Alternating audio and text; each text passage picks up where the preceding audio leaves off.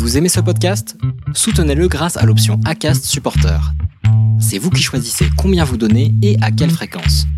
Cliquez simplement sur le lien dans la description du podcast pour le soutenir dès à présent.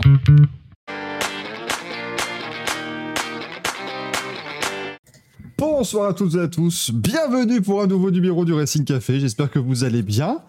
Soyez, euh, soyez les bienvenus, on est ensemble, merci à Eric et Larry qui viennent de s'abonner, ils sont deux, hein, Eric et, Larry, donc merci. merci à vous deux, merci aussi à, à à Chris Chris aussi, à Monsieur Bulix qui abonne. Oh là là, de la hype, mesdames et messieurs, tchou tchou, mais que se passe-t-il? C'était incroyable. Encore une, fois, hein, c'est la vraie question qu'on se pose, que se passe-t-il véritablement? Ça va être ça maintenant. Quand il y a un train de la hype, on mettra le son de Bruno Van de qui gueule. Mais qu'est-ce qui se passe? Ce sera voilà, on sera beaucoup plus, euh, beaucoup plus dans le ton. J'espère que bah voilà, vous allez bien, que vous passez une bonne semaine. Pour l'instant. Voilà, attends, dis-toi ton deuxième élément infiltré sur la colorimétrie de ta caméra, encore pété un câble. Bah, ça va, c'est une colorimétrie. Euh... T'as un allé C'est pour dire que tu as bien bronzé. Exactement. Si, si, je peux confirmer. Regardez, j'ai la marque de ma montre. Elle va peut-être pas bien, mais j'ai... ce qui veut dire que j'ai bronzé. Donc tout va bien. Merci, ce Dev Breton qui vient de mettre 1,20€ en disant Allez, allez, Joe, plus de gravier. Enfin, allez, zou. Compliqué à faire en, vo- en vocal, hein, ce genre de truc. hein. C'est... c'est assez complexe. Chers amis, j'ai des aspects, il est passé où, Gazou Eh bien, euh, Gazou a, stoppé sa collaboration avec le Racing Café. euh, euh, pendant 12 secondes, et puis, puis il a plus envie de venir. Le encore une fois, je vous rappelle, et ça Manu et Axel le savent très bien aussi, si vous ne voulez pas qu'on dise du mal de vous, venez à toutes les émissions. Moi, on ne m'a jamais dit du mal de moi. Donc, euh, je- Moi, quand je suis pas là, je regarde l'émission quand même pour être sûr qu'il se passe. euh, C'est ça. Et Manu mardi a regardé Grand Prix, on lui en a quand même mis plein la gueule. Et ça, j'ai Oh. trouvé que c'était euh, c'était noble. C'était très noble. de lâche. Co- comment va Manu, du coup après Eh son- ben, ça va, ça va très bien. Ma foi, c'était. Je, je vais pouvoir parler un petit peu de ce Grand Prix d'Autriche et de toutes ces limites de piste qui ont été honteusement franchies au point que la FIA doivent, euh, doivent intervenir. Voilà, J'espère que tout le monde va bien et que la semaine s'est bien passée pour tout le monde. Et puis on va parler de plein d'autres choses, y compris de NASCAR en ville sous la pluie et de ce genre de choses improbables il y a encore deux ans. Ouais, il s'en est passé des choses très clairement. Ce fut, euh, ce. Audi Gazou, il a 40 ans, il est sur Facebook. quand, on refera, quand on fera les émissions en Facebook Live, eh ben, il, y aura, euh, il y aura ce qu'il faut. Euh, ça, ça fonctionnera bien. Euh, comment va Monsieur Axel? Eh ben, bonsoir à tous, ça va très bien. Moi, ça va. Franchement, on va passer un bon petit week-end de course. J'ai revu l'IndyCar, donc ça fait vraiment plaisir. Euh, non, ça a été un week-end très intéressant sur plein de points. Euh, J'aurai un long épilogue sur les, les, les craquitos, mais je peux, je peux manger sur la part de Gazou parce qu'il n'est pas là.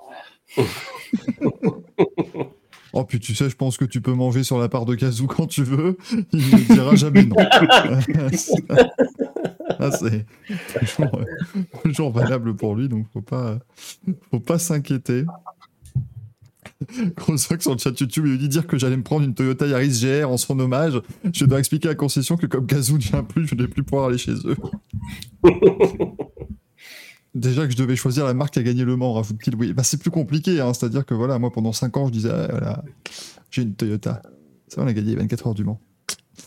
Bah là, c'est, j'ai une Toyota, vous savez, Irakawa, il l'a foutu dans le mur à deux heures de l'arrivée, là, c'était. Acheter une Ferrari. Hein.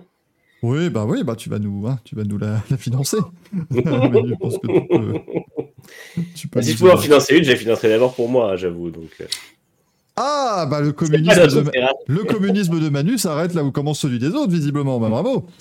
J'ai toujours dit que mon communisme avait ses limites. Ouais, ouais, bah la FIA aussi, hein, mais. euh, Toujours, Mais euh, moi, il arrive directement, il arrive pas deux heures après. Qui sait? Peut-être qu'une Aston Martin Vantage va porter réclamation et que du coup, euh, il faudra il faudra revoir revoir tout cela. Michael dans le chat qui demande à quand un constructeur communiste. Oh bah ça a existé, hein, Lada, euh, Trabant, ça a existé. Était-ce des voitures de qualité je, laisse chacune et chacun évidemment euh, le déterminer par soi-même. Parce que sinon c'est- compliqué. C'est pas communiste, Ferrari c'est rouge. C'est- incroyable, hein, le chat. hein. C'est absolument fou. hein. Euh, merci du coup à tous ceux qui envoient le train de la hype sur Twitch. C'est- très gentil. Je- ça, me, touche. Merci beaucoup. Ça me, ça me remplit mon compte bancaire surtout. Et ça, c'est ce qui, est évidemment remarqué. À chaque fois, en fait, j'ai un représentant de Twitch qui vient le lendemain. Et toc toc toc, bonjour monsieur Duforest. euh, Voilà. Qui donne en main propre à chaque fois avec un, chèque géant. Donc bon, quand vous donnez 8 bits et qu'il fait le chèque géant pour 8 centimes, c'est embêtant, hein, c'est encombrant, c'est sûr, mais ça se passe plutôt pas mal. Merci Dracatala pour euh, euh, l'abonnement également, c'est très gentil. Ce soir au programme, écoutez, moult choses. On vous a dit la semaine dernière que l'émission de ce- cette semaine durerait trois plombes. Je pense qu'on va être en plein dedans. Avec évidemment le Grand Prix d'Autriche de Formule 1 qui s'est ce week-end. On avait également de l'IndyCar du côté de Mid-Ohio. Euh, une course renversante, j'ai envie de dire. Oh, oh, si vous n'avez pas la ref, compliqué quoi. On parlera aussi des 24 heures de Spa-Francorchamps avec monsieur Anthony Copy qui viendra nous voir. Vous savez que c'est son, son émission, hein, l'émission qui suit les 24 heures de Spa. De toute façon, c'est l'émission Anthony nous fait la, joie d'être parmi nous. Euh, on, reviendra, on reviendra pardon, sur cette 25e victoire de BMW. Ah, de BMW, pardon. hein, c'est, la- victoire BMW euh, aux, aux 24 heures de Spa. Euh, oui, on a perdu Manu, mais il va revenir. Manu, vous en faites pas, là, c'est qu'il est actuellement. Parce qu'en fait, quand il coupe sa caméra, c'est parce que là, il est en train de consommer McDonald's, euh, une barre chocolatée Mars également, que des produits capitalistes. Et du coup, il ne souhaite pas qu'on le voit à la caméra, c'est tout. Voilà. Faut, faut- savoir que s'il achète des miniatures Spark, Solido, tout ça, allez-y, ce sont des marques, des marques communistes, faut pas s'inquiéter. On parlera donc de la NASCAR à Chicago. On euh, rendra évidemment hommage aussi à Diano Vantov qui nous a malheureusement quitté euh, le, week-end dernier. On remettra ensuite, euh, bien sûr, nos craquitos. hein. Il, y en a, beaucoup. Énormément de craquitos qui ont été nommés pour l'instant. Moi, je me suis permis, hein, vu que t'en as mis plein, j'ai dit, oh, bah, si c'est ça. Mais t'as raison, t'as raison. J'en ai mis qu'un parce qu'après on se fait engueuler quand ça prend trop longtemps. Alors... euh. Oh, bah, si le patron il fait, moi je fais. Oh là Non, là, moi, suis- mais quel faillot, il a raison. Moi je suis un meilleur élève que le patron, tu vois, comme ça au moins c'est encore mieux. Ouais, bah ouais, mais en attendant, il reste le patron. Hein. On n'est pas sur twitch.tv slash Emmanuel Touzo. Ah bah ça c'est sûr. Vu le nom de la chaîne, je sais que je, je prendrai pas la place. Ça n'est pas ça. Euh, non, non, mais c'est bien, je peux vous dire qu'Axel a mis, euh, a mis trois crackitus. Dont un qui peut être son plombier, hein, franchement. euh, J'ai pas, la ref. On remettra bien sûr nos, nos manches à couilles. J'en mets un deuxième puisque c'est cool. Alors Manu est en train de rajouter un craquito. Sachez que Manu, quand tu édites le document que nous avons ensemble, euh, ça met que tu es une gaufre anonyme. Ah oui, gaufre anonyme, oui. Ma foi. Et un toi- chameau anonyme aussi. Ouais, toi, tu es un chameau anonyme, Axel, si c'est toi qui Un chameau Un chameau, voilà, exactement. La les- anonyme. c'est- pour les couilles, c'est ça Il y en a deux. Chameau. ça Euh, On, on mettra bien sûr donc les manches, ne vous en faites pas. Le programme de ce week-end qui sera un petit peu chargé quand même, ne vous en faites pas. Euh, on aura les news et le courrier des viewers. Vous avez été très nombreux déjà à, à nous envoyer des questions. C'est-à-dire que maintenant le courrier des viewers durera 25 fois plus longtemps que les news. Il n'était pas attendu à la base, mais pourquoi pas On va évidemment euh, l'accueillir avec grand plaisir, cette nouvelle. Euh, hashtag Kamel Axel. ça, va être son nouveau, ça va être son nouveau surnom. Alors que Waffle Manu, ça marche moins bien, tu vois. Euh, Waffle, Sto- Waffle Stoffel, ça marche mieux. Euh, Waffle Stuffle. Waffle Emmanuel, tu vois, c'est. Euh, Tiens, le chameau nous rajoute un, un truc dans le programme du week-end. Je sais plus comment ça s'écrit. oh, oui, bon, oh, ça va. Hein. Ça- Emmanuel Waffle. Emmanuel Waffle, voilà, mais écoutez, on fait. On fait ce qu'on peut, hein, ma bonne dame, voilà, pour euh, trouver des, des surnoms à toute cette fine équipe. Est-ce qu'on euh, commence par les résultats du week-end? Bah oui, parce que finalement, ce serait dommage hein, de, de ne pas suivre le, le conducteur actuel. Euh, donc c'est parti, accrochez vos ceintures. Alors non, attendez, on va vous laisser quelques secondes. Allez chercher à manger, à boire, allez aux toilettes, préparez-vous, parce qu'après, nous, une fois qu'on est parti, on est parti. Hein. On fait pas de pub. Voilà, il n'y a pas de pub, ça va durer. Enfin, Twitch mettra de la pub, sur un bon. ça fera deux heures et demie, machin. Alors là, il n'y aura pas d'entracte, tout ce que tu veux. hein. Et n'essayez pas de dire Oh, ça va, je pourrais aller manger un morceau quand ils, di- quand ils digresseront. Il n'y aura pas de digression. Il n'y aura que des sujets. Voilà. Là, potentiellement, c'est une promesse qu'on va pas tenir quand même. Là, là, j'ai. Là, on fait de la politique. hein. Après, on, on changera juste de sujet, c'est pas une digression, c'est un autre sujet.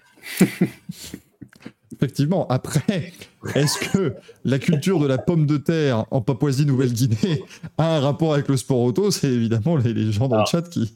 qui décide. En même temps, si on en arrive à ce sujet-là, je pense que vous m'entendrez pas trop. C'est pas exactement un domaine d'expertise dans lequel je pense me lancer dans la demi-heure qui vient. Donc, euh, Sache qu'à en croire certains commentaires, on, on passe notre soirée du jeudi à chaque fois à parler de sujets dont nous ne sommes pas experts, donc ça peut tout à fait C'est vrai? Non, ça, ça va. Non, non, là, on a eu des commentaires maintenant comme quoi Franck est un rageux. C'est- à souligner. Ah ouais? Il a dit quoi? Bah, il a dit l'autre jour que euh, Verstappen était un petit peu, euh, Ah, preuve un peu d'insolence euh, quand il a fait son, son arrêt au stand en fin de, en fin de course. Et de là que nous dit, si tu fais de l'E85 avec de la pomme de terre, ça passe. Vous voyez qu'on peut toujours raccrocher le sport auto et ça, c'est c'est magnifique. Euh, jingle et on va euh, bah, débuter euh, évidemment par la, par la Formule, hein, messieurs. Montoya, un seul arrêt. 12. Bah, Verstappen, il a gagné, hein, voilà, qu'est-ce que vous voulez qu'on vous dise Et c'est, je, on va vraiment, je vais vraiment faire. Vous savez, je vais faire une bande son que je pourrais passer, et du coup, ce week-end, il gagnera pas. Juste pour nous faire chier, Ouais. tu vois. Il va il va en perdre 3 ou 4 d'un coup que tu puisses pas utiliser ta bande son avant début septembre. Ça. Finalement, je dirais, ah bah j'ai supprimé le fichier parce que merde, hé là, le début des 8 victoires de suite de Max Verstappen, euh, qui en plus ne s'est pas, ne s'est pas imposé qu'une fois ce week-end, il a gagné deux fois, euh, grâce au sprint, sprint, sprint, qui apparemment avait l'air génial, hein. franchement, un sprint de, de toute beauté. Euh, J'ai beaucoup aimé Borbule Flafla sur Twitter qui nous dit, franchement, quand je vois un sprint pareil, je me dis, c'est con que ce soit pas juste deux fois, enfin, que ça dure pas trois fois plus longtemps. C'est vrai qu'il a pas tort en soi, ça serait, ça serait complètement fou. Euh, Nisra me dit victoire de Stroll ce week-end du coup. Alors, non. Oh, ça fait des, ça fait des. Ah, J'ai ressenti un truc. un truc Oh là là. Ah non, mais ça va être terrible. T'imagines, t'imagines Stroll en gagner ce week-end et Verstappen renchaîne sur une série de 7 victoires. Là, tu te dis, putain, le seul qui a battu Red Bull, c'est Stroll, quoi, tu vois. Ouais, bah, je vais, je vais t'avouer tout doucement que euh, ce sera le moment où j'arrêterai à un moment donné la F1. euh, voilà. Faut oublier que la, la dernière fois qu'il était premier, il s'est loupé. donc, euh, Il s'est pas loupé, sa voiture était abîmée. C'est bien parce que Manu il démarre toujours au quart de tour quand on évoque Istanbul 2000, euh, Ouais, ouais, ouais. 2020. c'est- ce qui est- J'aime j'aime beaucoup ce Grand Prix. Greg Cus sur Twi- Twitch qui nous dit merci de ne pas dépasser les limites du bon goût ce soir. Tu, tu nous connais. La FIA ne pénalise pas, donc on, on dépasse. C'est ça. Tant que la FIA ne dit rien, c'est que c'est légal, comme disent certains. Exactement. Donc euh, finalement, il n'y a pas de. Il n'y a pas de souci parce que bon voilà avec effectivement Verstappen s'impose. Bon Charles Leclerc fait deuxième du Grand Prix, ce qui est déjà une très bonne nouvelle. euh, Ça y est, ça, ça remarche un peu pour Ferrari. Et Sergio Perez, oh, à 12 places de gagner. Quel craquito. Dans F1 23, Nicolas Martin aurait dit que c'était le pilote du jour, mais. Il est plus là, Nicolas Martin, c'est Oh. terrible. Il n'y a que Jacques Villeneuve maintenant. Ah oui. Tout seul Bah non, avec Julien. Febro, mais, Ah oui, euh, mais Jacques Villeneuve il joue mal, donc c'est très, euh, très, très embêtant. Non, l'an dernier tu avais la triplette, tu avais Jean-Éric Vergne, Jacques Villeneuve et Nicolas Martin qui se relayaient les courses, mais là de ce que j'entends ça n'est que Jacques Villeneuve. Euh, qui- pour moi, bon, pilote du jour, bah, ça j'ai pas encore réussi à l'avoir, mais ce serait fort bien. Pour moi, le pilote du jour, c'est Lance Stroll. Il a vraiment fait une super course et ça j'aimerais, voilà, vraiment, euh, vraiment avoir ça. Encore une fois, vous savez comment faire si vous voulez avoir ça. Vous partez dernier en, utilisant la voiture de Stroll, vous gagnez le Grand Prix. Voilà, il est du jour. hein, c'est pas, c'est pas, euh, c'est pas très compliqué. Euh, mais bon, franchement, euh, outre le- les résultats bruts, messieurs, faut quand même qu'on parle de ces limites de la piste là, parce que plus de 1000 enquêtes, en tout cas plus de 1000 signalements, on va dire, au niveau de la direction de course. Je pense que les, les gars ont commencé à voir tomber les trucs, ils ont dit mais c'est pas possible, arrêtez vos secours, ah Euh, ça, ça devenait absolument insupportable. Ouais. Et finalement, ça a bien changé le classement final. Bah, Quand tu vois qu'il y en a qui prend 30 secondes, forcément, ça change. Ouais, mais c'est Ocon. Ocon qui est. euh, Enfin, c'est franchement, Alpine, va falloir qu'il se pose les bonnes questions parce qu'on sait que Pierre Gasly est le lanceur d'alerte officiel de la FIA et quand ils peuvent lui en mettre plein la gueule, ils le font. Mais alors, Ocon aussi maintenant, donc euh, je sais pas ce qu'ils ont. Non, mais après, il y a eu un, souci quand même sur le début de course, c'est que en fait, la direction de course, vu qu'elle faisait ça sans capteur et donc euh, au visuel et tout ça, Hamilton a eu ses premières alertes en radio. Il avait déjà fait d'autres infractions en fait, donc il y a eu un décalage Hmm. qui fait qu'il a pris la pénalité de 5 secondes en course euh, quasiment avant de savoir qu'il était euh, à ce point-là euh, souvent sur le en, en dehors des limites.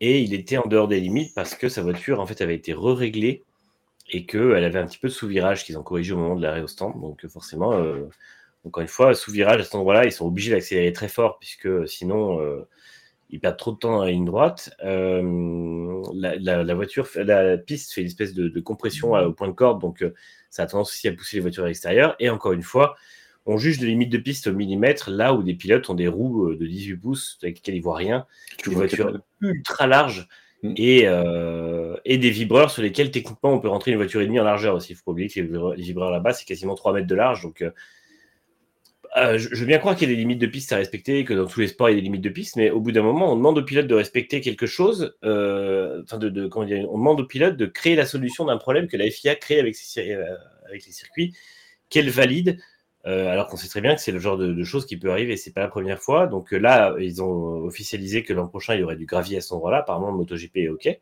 Mais pour moi, même s'il y a du gravier, il va falloir, réduire les vibreurs, parce que si on met du gravier extérieur des vibreurs, de toute façon, les voitures n'y allaient pas à part une ou deux fois où ça sortait un peu large, sinon les, mecs étaient sur, tous étaient sur le, le, vibreur et ça passait largement. Donc soit on met des vibreurs qui sont un peu plus euh, glissants ou un peu plus euh, pénalisants en termes de motricité, soit on réduit la largeur des vibreurs, mais voilà, et on ne peut pas remettre des vibreurs saucisses. J'ai vu Wolf en a parlé, je crois, mais ça c'est une connerie absolue. Mm. Et euh, il, il, faut trouver une solution et, et, faire quelque chose de plus de plus sensé à cet endroit-là, parce que et partout sur le circuit, parce que c'est un super circuit, mais c'est vrai que c'est vraiment pénible de lire ça euh, et de voir des mecs, alors qu'on sait qu'ils sont très bons et que ça se joue à pas grand-chose, prendre des pénalités de 5-10 secondes comme ça, et puis en plus de mettre ensuite 2h30 à avoir un classement le soir, c'est vraiment ridicule.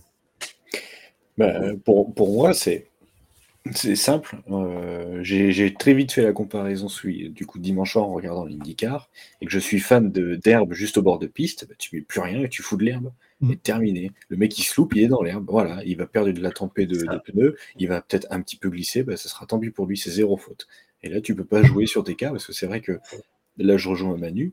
Euh, les, les, les, rouges aiment vraiment. Euh, et on le voit sur tous les circuits. On le voit par exemple en Espagne où là, justement, il y a des graviers et dès qu'ils se loupent ou dès qu'ils touchent tout le vibreur, de toute façon, ils vont dans les graviers. Monza, ça va être le même problème comme tous les ans à la parabolique à la fin, où euh, bah, ils jouent vraiment avec la limite et des fois ils ne voient pas avec les roues, ils sortent. Donc euh, c'est un problème sur ce circuit. C'est clair. Tu fous des gros dégagements, bah, les mecs ils jouent, forcément. Si tu te dis, bon, bah, je vais pas jouer avec limite de piste, tu vas ralentir un peu, tu vas perdre 3 dixièmes, sur un circuit comme le, Red Bull Ring où on voit que en 5 10, tout le monde se tient en 5-6 dixièmes, euh, forcément, t'en perds 3 juste pour être réglo, euh, tu perds un temps monstre sur les autres. Donc tu es obligé d'aller au max et de jouer. Et c'est ça qui est chiant. Moi, après, Manu, j'entends ce que tu dis avec le fait qu'on ne peut pas les juger au millimètre. Euh, et dans Grand Prix, on évoquait de, mettre une tolérance. Tu vois, 10-15 cm de plus peut-être. En fait, le problème sera toujours le même. Parce qu'une fois que tu as dépassé ta tolérance, tu es au millimètre. Tolérance, je suis contre. Parce que le problème, c'est que si tu mets des tolérances, les gens vont encore plus jouer. Bah oui. Et puis, et puis de toute façon, ça reste, ça reste ce truc, la tolérance, par exemple. C'est comme euh, sur, sur, la route, c'est 5 km/h, je crois que quelque chose dans le genre. Enfin, tu peux. Euh, mais si tu mets une tolérance, en fait, même imaginons, tu dis, voilà, euh, tu peux pas mettre deux roues au-delà de la ligne blanche. Et tu mets, mais on met une tolérance de 20 cm. Bah, en gros, ça veut juste dire que tu as le droit de mettre les roues 20 cm après la ligne blanche, mais à un moment donné, c'est quand même blanc ou noir. Et je pense que sur un problème comme limite de piste, tu peux, tu peux pas. Euh, bah, tu, peux fous des cailloux. Mm. Ouais, en fait, c'est pour moi, c'est euh, quand, tu as des limites de piste qui sont à ce point-là un sujet, tu, tu ne tu n'en rajoutes pas en fait avec euh, soit l'absence de capteur. Alors, si tu peux dire aussi effectivement, les capteurs décident. Quelqu'un c'est au pilote de faire très attention mm. avec ce que ça implique en performance. Mais euh, là, c'est vraiment au jugé avec un retard pas possible. Donc en fait, un pilote qui pense bien prendre le truc 5 tours de suite, finalement, il se rend compte que non. Euh, et du coup, Hamilton comme Norris disait en regardant l'autre et en suivant qu'en fait, il sortait 4 à 5 fois par tour. Et je suis pas sûr qu'il le savait parce qu'au final, c'est euh, c'est un peu compliqué. Donc ouais, je suis un peu... Enfin, de toute façon, pour moi, c'est n'importe quoi. Il faut, il faut trouver autre chose. Mais c'était pas comme à Monza. Ils ont pas mis comme à Monza où euh, tu avais un capteur de limite et dès que c'était franchi, pouf, ça pétait tout de suite. Dans le Rédillon aussi, il y en a un. mais, euh, mais honnêtement, oui, il faut qu'il trouve quelque chose parce que là, si t'en fous, si t'en fous sur, euh, si t'en fous sur les deux derniers virages, tu truffes le truc de capteur avec une limite à, 2m50 au niveau de la limite de piste. je sais, je sais pas combien fait une Formule en, en, en largeur actuellement. De si, si, tu mets un truc à 2m20, tu as tous tes capteurs, et ben tu fais confiance au capteur, tu fais plus confiance à l'œil, et le capteur remonte en instantané sur le volant du pilote. Ça remonte tout de suite aussi en, euh, à l'écurie, à la direction de course. Mm. Et comme ça, le pilote, il sait tout de suite, ok, là, je pensais être bon, boum, tout de suite une erreur. Ok, c'est bon, je ferai attention au prochain virage. Mais après, moi, je maintiens que tu mets une bande de. euh, Enfin, tu, tu mets un vibreur de, de 50 cm de large et derrière, tu mets une bande de 80 cm de gravier, puis de l'asphalte au cas où il y a un accident pour pas que les pilotes surfent sur le gravier. Et c'est bon, parce qu'ils ont leur bande de gravier qui fait que si jamais ils vont dedans, ils, ils- ils perdent trop de temps. Et, euh, et si jamais euh, ils sont sur le vibreur, c'est bon, quoi. Et c'est pas compliqué. Mais là, encore une fois, les photos, moi j'ai illustré des, articles avec des photos. Tu vois la voiture dessus, elle fait petite sur le vibreur. Le vibreur fait 4, 3, 3 mètres de large au moins. Enfin, c'est c'est n'importe quoi. Ouais, c'est sûr que a des grands vibreurs, surtout au dernier virage. Après, euh, je, ouais, je comprends pas pourquoi il n'y a pas eu de capteur, pourquoi c'est pas devenu quelque chose de logique et de. Mais il l'avait mis en Italie. Ben c'est ça. Sur, plus, sur certains circuits, ils vont mettre des capteurs, mais alors des fois, à certains virages, tu auras des capteurs, pas à d'autres. Certains virages, il y aura les track limits, certains, il n'y en aura pas. Ils diront, bah, c'est bon, faites ce que vous voulez. Enfin, a, il y a pas. euh, on, on critique souvent le MotoGP, mais enfin, le MotoGP, ça a le mérite au moins d'être clair. C'est euh, tout autour du circuit, il y a une bande verte, t'es dessus, le tour, il compte pas. Basta. Mm. C'est- c'est- C'est c'est simple, c'est clair, les pilotes le savent. Alors évidemment, bah oui, euh, Brad Binder, il se fait avoir pour 2 mm, peut-être, mais en attendant, la règle du jeu est la même pour tous. Euh, parce qu'ici, effectivement, ce qui est compliqué, c'est que la règle du jeu, elle change un peu. euh, euh, mais mais souvenez-vous, en 2021, à Bahreïn, ce, ce côté absolument ridicule où, euh, où dans le virage 4, il ne comptait, il ne comptait pas les track limits. Donc Ouais. Verstappen et Hamilton font n'importe quoi. à. Et à un moment, ils disent Ah, bah à partir de maintenant, on les compte parce que quand même, ouais, eh, c'est- ridicule. Ouais, mais tu. Mm. C'est débile de faire ça. Moi, je, je vous rappelle, hein, en IndyCar, une année à Toronto, il y avait un vibreur où, à l'intérieur en fait, du vibreur, ils n'avaient pas mis de. Ils avaient pas mis de dispositif d'habitude, ils mettaient des pneus pour euh, que les pilotes évitent d'aller dessus. Et donc tous les pilotes coupaient le virage. Et donc l'IndyCar, très courageusement, l'a dit, parce qu'il faut, il faut savoir serrer la vis dans ces moments-là. Et ils ont dit très courageusement Eh ben écoutez, puisque tout le monde euh, coupe les limites de la piste, eh ben il n'y en a plus. Euh, et, puis, euh, et puis, du coup, tout le monde faisait ce qu'il voulait. Mais est-ce qu'on a vraiment envie de ça en Formule 1 Je ne sais pas. Euh, mais, mais là, c'était compliqué. Maintenant, tu peux, tu peux combiner deux. Tu mets un système de capteur. Est-ce que c'est faisable? Oui, à un moment donné, tu mets un système de capteur. Le capteur, il remonte toutes les limites de la piste. Et tu fais juste un système où, s'il y a moins de 5 mm, par exemple, enfin, tu mets, tu mets vraiment un truc où c'est au poil de cul, ça part directement chez les commissaires. Comme Ouais, ça, oui. les commissaires, au lieu d'avoir 1100 trucs à regarder, ils en ont euh, peut-être 200 sur le Grand Prix, quoi. Et au moins, tu peux. Surtout qu'en plus, peux 1100 à regarder en fonction de l'angle des caméras, c'est chiant. quoi. Ben ouais. Tu es obligé de faire 10 fois le, le- le- le ralenti, de partir, de revenir, de, ta- de faire euh, image par image limite pour être sûr de te dire ok il est sorti. Et l'angle de la caméra ne t'aide pas du tout. Mm. Enfin, Quand tu regardes la caméra dans le dernier virage, en fonction, ça t'aide pas spécialement. Ah oui, non, c'était compliqué. Hein. Euh, John Smith lui dit pourquoi ne pas compter les track limits? Comment euh, J'ai pas compris la question. Tu peux juste la, la reformuler. Euh, et tu trouves que Indy a une bonne idée, je vois pas en quoi c'est ridicule. Bah, c'est ridicule dans le sens où t'as un virage, t'as un vibreur à l'intérieur du virage, et tout le monde pouvait couper le virage littéralement, et on s'en foutait, quoi. Mais en même temps, c'est un circuit en ville, tu leur dis, bah, vous allez entre les murs et basta, que c'était pas plus. euh, On soit pas, pas con, mais c'était Ouais, c'est vraiment. un- c'est un peu ridicule à Austin, par exemple, dans l'avant-dernier virage où euh, ça sort très large.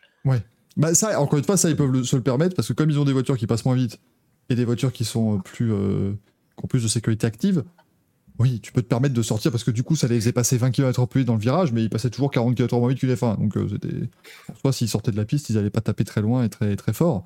Euh, mais, je pense, ouais, pour moi, tu mets des capteurs et tu auras toujours moyen de, de, ah, marchander le truc, c'est compliqué, mais euh, parce que là, le problème, c'est qu'imaginons, certaines track limits sont tu as litigieuses et les équipes, elles peuvent pas aller demander un, droit de révision, machin, c'est vraiment le bazar, tu as, le résultat du Grand Prix trois semaines après.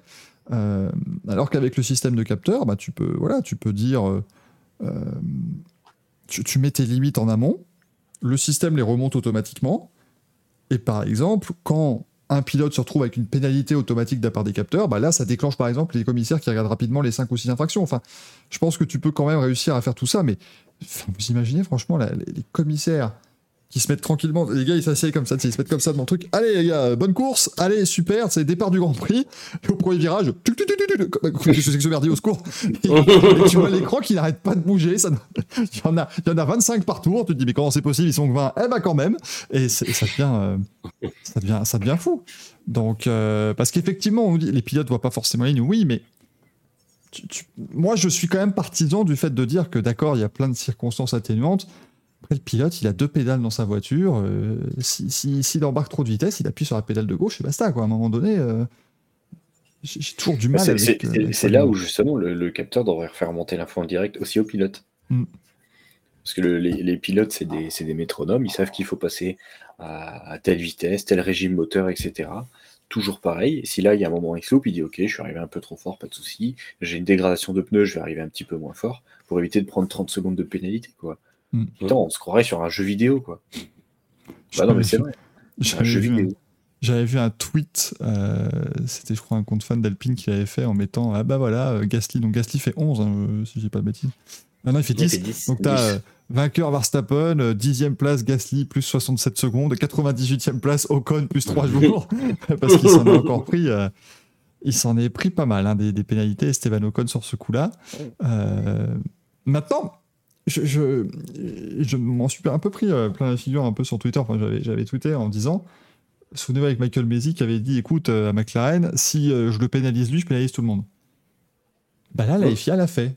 Complètement. Donc, euh, on peut pas. euh, Moi- Non, non, moi je suis pas contre pénaliser tout le monde si tout le monde fait des conneries. Par contre, c'est juste que il faudra un jour que la FIA trouve le moyen qu'on n'ait pas des, des officialisations de résultats 3-4 heures après. Quoi. Euh, en fait, c'est c'est vraiment. En plus, là, c'est pour un truc qui est finalement. À chaque fois, on se retrouve avec des situations ubuesques comme ça, alors c'est un problème qu'a créé la FIA, et ensuite elle doit trouver la solution à son problème. Et ça fait plusieurs années qu'on voit les pilotes qui, sortent large et tout ça, et en fait, s'ils étaient un peu en réflexion de tout ça et qu'ils avaient dit cette année, on va faire un truc plus euh, strict, ils auraient pu euh, anticiper ça et trouver une solution euh, de, prévention. Donc, bon, en fait, c'est vraiment la, la gestion totalement, le, le- le côté totalement amateur de la FIA qui me, qui me fatigue, en fait. Après, le, le- le fait de pénaliser tout le monde, je suis pour. Et quand on voit, par exemple, les pilotes qui, gênent d'autres ou quand on voit les pilotes qui ralentissent plus qu'il ne faudrait ou pas assez sur des zones de, drapeau jaune, et ben euh, pareil, pour moi, il faut pénaliser tout le monde s'il y a besoin de pénaliser tout le monde, ça c'est pas le souci. Mais, euh, mais là, il se retrouve, encore une fois, si tu te retrouves avec dans une situation où tu dois revoir 1200 cas de figure après la course, c'est qu'il y a un problème dans le règlement. C'est pas, c'est a- c'est un gros problème, quoi. Bah, c'est ça. hein. Ouais, ça, me- ça me paraît. C'est sûr que c'est, complètement. euh, Puis tu regardes encore le sketch, euh, le sketch de Calif euh, où euh, ils sont limite 3 ou 4 à se percuter pour essayer d'avoir la meilleure vitesse Mm. dans les deux derniers virages. Enfin, ça, c'est encore, c'est encore du grand n'importe quoi.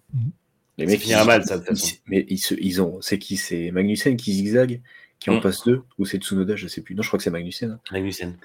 qui, qui, qui zigzague. Je crois que c'est le sur le samedi. hein. Euh, qui zigzague comme un bourrin pour essayer de, de, de, de, de gagner du temps. C'est Gasly qui se retrouve bloqué. Euh, Enfin, ça, c'est encore une grosse blague euh, et c'est hyper dangereux. Parce qu'il y en a qui va finir par. Je crois que c'est même Ocon qui essaye de mettre un petit coup de volant pour le gêner. Non, non, justement, en fait, Ocon, Ocon, il voit que, en fait, en gros, Ocon voit quelqu'un passer à l'intérieur et au moment où la voiture est passée, il veut passer à l'intérieur pour que ceux qui arrivent derrière puissent euh, prendre la trajectoire. Sauf qu'il y a un deuxième pilote qui suit le premier qu'il a laissé passer. Mais il le voit pas puisque, encore une fois, c'est des F1 qui n'ont pas un angle de vue miraculeux. Donc, euh, Mm. il essaie de se pousser, mais en essayant de se pousser, il manque de satelliser un pilote. Et moi, je le dis depuis, euh, depuis qu'on fait cette émission, ça finira mal. Et c'est bien, ça n'a pas encore fini mal. Mais un jour, ça arrivera sur un circuit euh, comme Bakou ou quoi. Il y en a un qui finira euh, dans un grillage, dans- avec des pièces dans une tribune ou je sais pas quoi. Mais de toute façon, un jour ou l'autre, ça finira mal. Et ça, euh, et en plus, on le voit aussi en F3, F2, comme dit Xoan. C'est vrai, on a vu un F3, une espèce de pack de 25 pilotes euh, Mhm. collés les uns aux autres en piste. Et euh, alors, la F3, ça va, ça va moins vite et tout. Donc peut-être qu'on aura juste des accrochages. Mais un jour, je me rappelle toujours de, de, de l'accident manqué entre Hartley et Gasly à Bakou en 2018, où tu as Gasly qui manque de satelliser. Et c'est, euh, c'était pas exactement le même cas de figure, mais si ça arrive sur les mêmes, euh, avec les mêmes différentiels de vitesse qu'on a tous les week-ends en fait dans des zones qui sont pas forcément faites pour ça, et ça va être pareil à Silverstone parce que les mecs vont commencer à ralentir avant euh, Cops là-bas, non avant Stowe pardon, et euh, ça va passer dans Stowe à 30 km/h pendant qu'il y en a qui passeront à 180. et ça va être pareil. Donc, et ce sera pareil à Spa dans le blanchiment, ce sera pareil en, en Hongrie, etc. Donc c'est vraiment un énorme problème qui, qui un jour finira mal. Je reviendrai plus tard dans cette émission sur d'autres choses où on a dit un jour ça finira mal et qui ont fini mal. Et, et en fait, c'est il y a des responsabilités que la FIA doit prendre, elle ne les prend pas, et le jour où ça, se passera vraiment mal et qu'on aura un blessé ou un mort, ce sera à eux d'en de, tirer les, conséquences et d'assumer le, le, problème. Mm. Ça, je, ouais.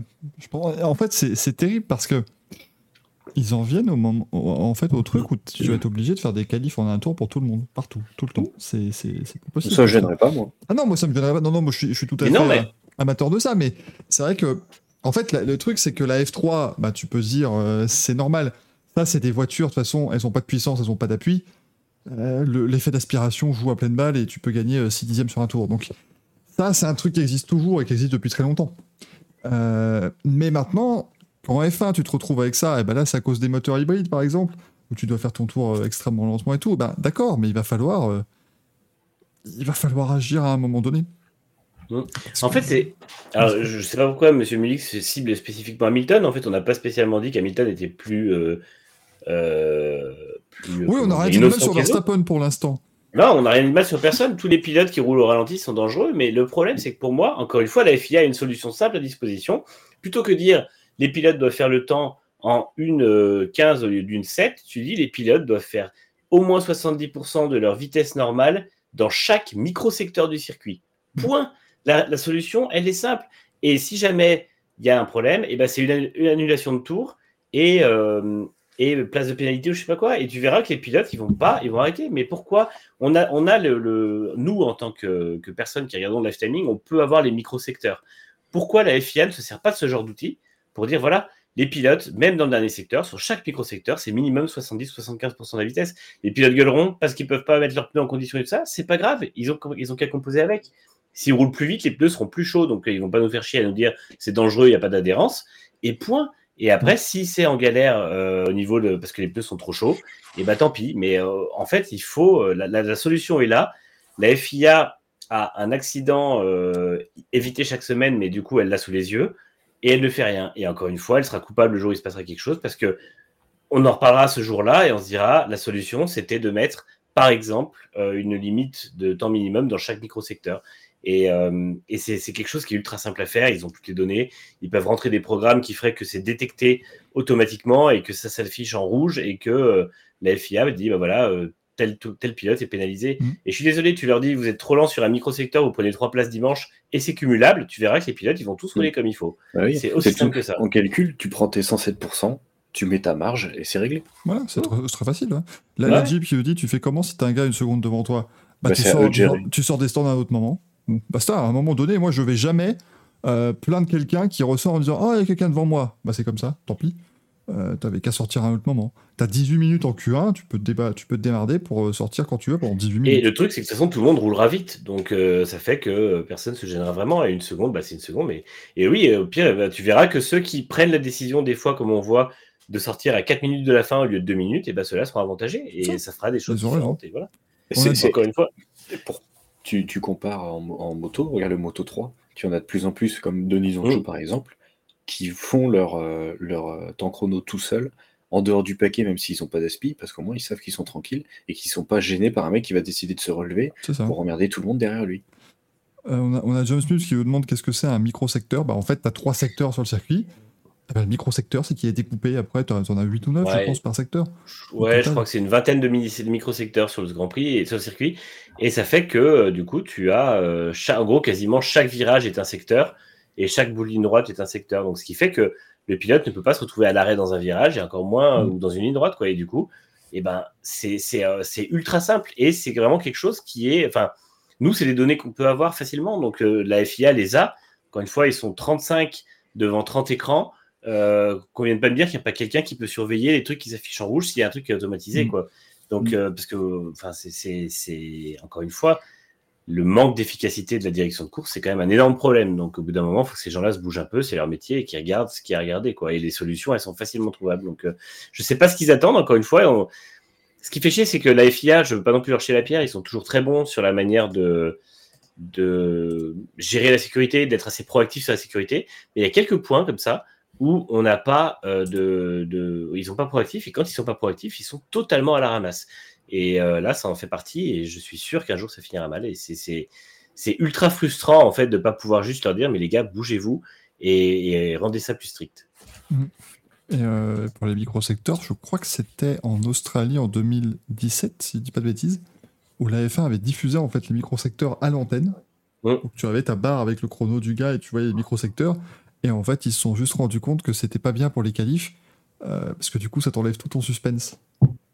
Parce que c'est sympa quand au bout du deuxième secteur, le mec a 3 dixièmes de retard et tu te dis, va-t-il pouvoir aller chercher la pole Quand tu vois qu'il claque microsecteur après microsecteur en violet, tu te dis, oui, bon, bah écoutez, euh, c'est plié, donc t'enlevais euh, ce, côté, ce côté suspense. Donc du coup, voilà, c'est pour ça qu'il ne, que ça n'est pas diffusé à, à l'antenne et on demande que fait la VAR bah, Des barbecues depuis, depuis l'arrivée évidemment. De, Il mange à Burger King. C'est ça, hein, c'est la, la, la, VAR, là, ils sont. C'est toujours pas à quoi ils servent, ces gens. Donc c'est assez, euh, assez fou cette affaire. Aurel nous dit un banking ou un rail de sécurité, tout le monde est donné un virage. Le banking, les mecs, ils feront même plus. Tu sais. Le dernier virage en banking, là, qui passe à fond. Bah, tu, tu, fais un banking façon, pas façon Zandvoort, façon euh, Daytona, tu vois, avec 33 degrés. ouais, T'imagines qu'ils font des. Ils mettent quoi? C'est combien? Une 3 le, la euh, c'est une, ouais, une 4. Une 0,3, une 4. ouais. T'imagines sur la banking, ils font le tour en 55 secondes. Et ça peut être l'occasion de tester un banking inversé, vu qu'on dit toujours qu'une F1 peut coller au sol si la piste est à l'envers. Voilà. C'est le moment. Ça, je me disais, parce qu'ils sont gentils, oui, euh, en Malaisie, le dernier virage, il a un banking négatif, ça fait des trajectoires. Non, mais faites-le vraiment. 22, 22 degrés d'inclinaison. Là, on va voir qui est le plus fort, tu vois. Là, ça va être, là, ça va être du pilotage. Parce que le problème, Manu, c'est que si tu mets le banking de Daytona dans le dernier virage, pense à toutes ces personnes qui vont acheter une place tout en bas de la tribune du dernier virage et qui ne voient rien. Je comprends pas, il y, a un mur devant moi. Bah oui, c'est le banking, mon petit. Ah, bah, c'est chouette le banking, c'est bien. C'est plutôt, c'est plutôt cool. Après, moi, sur ce Grand Prix, euh, je voulais quand même saluer la performance de McLaren. Parce que là, euh, les améliorations apportées sur la, sur la McLaren de Norris, euh, ben, ça fonctionne très très bien. Le, gap qu'ils ont récupéré est complètement incroyable. Alors j'ai hâte de voir euh, Piastri aussi avec ce. Il le récupère euh, ce week-end, hein, Piastri. Alors Piastri récupère l'aspect de l'Autriche ce week-end, mais mm. Norris aura des nouvelles pièces. En gros, l'aspect de l'Autriche c'était 50% du package. Il y a 25% à Silverstone et 25% en Hongrie. Donc j'imagine qu'il y aura un décalage là ce week-end de Norris sur l'aspect Silverstone, Piastri aura celle de l'Autriche, et normalement, en Hongrie, ils auront tous les deux la voiture complètement évoluée. Parce que là, euh, finir, finir euh, quatrième sur la course, mm. euh, c'est vraiment hyper intéressant pour eux. Là, c'est, là, c'est vraiment ceux qui ont fait les, meilleures améliorations. On voit Aston Martin qui commence un petit peu à descendre en, performance, et là, le sursaut de McLaren est vraiment impressionnant. Il faut pas oublier qu'il dit le chat, c'est le circuit où Norris est toujours très bon aussi. Donc, oui, je sais. on, sait, bien. Mais, euh, mais c'est mieux quand même, c'est sûr. Euh, oui, il est très bon, mais je ne pense pas qu'avec la voiture euh, du début de saison, il aurait pu taper une quatrième place comme ça, sans mm. problème, devant tout le monde. Honnêtement. Ouais. C'est vrai que ça aurait été compliqué. Mais à voir effectivement ce week-end. Après, bon, on va aussi espérer qu'Aston Martin se réveille un peu. Mais... Par exemple, je me permets juste de te couper. L'an dernier, il se qualifie 15e. Il fait 11e au sprint et il fait euh, septième en course, mm. ce qui était pas mal, mais quand la voiture fonctionne pas, la voiture fonctionne pas. Là, faut pas oublier que le sprint, il se fait enfermer au départ par Verstappen qui est à l'arrêt dans le mm. virage, mais sans ça, il part troisième et il peut viser le top 5 au sprint. Donc en fait, il aurait fait top 5 tout le week-end. Donc euh, pour moi, ouais, c'est un vrai. Euh, c'est vrai qu'il se fait bloquer, il patine et il se fait manger. Ah ouais, en fait, l'anticalage s'est déclenché et du coup, mm. il a, il a pas eu le temps de réaccélérer. Il perd 4 places dans la ligne droite. Donc en fait, il se retrouve hors du top 10, je crois, ou juste top 10 en, fin de premier tour. C'était non, c'est vrai que c'est un bon week-end de McLaren. Euh, bon week-end de Red Bull, hein, voilà, on rappelle un hein, Verstappen qui encore une fois été très bon. Bon week-end de Ferrari, on leur tape souvent dessus, mais là il faut dire que pour une fois la voiture a très bien fonctionné. Les pilotes ont plutôt fait le boulot. De toute façon, bah, Charles Leclerc fait le travail, Carlos Sainz se plaint, donc un week-end, ma foi, tout à fait euh, correct. Et je trouve dommage quand même qu'ils aient pas, enfin, il y, a zéro courage stratégique dans cette équipe. Pourquoi? Je veux bien croire qu'ils avaient dit on verrouille le le premier relais et comme ça on s'éloigne des quatrième et cinquième. Mais pourquoi il ne laisse pas passer Sainz quand il est évident que Sainz sur les 15 premiers tours est le seul à pouvoir suivre Verstappen? Euh, Parce que tu sais pourquoi? Parce que moi, je lui fais plus confiance. Ouais, mais justement, qu'on le laisse Parce partir que- en lièvre et qu'on voit s'il est capable de tenir sans La, sortir. la dernière fois, la dernière fois qu'il a dit euh, que son rythme était bon, il perdait une seconde sur Verstappen, c'était à Monaco si je dis pas de conneries. Hamilton le rattrapait d'une seconde, et quand Ferrari lui dit oui, mais Hamilton te rattrape de une seconde par tour, sa réponse, je m'en fous de ce qui se passe derrière, mon rythme est bon. Bah non, il est pas bon. Si tu prends une seconde par tout le monde, ton rythme est pas bon. Et donc là, quand il dit tout de suite, mon rythme est bon, non. Non, bah non, parce que à un moment, à chaque fois, il dit ça pour avoir l'avantage. Et à un moment, bah non, il y a un moment, euh, sur cette foutue saison de Ferrari, il faudrait peut-être avantager un petit peu Leclerc comme ils ont pu le faire. Et je pense, je pense en fait que il y avait, enfin pour moi, c'était une stratégie où ils pouvaient tenter d'envoyer euh, Sainz en lièvre devant pour fatiguer Verstappen et fatiguer ses pneus. Parce que là, le problème qu'ils ont fait, c'est qu'en laissant les, deux voitures dans cet ordre-là, euh, Verstappen a pris des secondes d'avance et il a géré ses pneus comme il l'a voulu. De toute Donc, façon, euh, si, si, et on voit les, on est, je suis quand même choqué sur un circuit comme ça des écarts. Encore, il s'arrête, il s'arrête à la fin. Euh, parce que quand même, enfin Gasly prend une minute. Ouais. Comment Bah, de toute façon, le, le problème, c'est que euh, c'est un petit circuit, donc tu as vite des écarts, vite des tours de retard et tout. Et euh, c'est vrai que euh, là, il a, il a vraiment, il a, de toute façon, il a été en, en maîtrise tout le long du week-end. Il faut oublier qu'il est meilleur des essais libres. Euh, Paulman, Paulman du sprint, vainqueur du sprint, vainqueur de la course. Je veux dire, au bout d'un moment, il n'y a pas, il y a juste personne sur sa planète aujourd'hui. Donc, euh, c'est un peu le souci aussi pour les autres. Mais je pense quand même qu'il y a des stratégies avec lesquelles les, les autres équipes pourraient un peu aller te chatouiller. C'est comme Aston Martin à Monaco, c'est dommage. Pourquoi, pourquoi ne pas tenter un truc qui ferait qu'ils peuvent gagner, tu vois Et c'est. Bah, surtout euh, dès qu'il se met un peu à flotter. voilà. Dès qu'il se met un peu à flotter, tu peux tenter un truc pour, euh, pour t'avantager. et même là, ils étaient deux contre un. Profiter, profiter du fait que Perez ne soit pas là, parce que quand Perez va se remettre à faire des bonnes qualifs, il va verrouiller Verstappen devant et sera terminé. Ils ne verront plus les Red Bull, quoi. Donc, Mm. euh, c'est un peu le problème. On, on nous dit que Sainz était plus rapide juste à cause du DRS, et on l'évoquait aussi mardi, mais moi j'arrive pas à comprendre ce- cette logique où les gens disent Oh ça va, Sainz il était pas bon, euh, c'est parce qu'il y avait le DRS. Mais les gens derrière Sainz, ils, se sont pris de tarif et ils Ouais, ont pas eu le DRS. Parce qu'en fait, c'est pas. euh, rester dans le DRS, c'est quand même un truc, si c'était si facile, bah Verstappen prend la tête et puis derrière tout le monde est dans le DRS jusqu'au dernier. Si c'est si Bah, facile de rester derrière. rester dans le DRS, ça provoque des turbulences, ça, dé- ça dégrade les pneus, ça surchauffe les pneus. Et surtout, Sainz a été plusieurs fois sorti du DRS et il est revenu, donc ça montrait vraiment qu'il était plus rapide en fait. Mm. Et euh, ça, ça me fait pas spécialement plaisir de le dire parce que j'ai pas envie de défendre Sainz, mais au bout d'un moment, il y a des fois où Ferrari devrait tenter. En fait, c'est jamais. Ce que je comprends pas avec Ferrari, c'est que c'est jamais la bonne stratégie au bon moment. Quand Leclerc est largement meilleur, on le privilégie pas, et quand Sainz est meilleur, on le privilégie pas. Donc en fait, il n'y a pas de moment où Ferrari pond une stratégie normale, les pilotes posent des questions à la radio, on leur répond encore à côté. Enfin, l'opérationnel, l'opérationnel de Ferrari, il est catastrophique. C'est, Ouais, euh, c'est vrai que ils c'est font un double arrêt à réponses- 4 secondes et demie par pilote. Les Mm. mecs, ils enchaînent deux arrêts ratés. Au bout d'un moment, bossez un peu, je sais pas, faites quelque chose. On peut pas. Leclerc et Sainz perdent deux secondes chacun sur Verstappen juste dans l'arrêt. Donc en fait, même s'ils récupèrent déjà quelques secondes grâce à la VSC, sur les 8 secondes qu'ils auraient dû récupérer avec euh, l'arrêt plus rapide, parce qu'il y a un, ré- un régime de VSC, ils en perdent déjà deux dans le stand. Donc en fait, le gain n'est plus de 8 secondes, mais de 6 secondes. Et encore une fois, c'est euh, c'est quelque chose qui, revient à chaque fois. Et en fait, c'est quelque chose qui, du coup, leur ruine les potentiels coups d'éclat stratégiques qu'ils ont ou les potentiels bons euh, outlap, in-lap. Parce que c'est pareil, on dit au pilote, fais un bon in-lap, fais un bon outlap, mais gagner 8 dixièmes ou 6 dixièmes sur un outlap pour se faire baiser 2 secondes au stand, bah, qui, qui en a envie Ça sert à rien. Mais, euh, mais moi, ce qui me. Ce qui, ce qui, je pense que Ferrari, en fait, est en décalage. C'est pas qu'ils ils sont. Comprennent pas, mais simplement que là, maintenant, ils ont dit tiens, Sainz a été meilleur en Autriche. Ce qui veut dire qu'il sera donc meilleur au, au- au Royaume-Uni, et donc ils vont favoriser au Royaume-Uni, même s'il se prend 4 secondes, en fait. Et c'est pour ça qu'il a gagné l'an dernier à Silverstone. C'est pris une balise, mais au Grand Prix d'avant, il était mieux. C'est exactement ce que je voulais dire en plus. Je veux dire, mais à chaque fois, le problème, c'est qu'ils avantagent un, et comme ça n'a pas marché, bon, bah, le prochain, ça sera toi. Voilà, c'est bon. Bon, bah, du coup, on rechange. T'as montré ton niveau, on va, on va te favoriser au prochain Grand Prix. Ah, mais t'es nul là. Bon, bah, c'est pas grave, au prochain Grand Prix sera l'autre. Et puis voilà, c'est c'est- compliqué. On nous dit il était pas plus rapide que Globalement sur le Grand Prix. Je pense qu'à partir du moment où, pour une fois, sur un premier, euh, sur un premier relais, Sainz a au moins le niveau de Leclerc, ça arrive super rarement, tu peux te permettre de tenter le truc, quoi. Euh, quitte, Non, à mais après, dire, surtout, quitte à dire à Sainz de le laisser repasser plus tard dans le Grand Prix. Voilà, et en fait, faut pas venir se plaindre que Verstappen a la vie, a la vie facile quand en face, personne n'a euh, n'a le courage de tester des stratégies ou de tenter des choses. Et les seuls que je vois quand ils sont un peu meilleurs, aller chercher les, les moindres dixièmes et continuer dans l'opérationnel le plus, euh, le plus risqué, mais aussi le plus engagé, c'est Mercedes. Mm. Aston, c'était un peu pétrifié à Monaco. Ferrari, bah, de toute façon, Ferrari, l'opérationnel, ils ne savent pas vraiment le gérer.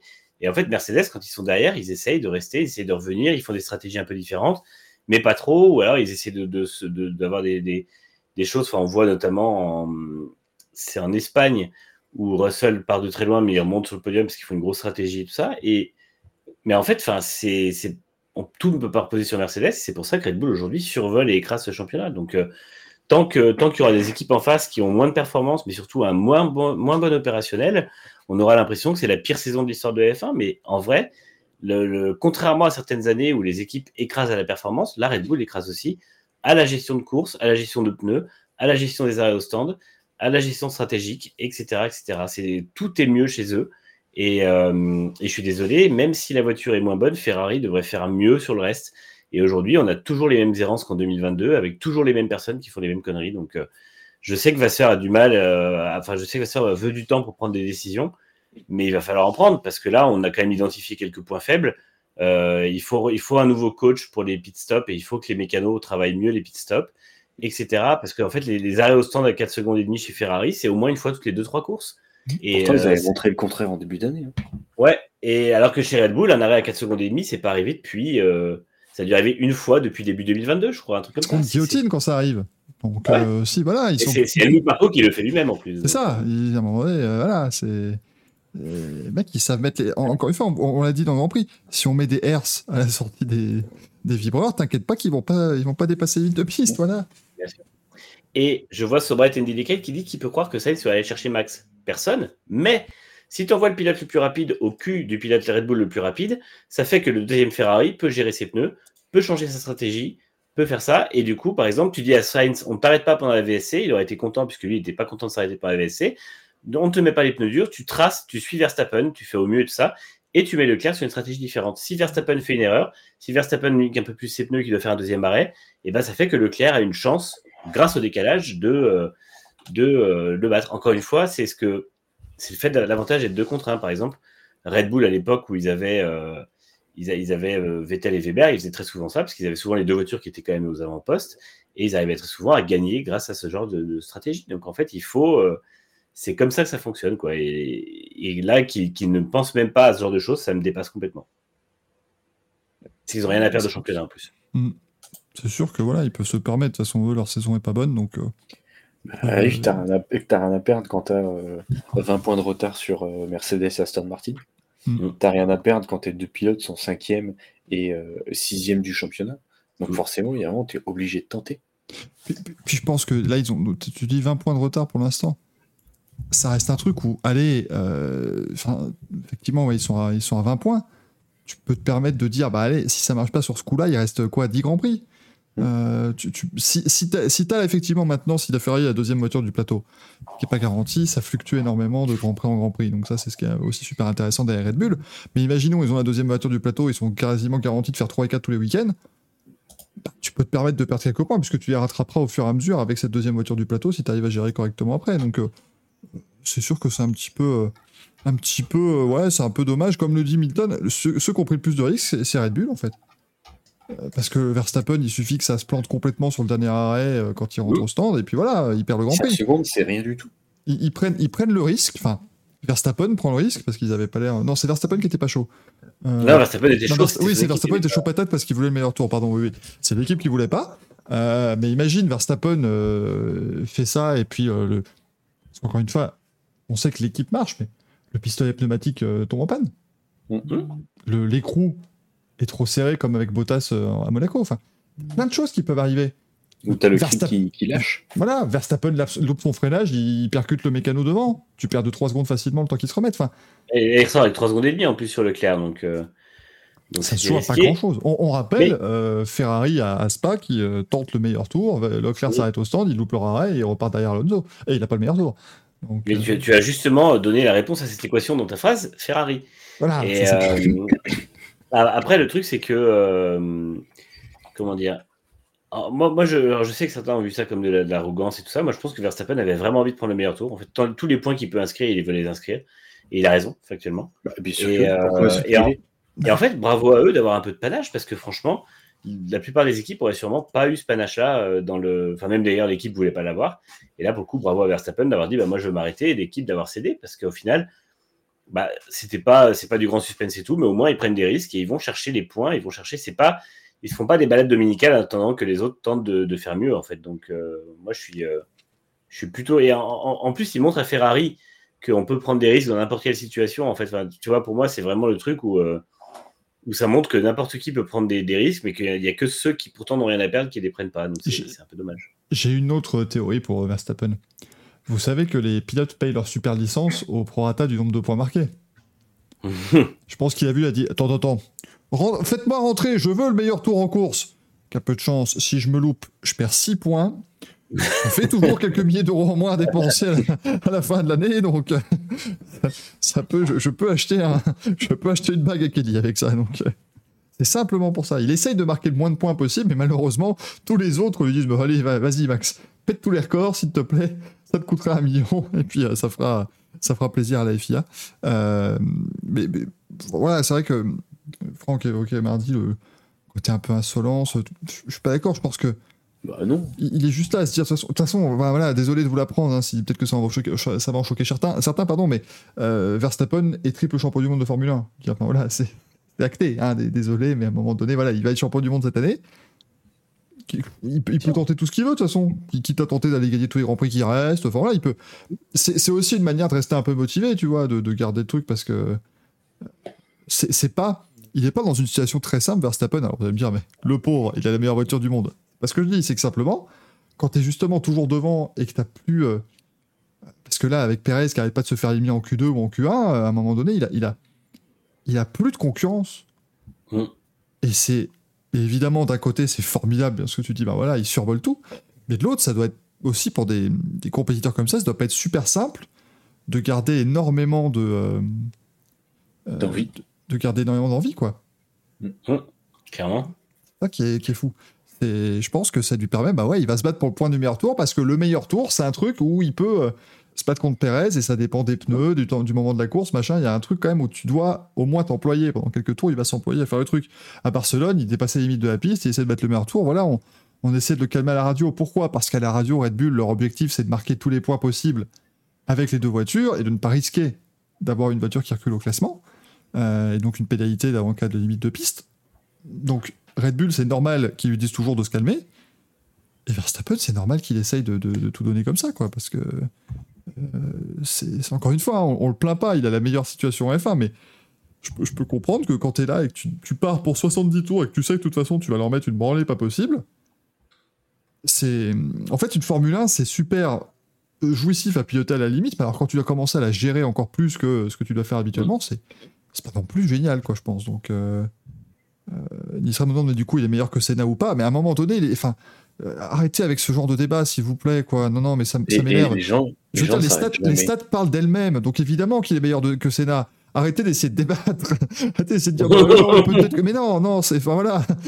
Verstappen est bien au-dessus. T'imagines le mec, là, s'il gagne, jusqu'en il est champion jusqu'en 2026, jusqu'à la nouvelle réglementation. Les gens diront encore, mais Senna, il est meilleur. C'est ça. Ouais. Senna, au moins, il avait, il avait le mérite de jamais avoir piloté une voiture avec plein de technologie. Il m'excusera, euh, ça va, quoi. Et puis Senna, c'était un pilote propre en piste. Ouais, ouais, parce que Senna, moi, je suis désolé, mais euh, franchement, le mec, il est super respectueux de tout le monde. Euh, c'est pas comme, c'est pas comme ce petit Verstappen. Jamais Senna, il serait venu accrocher quelqu'un, tu vois. Alors, je tiens à rectifier une énorme connerie que j'ai dire dans le chat. James Smith dit le meilleur c'est Frenzen depuis peu, mais quand même. Mais non, depuis toujours. c'est le meilleur depuis, toujours, voyons, enfin. C'est pas parce qu'il est arrivé sur Twitter qu'il est meilleur qu'avant. Il a toujours été comme ça. C'est juste que personne ne l'avait remarqué, sauf euh, une petite poignée de personnes. C'est vrai que l'année où il finit avec la moitié des points de son équipier chez Williams, ça a été, bon. Ah, mais, ça, c'est. Attends, j'ai eu un problème de casque. non, Manu, tu peux répondre. Mais deuxième du championnat quand même. Il a fait ce qu'on lui demandait il a mis, il a, atomisé Schumacher cette année-là. Il a fait ce que, il a fait ce que Perez est pour l'instant incapable de faire. Donc voilà, euh, presque. Il y, a, encore deuxième du championnat, je crois Perez, mais euh, justesse quoi. alors que, alors que, euh, ouais, Frenzen, 42 points, 6 points d'avance sur Coulthard, mais avec le barème de l'époque. 6, points, c'est l'équivalent de 4 victoires. Donc non, non, c'est vraiment domination sans partage de David Coulthard. C'est assez, assez, fou. Euh, Grosso nous dit Ouais, Senna, il pilotait des Honda NSX en petit mocassin. C'est vrai. Et puis Verstappen, il ressemble pas à Patrick O'Hell. T'as plein, voilà, as plein de trucs sur lesquels Verstappen est moins bon à un moment donné. Hein. Euh, aussi se dit Senna, il va Prost à la régulière en 90. la régulière. La régulière. Proprement. Pas trop voir nous dit question très délicate, mais est-ce qu'on ne tiendrait pas ce discours de Senna égale Dieu? Je grossis le truc et tu as raison de le faire comme ça, s'il n'a pas eu son accident tragique Non. On ne tiendrait pas ce discours-là. Enfin, je veux dire, Manu, enfin, Manu dit oui, mais c'est, on a la oui, non, oui. la même Y a- réponse. y a- Ouais, Évidemment. c'est un côté euh, ça idée. Mais, mais j'ai quand, même l'impression pas. que- j'ai quand même l'impression qu'à l'époque, c'était déjà un peu le cas parce qu'il avait tout ce côté mystique. euh, Ouais. Mais, euh, mais on, on le tient pas, on le tient pas avec Prost. Mais c'est vrai que c'est là, il y avait ce côté où il faisait un peu des sorties des fois qui étaient, qui étaient un peu ouais, mystiques, comme tu dis. Mais, euh, mais je pense, je pense que si, en plus, je pense qu'aujourd'hui, s'il était devenu une personne âgée et tout ça, il, aurait, euh, enfin plus âgé, qu'il avait pu vieillir, pu prendre du recul sur sa carrière et tout. Je pense qu'il tiendrait un discours très différent parce qu'il avait déjà commencé à le faire dans, dans sa dernière année, où il avait un discours très différent sur Prost, où il avait un discours, enfin tout un tas de choses comme ça qui, qui changeaient un peu. Et je pense que, je pense que le, le Sénat de 60 et quelques années serait quelqu'un de très différent du Sénat pilote, à mon avis. J'adorerais qu'ils disent oh, Verstappen, quand même, euh, il, est, euh, il est limite. hein. Oh là là là, moi je moi, j'aime pas comment il Moi, va. j'aurais pas fait ça. hein. Moi, franchement, non, non, non. Moi, moi un Jenson Button, ça se rapproche beaucoup plus de mes valeurs. ça, ça aurait été quoi non Nathan Speck me dit il serait devenu boomer raciste brésilien. Non, ça, je pense qu'il aurait. Non, ça, ça- J'aime beaucoup. La place, la place est bien prise. C'est Ouais. Très- Par contre, il y en a un autre qui, en vieillissant, risque de, de prendre la place. Mais rassure- Ah bah un, un Brésilien qui risque de prendre la place de boomer raciste, on... Ah oui, pardon. ça, ça va venir. hein, Oh, pas... Excuse-moi, tu parlais pilote de F1, j'avais oublié qu'il était passé là-bas. lui. Incroyable. Ouais, non, mais j'ai écrit le livre, hein, donc, mais, non, euh, tu n'as- non, Manu, ça prouve que tu ne l'as pas écrit. Il y a peut-être délégué Alors- certains paragraphes. Mon esprit, euh, j'ai- écrit dans la douleur, celui-là, mon esprit voulait pas ça- le valider. Docteur Kirby, Nelson Piquet, toujours resté le même pour le coup. On a beau dire ce qu'on veut. Il est aussi Ça a toujours été un insupportable. C'est vraiment une tête de con de A à Z. Donc ça, euh, il n'y a pas eu de, il y a pas eu de problème. Euh, alors que pendant ce temps, excusez-moi, j'ai à peu près le bar PMU qui s'est réuni en dessous de chez moi. Je sais pas pourquoi ils ont eu cette Ça a bien hurlé. Elle est entrée on, il peut faire Racing Café avec nous. Oui, hein, ça, on rappelle, nous on est vraiment sur la partie euh, café, hein, faut pas, faut pas s'inquiéter. Euh, je me suis dit, je ne vous suis pas trop de mes souvenirs, le duo Prost Balès était quand même très vite, je comprenais la colère de Senna et ses coups sur la piste. Moi, je, alors, je pars d'un- oui, Prost Balès, c'était pas correct, c'était euh, fourbe à certains moments. Ça, je le conçois. Mais jamais, au grand jamais, je n'accepterai qu'on rentre volontairement dans un gars à 200 km/h dans le premier virage d'un Grand Prix. Mm. Peu importe la raison. T'as beau, voilà, euh, même si tu, tu es, ah, il, il a couché avec ma femme, j'aurais rien à foutre. Euh, tu prends pas le risque de te tuer de tuer. l'autre. Frenzen est resté très calme face à Oui, Schumacher. Fre- Frenzen, c'est lui qui se faisait sortir par Schumacher à 200 km/h. Ah, en plus Euh, vraiment mal, mal bêta. C'est comme si euh, à, à Abu Dhabi, quand, quand Verstappen fait l'extérieur à Hamilton, Hamilton aurait dit Bon, en fait, non. Voilà. Ouais, mais c'est ça, mais. Non, non, mais Ah. de toute façon, euh, de toute façon, euh, ouais, pour, pour moi, les coups de les coups de Senna, il n'y a rien qui est justifié. surtout Après, 90. c'est- tu, pour, pour enfin, moi je comprends pas comment on s'amuse tout le temps à comparer. parce que on comparait, je suis sûr, je, je, je me souviens pas, mais je suis sûr qu'on comparait Alonso à Senna, quand on disait qui était le meilleur. On a comparé euh, Vettel à Hamilton. Enfin, il y a un moment, il faut arrêter de tout le temps comparer eux-mêmes. Non, mais surtout, surtout là, là on, va, on va suivre un truc qui va être le même que quand Vettel ou Hamilton ont, ont augmenté. C'est-à-dire que là, on est en, deux- en mi- mi-2023, on va comparer Verstappen à Senna. Dans 10 victoires, on le comparera à Prost. Euh, Dans 30 victoires, on le comparera à Schumacher ou je sais pas quoi, etc. Donc, euh, parce que bon, je pense qu'on n'attendra pas qu'il soit à 90 victoires pour savoir si c'est le, le GOAT ou pas. Mais, mais oui, euh, pff, au bout d'un moment, il faut, faut arrêter les comparaisons. euh, Et la dernière fois, d'ailleurs, moi, j'ai juste fait un truc factuel euh, après le Grand Prix, euh, le précédent Grand Prix, en disant il a le même nombre de victoires et tout le monde m'a dit ah mais tu compares machin non justement je ne compare pas. C'est factuel il a le même nombre de victoires point on passe à autre chose. Mhm. et, euh, et même Schumacher ça lui avait fait quelque chose quand il avait un nombre de Sénat etc mais c'est pas c'est pas pour autant c'est trop difficile de comparer et ça sert à rien parce que de toute façon quand tu en arrives à ce genre de taux de victoire ce genre de nombre de victoires ce genre de nombre de titres et tout en fait il n'y a plus vraiment à comparer parce que de toute façon c'est juste les mecs qui sont au sommet c'est juste des, des légendes et Verstappen en sera une quoi qu'il arrive à moins qu'à la fin de l'année, il dise oh, fait chier, j'en ai marre, j'arrête, ou ça restera un triple champion du monde et il sera un petit peu en dessous, mais il aura un sacré, euh, il aura des, sacrés stats quand même. Et sinon, euh, s'il enchaîne encore deux ou trois, et ben oui, il sera dans le top 5 mondial de toute l'histoire et on dirait que c'est une légende de la F1 et ce sera mérité. Donc, euh, comme ça l'est pour Hamilton, comme ça l'est pour Schumacher, comme ça l'est pour, euh, pour euh, Prost, pour Vettel, et, euh, parce que bon, Vettel, même s'il est un petit peu donné en dessous, euh, ça reste quand même un mec qui a enchaîné quatre titres mondiaux, c'est pas facile. Mm. Et comme Fangio, et voilà. Et puis après, tu as quelques autres pilotes qui viennent se greffer à ça, des Loda, des Clark, euh, qui ont des palmarès un peu moindres, mais qu'on qu'on met aussi dans cette catégorie. Mais au bout d'un moment, ça ne sert plus à rien de comparer, ça c'est sûr. J'ai vu pas trop que ce sera une magnifique phrase. Ils sont tous le GOAT de leur génération. Oui, alors le problème, c'est que le meilleur pilote du monde de sa génération, ça, devient- ça enfin, le meilleur de tous les temps de sa génération, ça devient compliqué si tu veux. Devient- C'est le Gauge, le greatest of their le generation. Ça, devient, ça devient compliqué si tu veux. Euh, c'est, c'est- mais c'est à peu près comme voilà, comme je vous ai dit. hein. D'ailleurs, ce week-end, très heureux, puisqu'on verra la patrouille de France d'Angleterre qui passera Ouais. au-dessus du circuit à, à Silverstone. Donc ça nous fera- chouette.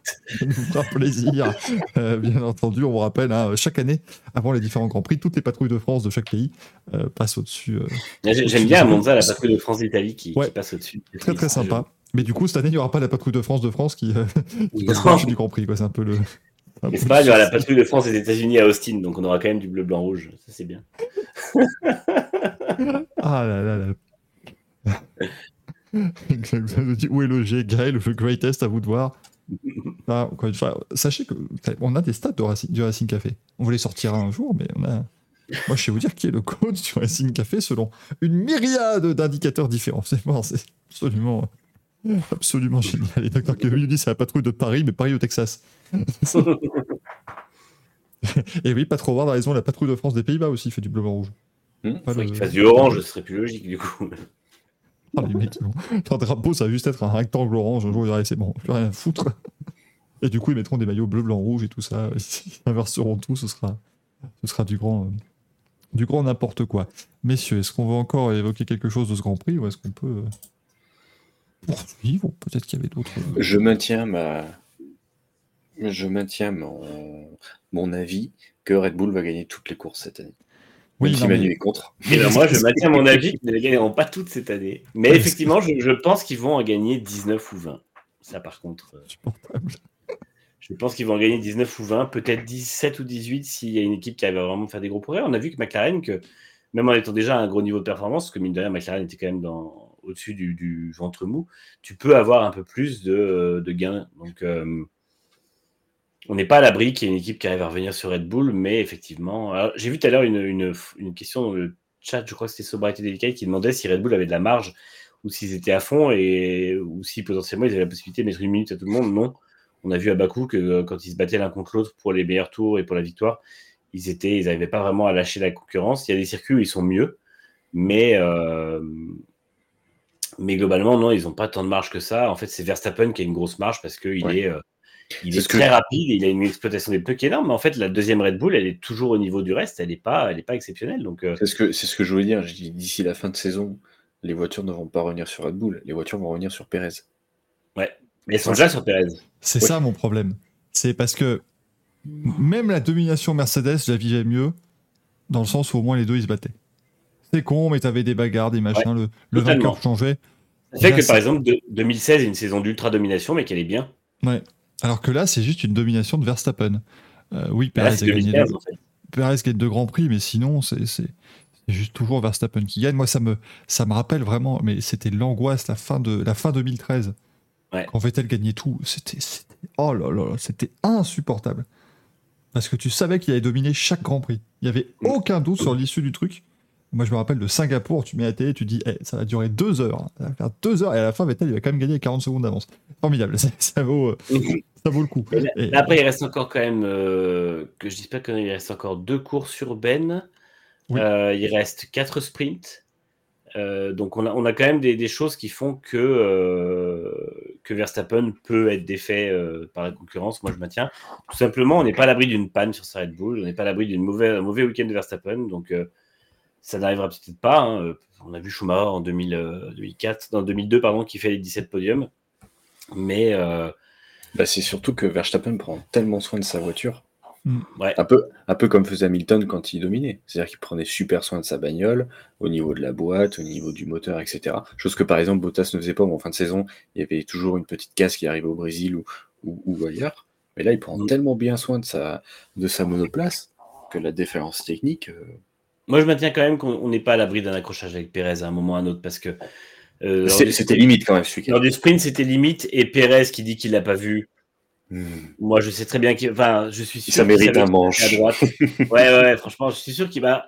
Bénéfice du doute, mais ça, ça- je suis sûr qu'il savait qu'il passait à droite, qu'il a un peu tassé et qu'après il s'est rendu compte. Et... Parce que Horner l'a dit lui-même, il a dit on accepte cette, euh, cette euh, excuse parce qu'on n'a pas la preuve du contraire, mais bon. Ça fait Stroll aux États-Unis. Ouais, quoi. C'est vrai, on dit aussi, ouais, c'est vrai que le contexte aussi du budget, du budget cap qui a été euh, euh, dépassé par Red Bull, ça joue peut-être un peu sur le côté qu'on est moins, moins heureux. Mais attention, on accueille un Belge. Alors, Verstappen pour ou contre Anthony Coppi? Contre. Merci. Il n'a pas, choisi... bah non, il a pas choisi la nationalité belge, donc, euh, alors qu'il aurait pu. euh, Mm. On l'aurait accepté même en tant qu'un bourgeois, donc euh, contre. Merci Anthony, à bientôt. Salut Ciao, ciao. voilà, c'était Anthony Coppi que vous avez vu Ah, dans, ça- dans le Racing Café. On, essaie toujours de vous le mettre parce qu'on sait que vous l'appréciez beaucoup. Donc on s'est dit qu'on allait euh, l'inviter. Ouais, ça, ça va, ça va, on est pas, ça on va. faire des caméos comme ça, euh. C'est incroyable. tu sais, il faudrait bientôt ça un truc incroyable. Jackie X, euh, Max Verstappen pour ou contre? Eh bien, je Alors, suis ouais. contre. Au revoir, Jackie X. Puis, non, non, non, non, non, non, non, non, non, ça n'aurait pas fonctionné, il t'aurait fait un monologue d'une heure. Ouais. Je aurait suis contre parce que Verstappen, je l'ai connu. Il roulait chez Benetton. Ça, c'est pas le bon, euh, c'est pas le bon Verstappen. Il a survécu au feu. Comment va le, le monsieur du, qui est évidemment fan du Milan AC hein, ou de l'AC Milan? Ouais, visiblement. Oh, D'ailleurs, je putain. devrais pas, je devrais pas porter ces couleurs. euh. Ouais, d'ailleurs, AC Milan, merci. AC dit Milan. Milan AC, j'aimerais que ça arrête. S- euh, Et l'autre, il vient, il a déjà d'exigences. Non, mais oh. Ah oui, bah oui, bah oui. Après, ça va, je veux dire, euh, fan de l'AC Milan, mais ça m'a pas empêché de, de serrer la main à un supporter de l'Inter euh, mercredi dernier, donc ça va, ça va. On reste bon esprit. C'est beau. C'est beau, bravo. Euh, mais euh, Michael nous dit Salut Anthony, tu passes bien au speaker de Spa. Ça fait 10 piges, évidemment que ça commence à bien passer quand même. J'ai déjà envie d'avoir un peu de l'humour piquant, mais peut-être que je- le son, les gens m'entendent mieux ici qu'à. ce- Non, je vais pas aller au bout de la phrase. Oh, oh qu'il est piquant, oh qu'il est, oh, qu'il est vilain. J'ai l'impression d'être Bertrand de la Parce que ma, dernière course de l'année est déjà assurée, donc je peux me le permettre. Pour le reste, euh, s'il n'y a rien d'autre, je, comprends- je saurais pourquoi. Moi, moi, moi, je tiens à dire que quand je commente à Spa-Francorchamps, le son est de grande qualité. euh, la cantine est formidable et je suis toujours accueilli avec euh, grand plaisir et, et vraiment euh, n'hésitez pas à me réengager parce que parce que c'est c'est vraiment un moment euh, voilà vraiment, faut que les gens quand on dit le AC c'est pour Anto- oui le AC d'AC Milan c'est pour Anthony Coppi on est d'accord Exactement. ouais, c'est exactement. bien D'ailleurs, je suis né le même jour que l'Inter, pas la même année, mais le 9 mars aussi. Je, je vis bien avec ça. On va parler de football encore longtemps Non, moi j'ai juste une dernière question. Est-ce euh, que tu voilà. as choisi ton équipe préférée selon tes initiales ou est-ce que c'est une coïncidence? Euh, C'est une pure coïncidence. la, voiture préférée de Gazou est la Ferrari F2003 GA donc euh, oui, pas de- Ah, Du coup, je me demandais si euh, Anthony, par exemple, aimait bien la Cobra, tu vois, pour, comme voiture. Ou si, euh, non, mais c'est vrai qu'en- mais disons qu'elle a eu son, son petit succès dans Gran Turismo à l'époque, tu vois, le petit Gran Turismo 4, ça passait toujours bien. Mais, mais- ton film préféré c'est E.T. du coup Évidemment. Et, et Axel, son, euh, son, son personnage historique préféré, c'est César. Oh, César avait, avait César. Oui, écoutez, on- ça va hein, maintenant. Euh, j'arrive, je suis déjà vulgaire. oh, oui, je bravo. euh, on me demande si tu aimes Assassin's Creed. Putain, ils vont, Ils vont tout sortir. ils vont tout sortir. Des... Oh là Je pense Alors franchement, pour ce coup, c'est vraiment pas mon. Euh, Assetto Corsa, par contre. Allez, pour rester Ah, dans les jeux, Assetto. Corsa, ça me parle beaucoup plus. C'est vrai. Et je préfère le Assetto Corsa ou Assetto Corsa Competizione, oui. Bah oui, parce qu'il y a un C en trop. Ouais, c'est exactement. normal. Euh, et quelqu'un qui a bien raison, oui. Si par contre tu, euh, tu rencontres. euh, euh, tu peux rencontrer David Coulthard à un concert des CDC, du coup. Fan de Nick Cordy, on demande C'est aussi. deux minutes que je suis là. Ou d'Amaury Cordel aussi, bien sûr. hein, pas- Oula, non. pas- c'est moche. Ah bah ouais. Et-. Les Belges, hein, pourtant, il faut, il faut soutenir les, les compatriotes. Ah, Euh, mais je- je- j'écris des dépêches euh, à chaque fois. Je, je n'y manque pas. Très beau. C'est important On de a- soutenir. euh. On fait par- même parfois des doublons entre la rédaction et, et nous. Donc, euh, Mon Alberto Contador, arrêtez, moi j'en peux plus. Aston Martin Cognis. C'est insupportable. franchement, mais on ne peut. Mais ça, je me... enfin, franchement, le chat, on- vous ne savez pas vous tenir. hein. C'est- c'est pas possible.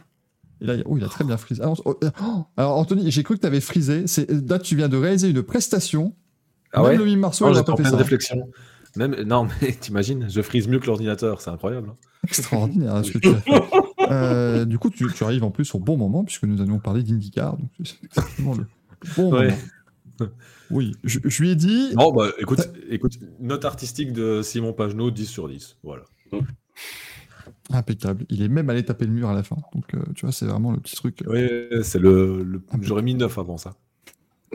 Sachez que Simon va bien. hein, euh, voilà. Oui, c'est pour ça que je me le permets, hein, sinon. euh, Il, n'a effectivement pas pris part à la course euh, qui, euh, qui a eu lieu euh, ce, ce dimanche du côté de Midway parce qu'il s'est pris une sacrée botte en essai, mais c'était simplement voilà, une mesure de précaution de la part de l'IndyCar.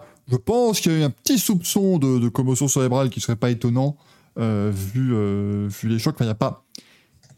Il a, pas tant de- y a pas eu tant de chocs si violents que ça, mais ça reste un truc quand même où tu, hein, tu, fais 7 tonneaux. Ça doit forcément un petit peu te, te limiter dans l'espace après quand tu sors de la voiture. Donc euh, voilà, on n'a pas pris de risque. On a mis euh, Connor Daly à sa place et Connor Daly n'a pas fait une mauvaise course en plus. Donc comme quoi, euh, euh, ça faisait peut-être du bien aussi à, Simon de voir une course de, vue de l'extérieur. Maintenant, peut-être qu'il a eu encore d'autres petites choses à améliorer dans cette équipe du, du Meyer Racing. Euh, Joseph Breton nous dit Simon n'a pas réussi son triple. Axel. Tintin.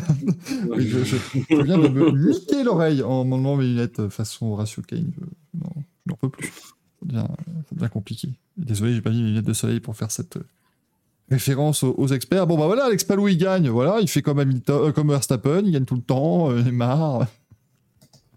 C'est difficile de dire autre chose. Il a été, il a été incroyable. Enfin, encore une fois, il est largement meilleur et euh, c'est essentiellement de la gestion de course. Donc, euh, moi, je, dis toujours qu'il va être champion du monde. Enfin, je, pas, pas du monde, juste de là-bas. Mais champion avant la fin de saison, quand même. euh, au moins deux courses avant la fin, je pense. Après, les Américains, quand ils gagnent chez eux, ils aiment dire qu'ils sont champions du monde. Oui, bah, c'est sûr que J'allais- les dire que Manu, ça. Manu, tu ne t'es pas comporté en bon fan de NFL que tu es, NBA aussi, NBA et de aussi. hein, NBA, et tous, de, de MLB, Il y a et des tout squads ça. avec hein. les World Series. Hein. Et, le, et je Ouais, suis ouais, sûr, ouais. alors, cru- cruelle désillusion, ils n'ont pas organisé ce, ce 4 juillet, le traditionnel concours de mangeurs de hot dog. Qui, qui- mais je suis sûr que le mec est champion du monde du mangeage de hot dog, hein, sport qui n'est pratiqué qu'aux États-Unis. Euh, et sport qui n'a de nom de sport qu'aux États-Unis d'ailleurs, parce que. Ah, ouais, mais il faut respecter, pour enlever le respectons S, les cultures. Respectons les cultures différentes. Non, sais pas. Ouais, enfin, le mec, euh, bouffe, le mec, il- le mec, il bouffe 62 hot dogs en 15 minutes, oui, c'est, culturellement, c'est étonnant. c'est particulier. Non, mais c'est vrai que c'est. Ah, voilà, il est, il, est, il est impeccable. Alex Palou, 3 victoires de suite, c'est pas quelque chose qui a arrive si souvent à Indica. C'était une belle course. hein. Moi, je me suis bien amusé à la regarder. Ah, bah oui, c'était En chouette. fait, je- c'était vachement bien. Et même si certains pourraient dire que c'est long, bah, je trouve que c'est toujours mieux qu'une course de Formule 1 à certains moments. il y a, il y Parce a- il y a que. euh, une info. Ah bah oui, mais en fait, rien que le fait de dire que tu peux. euh, tout- T'as toujours un mec qui peut piter à n'importe quel moment pour faire quelque chose d'intéressant. C'est ça qui me, qui me maintient vraiment euh, euh, à l'affût et qui me fait prendre beaucoup de plaisir. Euh, parce que bah, tu vois la course de. Tu vois le course de Howard qui, qui, Oh. pite, euh, qui pite vachement tôt, qui fait des trucs intéressants. Ça lui a permis de faire une belle, une belle course. Quoi. Et Mm. franchement, tu as pareil, là, j'ai vachement bien aimé la, la perf de, de Lundgaard, parce que putain, Mm. c'est sa deuxième année. Et là, il commence vraiment à bien comprendre le, le, l'IndyCar, il commence à bien connaître la monoplace. Et ça fait déjà deux, trois courses où il pointe le bout de son nez euh, du top 10, c'est vachement intéressant. Là, il a fait une belle course solide.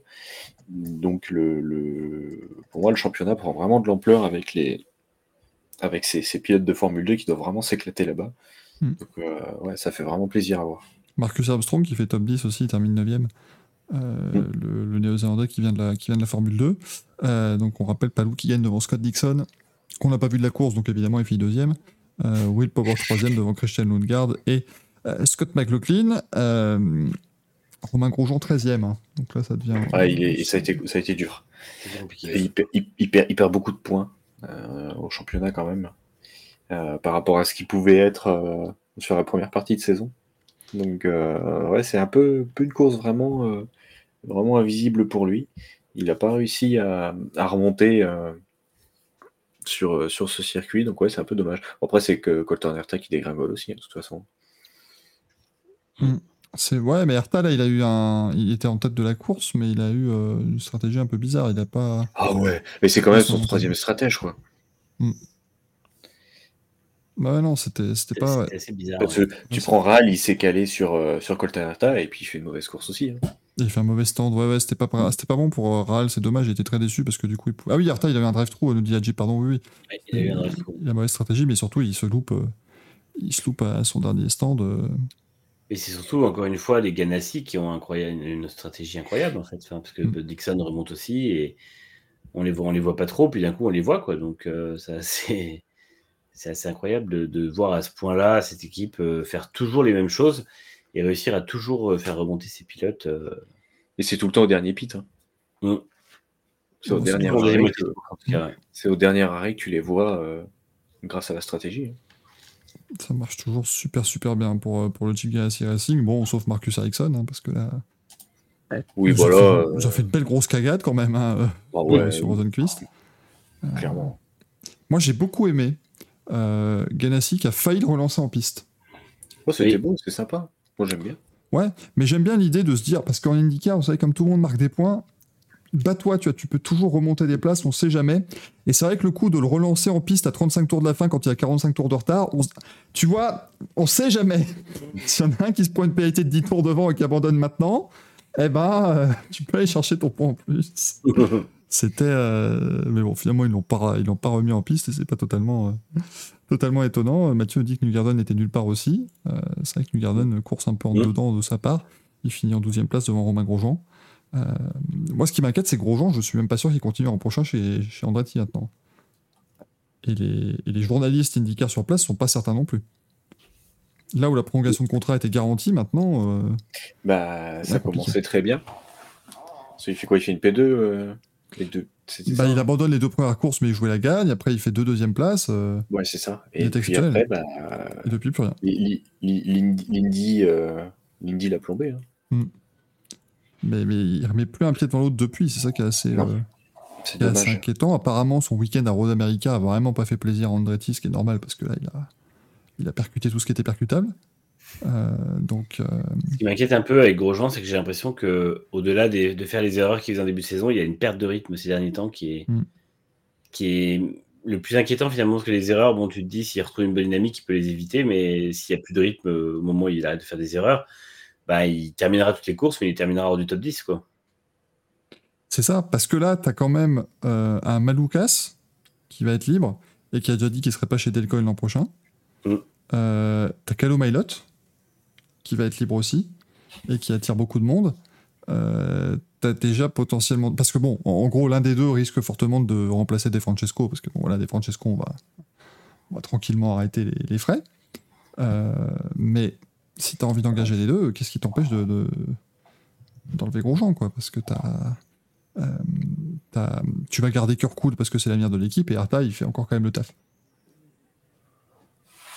Ouais, Arta, je suis pas si.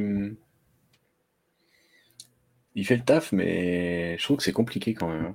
Ah bah c'est sûr que c'est pas simple. Bon, enfin là, il fait quand même la pole, il mène les premiers tours, machin. Enfin, il, il gère, euh, il gère plutôt pas mal, mais euh, de toute façon, Arta, dès qu'il se passe un truc qui ne va pas euh, dans son sens, il, il perd les pédales. Ça, ça reste le, le problème principal. Mais aujourd'hui, tu me dis, on se sépare d'Arta ou de Grosjean. Bah, C'est difficile de dire lequel tu, tu enlèves, honnêtement. euh. Bah, si tu veux voir sur le long terme, euh, Oui, il y en a un qui est plus ancien, c'est ça. malheureusement. Donc, euh, Romain Grosjean, j'es- j'espère quand même qu'il restera dans l'équipe parce qu'il a, il a- il a- il a totalement, il a totalement sa place là-bas. On n'est pas en train de vous dire qu'il est mauvais. Bah, c'est surtout quoi, pour moi, il est clairement fait pour l'IndyCar. Quoi. Mm. Parce que bah, il y a des moments où quand ça fonctionne, il est vraiment redoutable. On l'a vu l'an dernier, on l'a encore vu là sur le début de saison, il peut être vraiment redoutable. C'est ça, mais, mais il, faut, euh, il faut réussir à, à maintenir cette constance tout au long de l'année, ce qui n'est pas forcément très, euh, pas forcément très Après, c'est facile. pas, c'est- ah, c'est pas facile, hein, ça c'est sûr. Euh, Attends, j'ai une grande question. C'est vrai que j'aime les débats, j'aime les questions, euh, grandes questions rhétoriques. Euh, Benjamin Pedersen, pour ou contre? Contre au bout d'un moment. hein. Oh je, je veux bien comprendre qu'il qu'il n'y ait que le drapeau bleu, voilà, t'es pas obligé de le respecter, mais il y a des limites, quoi. J'avais envie, de lui mettre des... j'avais envie de lui mettre des baffes. Il a fait chier tout le monde. Il n'y en a monde. pas un euh, qui s'est pas retrouvé avec Pedersen euh, dans les pattes et ils l'ont tous dit après la course. Euh, Scott McLaughlin est venu le voir et l'engueuler après l'épreuve aussi. Il a d'ailleurs fait un tweet très drôle après en répondant en disant non mais je lui disais simplement qu'il y avait un NASCAR à minuit sur, NBC mais il a il a il n'a aidé personne. Il a été insupportable pour tout le monde. Il a failli faire perdre la victoire à Palou. Il a failli faire perdre la deuxième place après Dixon enfin Bah, en fait, en soi, qui, qui gêne un mec d'une autre écurie concurrente qui peut pas blairer ou quoi, tu vois. Tu peux te dire, bon, ok, il sait que c'est lui derrière, il s'aime pas. Mais là, c'est vraiment tout le monde. ah au moins euh, pas de favoritisme Ah non, Non, mais le problème, c'est qu'il est au ralenti en plus. Quoi. Enfin, Ah, il était pas rapide hein. il est pas rapide, il se pousse pas. Il... Quand il... Ah, il fait c'est- 26ème son équipier fait 24 hein. donc si tu veux c'était vraiment les, les voitures de qui étaient qui étaient Mais c'est- cette année, euh, cette année, c'est quand même à chaque fois qu'on entend parler de Pedersen, c'est soit parce qu'il a fait une connerie en piste, soit parce que euh, il a fait une connerie en piste. Mais euh, c'est, il y a rien d'autre quoi. après, euh, Euh, rookie de l'année des- des 500 bases Minneapolis Classe. des Francesco, c'était quand même limite à la fin que ça, ses pneus cramaient. hein. Parce que ça, c'était, c'était, ça, ça finissait en auto-tamponneuse, hein, tout le monde se rentrait dedans là-bas. Ouais, mais c'était pour, les- c'était pour une position. Le mec, tu te dis, euh, alors c'était Oui. n'importe quoi, certes. Certes, mais c'était n'importe quoi. Ça n'a pas été aidé par l'énorme glisse de New Garden devant, qui n'était pas non plus très nécessaire et qui nous a fait des situations très étranges dans cette ligne droite des stands. Mais au moins, tu te dis, voilà, c'était pour une position et surtout pour l'une de ses meilleures positions en carrière, parce que De Francesco a fait clairement sa meilleure course en IndyCar pour moi depuis qu'il est arrivé. Mm. Euh, pas vous dire que c'était une course géniale, mais c'était une bonne course de sa part. Il jouait à la régulière le top 10. Donc, euh, c'est, Mm. c'est- très correct. Euh... Nathan Speck, De Francesco, pour moi, il est plus nul que De Francesco. Alors oui, j'entends. Maintenant, il y, a- il y a un de ces deux noms, il faut le changer. Parce que il peut pas être plus mauvais que lui-même. Ça, ça me paraît. Mais si c'est le premier qui change en mettant Pedersen, je suis d'accord. Ah oui, mais de toute façon, mais Pedersen l'an dernier, il fait, enfin, il est pas bon. on Ouais, a il dit, euh, cinquième en Indy Lights, un truc comme ça. C'est Ah vraiment. euh, c'est euh, parce que dans Indy Lights 2022, euh, le- notre cher ami danois Benjamin, oui, Pedersen, il finit cinquième du championnat. Euh, on vous rappelle que cinquième de l'Indy Lights jusque l'an dernier, ça équivaut à, à milieu de peloton. Hein. Qu'il y a 11 pilotes qui ont fait la saison complète. Donc, euh, c'est pas, ouf, quoi. Alors, il a gagné une course à Portland, super, mais euh, Après, quand tu vois le sponsor qui est là toute l'année et qui, mais qui euh, décore aussi une autre bagnole, tu comprends pourquoi il est là. Quoi. bien sûr. De toute façon, euh, le, le- le champion Indy, Li- Indy Lights euh, l'an dernier n'a pas de, n'a pas de volant, Ouais. Linus Lundqvist, alors qu'il a mis le branlé à tout le monde. Euh, parce que pour vous donner une idée, l'an dernier, quand même, donc, Linus Lundqvist gagne le titre avec quasiment 100 points d'avance sur Stingray Rob. Le Stingray Rob qui fait pas grand chose en IndyCar, hein, le même. Troisième, c'est Matthew Brabham. Alors, Matthew Brabham, il faisait de l'Indy Lights en 2011, 12 Et du coup, il est revenu en Indy Lights après avoir fait quelques, quelques épreuves de. Il y en a qui font pareil en F2. hein. C'est vrai, mais ils vont pas faire, ils vont pas faire du Stadium Super Trucks entre temps. Mais c'est vrai que Roberto Merri a fait les 25 Heures Fun Cup. Donc euh, c'est assez, euh, c'est assez jouable. Et ça permet de répondre à la question de Sim Tousto qui me dit est-ce que vous pourrez vérifier le pouls d'Anthony? Je viens de Il le faire. Je suis là. Est, Je suis là, je suis est là. J'écoute avec beaucoup de. euh, Oui, bon, j'écoute. J'écoute avec beaucoup de oui. On va faire des t-shirts de, de celle-là. Ouais, avec trois petits points avant le oui, Ouais. du coup, tu vois. Et la ligne Oui. suivante, le oui. Oui. Moi, on a invité Joe Biden ce soir ou... Arsène Wenger. Arsène Wenger. Arsène Wenger. C'est nul, Denis. C'est nul de A à Z. Arsène, est-ce que vous me suivez? Pardon? Je n'ai pas. C'était, euh, c'était prodigieux. Euh, mais euh, du coup, euh, Anthony Copium dans un état second. Alors, j'en ai déjà entendu avec ce nom-là, mais alors celle-là, je trouve qu'en termes d'originalité, très très haut. Et pourtant, et pourtant, il y a du niveau. Bravo à lui. C'est sûr que c'est pas une photocopie des autres blagues qu'on te fait. hein, c'est, voilà, c'est comme ça. Par il, exemple. comme ça, il est content. Moi, je suis, moi, je suis content parce que les gens, ils viennent dans le Racing Café, ils s'en prennent plein la gueule. Ils, ils reviennent quand même joie Ils derrière. reviennent. Euh, donc, c'est, c'est finalement, euh, c'est Mais il finalement sait, ma que, que des fois, il revient pour faire des trucs comme regarder euh, Michel Vaillant, par exemple. Donc, euh, le, le versement de la prime de risque arrive. hein, Comment ça, t'avais pas passé de bonne soirée Si, j'ai passé une excellente soirée. moi.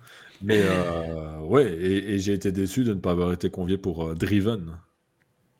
Ah bah Ça, écoute, à un moment donné, excuse-nous, hein, on te- Bon, après, je suis chaud pour le revoir, hein, si jamais. hein. Non, ça va. Il y a Si, pas. euh, Si, on, va regarder Driven à chaque palier de 100 abonnés. Voilà. Il y a- Ce sont des nouveaux gens qui n'ont pas vu Driven, donc du coup, ils veulent voir Ouais. Driven. C'est La important. deuxième fois aujourd'hui que j'entends parler de ce film, euh, c'est déjà deux fois de trop. Nitram nous dit. Ah non, celle-là, est- excuse-moi. c'est- C'est un coloscopie. Pas la première fois. C'est Ouais, pas la j'imagine. première fois. Oh merde. Ah, c'est- Mais ça, ça reste de. Je crois que c'est que la troisième personne à y penser. Mais ouais, euh, Voilà, Michael a raison, tu seras convié pour le film de Brad Pitt. Qui, rappelons-le, est Driven film. 2. hein, donc, euh, Il y a le film Grand Turismo Oh. aussi. Oh Non, mais je vous jure, non, mais attendez, Grand Turismo. Oh, Hier, vu la j'ai revu la bande annonce hier au cinéma. Et juste avant ça, il y avait à l'entracte, j'étais avec ma copine, et juste avant ça, il y avait l'entracte de la, la bande annonce de Barbie. Elle me dit Ah, ça m'intéresserait. Je lui dis Là, tu m'oublies par contre. Elle me dit Bah non, je suis venu voir Rush et Le Mans 66 avec toi, donc très bons arguments auxquels je ne savais pas vraiment quoi répondre. et, euh, et puis après, il y a la bande annonce de Grand Turismo. Je lui dis Bah voilà, on a un deal. Moi, j'irai voir Grand Turismo de mon côté, tu iras voir Barbie de ton côté, c'est très bien. Elle dit Ouais, maintenant, Grand Turismo, ça m'intéresse. Et là, je me dis Putain, je te la merde. Alors que c'est con, merde. parce que si toi tu vas voir Gran Turismo de ton côté et elle Barbie du sien, c'est quand même elle qui gagne. Euh, parce qu'au moins l'un des deux films a l'air d'être un film relativement de d'au moins un ça, tout petit ça, peu ça de fait, ça fait peur, ça fait peur quand t'as l'impression. T'as l'impression de voir tout le film en fait euh, dans la bande annonce et Mm. qu'en plus la moitié c'est des crashs. euh, tu vois, j'ai jamais vu des LMP3 euh, faire ça, alors que parfois c'est pas super bien piloté, ça pourrait, mais quand bien même. Mais euh, non, non, non, non, c'est- J'ai jamais vu les 24 heures du Mans ou Hungaroring non plus, hein, donc tu sais. euh, c'est- pas- Ça va. Et hein. pourquoi pas? Mais alors, pour une raison très bien. simple, Axel, c'est que moi, je j'habite pas à Budapest. Voilà. Donc, euh, On fait bien le, le trophée. Merde, comment il s'appelle? Le trophée des champions en Thaïlande. Bon. Trophée des champions qui, trophée des champions qui est quand même le vainqueur de la Ligue 1 contre le vainqueur de la, la Coupe de France. la- ouais. de la Coupe de France. hein. Bon, Maintenant, il décide de le, maintenant, il les décide de le super faire. Les super coupes en, en Arabie Saoudite, d'Espagne, euh, d'Italie, euh, Il Mais- décide de faire ça en Thaïlande. D'ailleurs, je crois été Dakar, le Dakar euh, en Arabie Saoudite maintenant. Mais du coup, attendez, parce que ça, ça- ça peut être vachement bien, parce que tu fais les 24 heures du Mans de Budapest avec le passage de la patrouille de France de Hongrie avant le départ. ça- ça peut- ça- Il y a un truc, hein Il J'ai peur du. Bruno Van hongrois, hein, personnellement. Je sais pas si on peut en trouver un. Par contre, ça pourrait, ça, ça pourrait être sympa parce que tu aurais une. Tous les supporters polonais qui débouleraient là-bas, ça pourrait être un truc de barge. hein. Ah, voilà, oui, là, là, ça, va être, euh, ça va être quelque chose. Les Néerlandais, parce qu'on leur dira Eh, euh, c'est pas Max Verstappen là-bas Et puis voilà. Ils viendront- Ils viendront regarder. Euh, ça, va être, ça va être fabuleux. Faut, se- faut, faut se préparer, hein, cela dit, à Verstappen au Mans bientôt. Je pense que vu ces récentes Oui. déclarations, ça va être beau. Ça va être beau le Mans avec tous les Néerlandais euh, dans 5-6 ans là. En plus des Anglais, des Danois. Bon, ça va être... Déjà là, c'était complet, mais alors là, ça va être n'importe quoi. Euh, La, la- la billetterie qui va partir en 12 minutes. Ah ouais, c'est clair. T'auras 9 Bah, là, personnes, c'est- du, t'auras neuf là, personnes c'est- du Mans qui auront des billets. La CO, ils se frottent les mains. S'ils pourront vendre les billets dix fois plus cher, les mecs, ils achèteront hein, de toute façon. Donc ils s'en foutent. hein. oui, c'est vrai que Louis, donc dans- dans les 24 heures du Mans de Budapest, après, avant le passage de la patrouille de France de Hongrie, tu as évidemment le drapeau français de Hongrie euh, qui est apporté sur la grille de départ par les cavaliers français de Hongrie, qui, euh, qui viennent évidemment, la, la garde républicaine française de Hongrie, qui vient apporter le, le drapeau. On est con. C'est quand même, euh, c'est quand même prodigieux. c'est pour ça que je reviens à chaque fois. Ah bah oui, écoute, hein, on, on s'abuse bien ici quand même. Ils chanteront la Marseillaise de Hongrie. De toute façon, c'est possible. hein, Les Suisses, ils sont mis au Vatican. hein. C'est vrai. C'est vrai que les gardes, les gardes du Vatican sont des Suisses. Ah, ah, ah, ah, le chat, ah, ça bouffe moi, hein Ah, quand on vous apprend des vrais trucs. Ah, tout de suite, quand le niveau culturel de l'émission augmente, il n'y a plus personne. Voilà. À un moment donné, euh, rassurez-vous, on va, on va faire redescendre le tout, hein, ne vous en faites pas, mais... Mathieu dit, après le virage néerlandais à l'Alpe d'Huez, il y aura le virage d'Arnage en orange. Oh là là. Mais- Moi, si, si- le, jour, euh, le jour où Verstappen... Parce qu'en fait, non, mais il y, a un gros il y a un gros souci. Parce qu'il y a déjà les Danois, les Anglais. Mais le jour où Verstappen fait Le Mans, Rossi fera Le Mans aussi. Oh putain, oui. Donc Ah moi, ouais, en, fait, je, plus- en fait, je prends mes vacances à ce moment-là. Je me casse. Ah, mais là, tu, tu loues ton Après- appartement une fortune. hein. Je Ben, pense voilà. que je pense que là où euh, il y a un vrai effet Rossi, euh, il y a eu en tout cas un vrai effet Rossi l'année passée à Spa parce que c'était concrètement sa première course euh, de, la, de sa vie en Belgique. Je veux dire, au Mans, euh, ce ne sera pas la première fois qu'on le verra non plus, tu vois. Non, mais je pense Donc, que tous les ouais, fans de Rossi qui viennent plus au Grand Prix de France Moto, ils vont, ils vont venir au 24 heures du Mans, du coup. Mm. Parce qu'il y en a Regarde beaucoup. maintenant, euh, il, pète, il continue à péter des fumis euh, jaunes euh, sur les grands prix de moto. Maintenant, on dit oh, c'est pour la VR46. Oui. Oui, oui, oui, oui, oui. Écoute, quand on dit peut-être les Espagnols, s'il y a aussi Alonso. Ah non, hein, parce que les Espagnols, ils en ont rien eu à battre hein, quand il est venu au Mans, Mm. Fernando Alonso. euh, ça les a En tout cas, si, c'est- si, si tu as Rossi euh, qui arrive en même temps que Verstappen, tu vas voir que euh, il serait capable de se dire Eh, dans la ligne droite de l'Inaudière, il y a de la forêt. là. Et si on foutait des tribunes tout le long? On rase tout, on fout des des tribunes, arbres, ça va. hein. ça sera blindé. Mais ah, t'imagines, franchement, le tour de formation des 24 heures du Mans avec les fumis des deux côtés des Lunaudières. Un côté orange, un côté jaune. Après, l'avantage, c'est que, d'ici à ce qui passe à, à vive allure, a priori, ça se sera dissipé. Quoi. A priori. Oui, c'est l'avantage, c'est que oui, quand il passe devant toi lors du tour de chauffe, t'as encore 27 minutes avant qu'il repasse, donc euh, pas trop. de- pas trop de- Enfin non, non, ça va. Non, il passe devant, il repasse devant toi 8 minutes après. Tu as à peu près le temps de faire le tour de chauffe. Et puis euh, c'est le départ de la course. Et puis il repasse 8 minutes après le temps de faire le premier tour de safety car. Puis 8 minutes le temps de faire le deuxième. Puis 8 minutes le temps du troisième.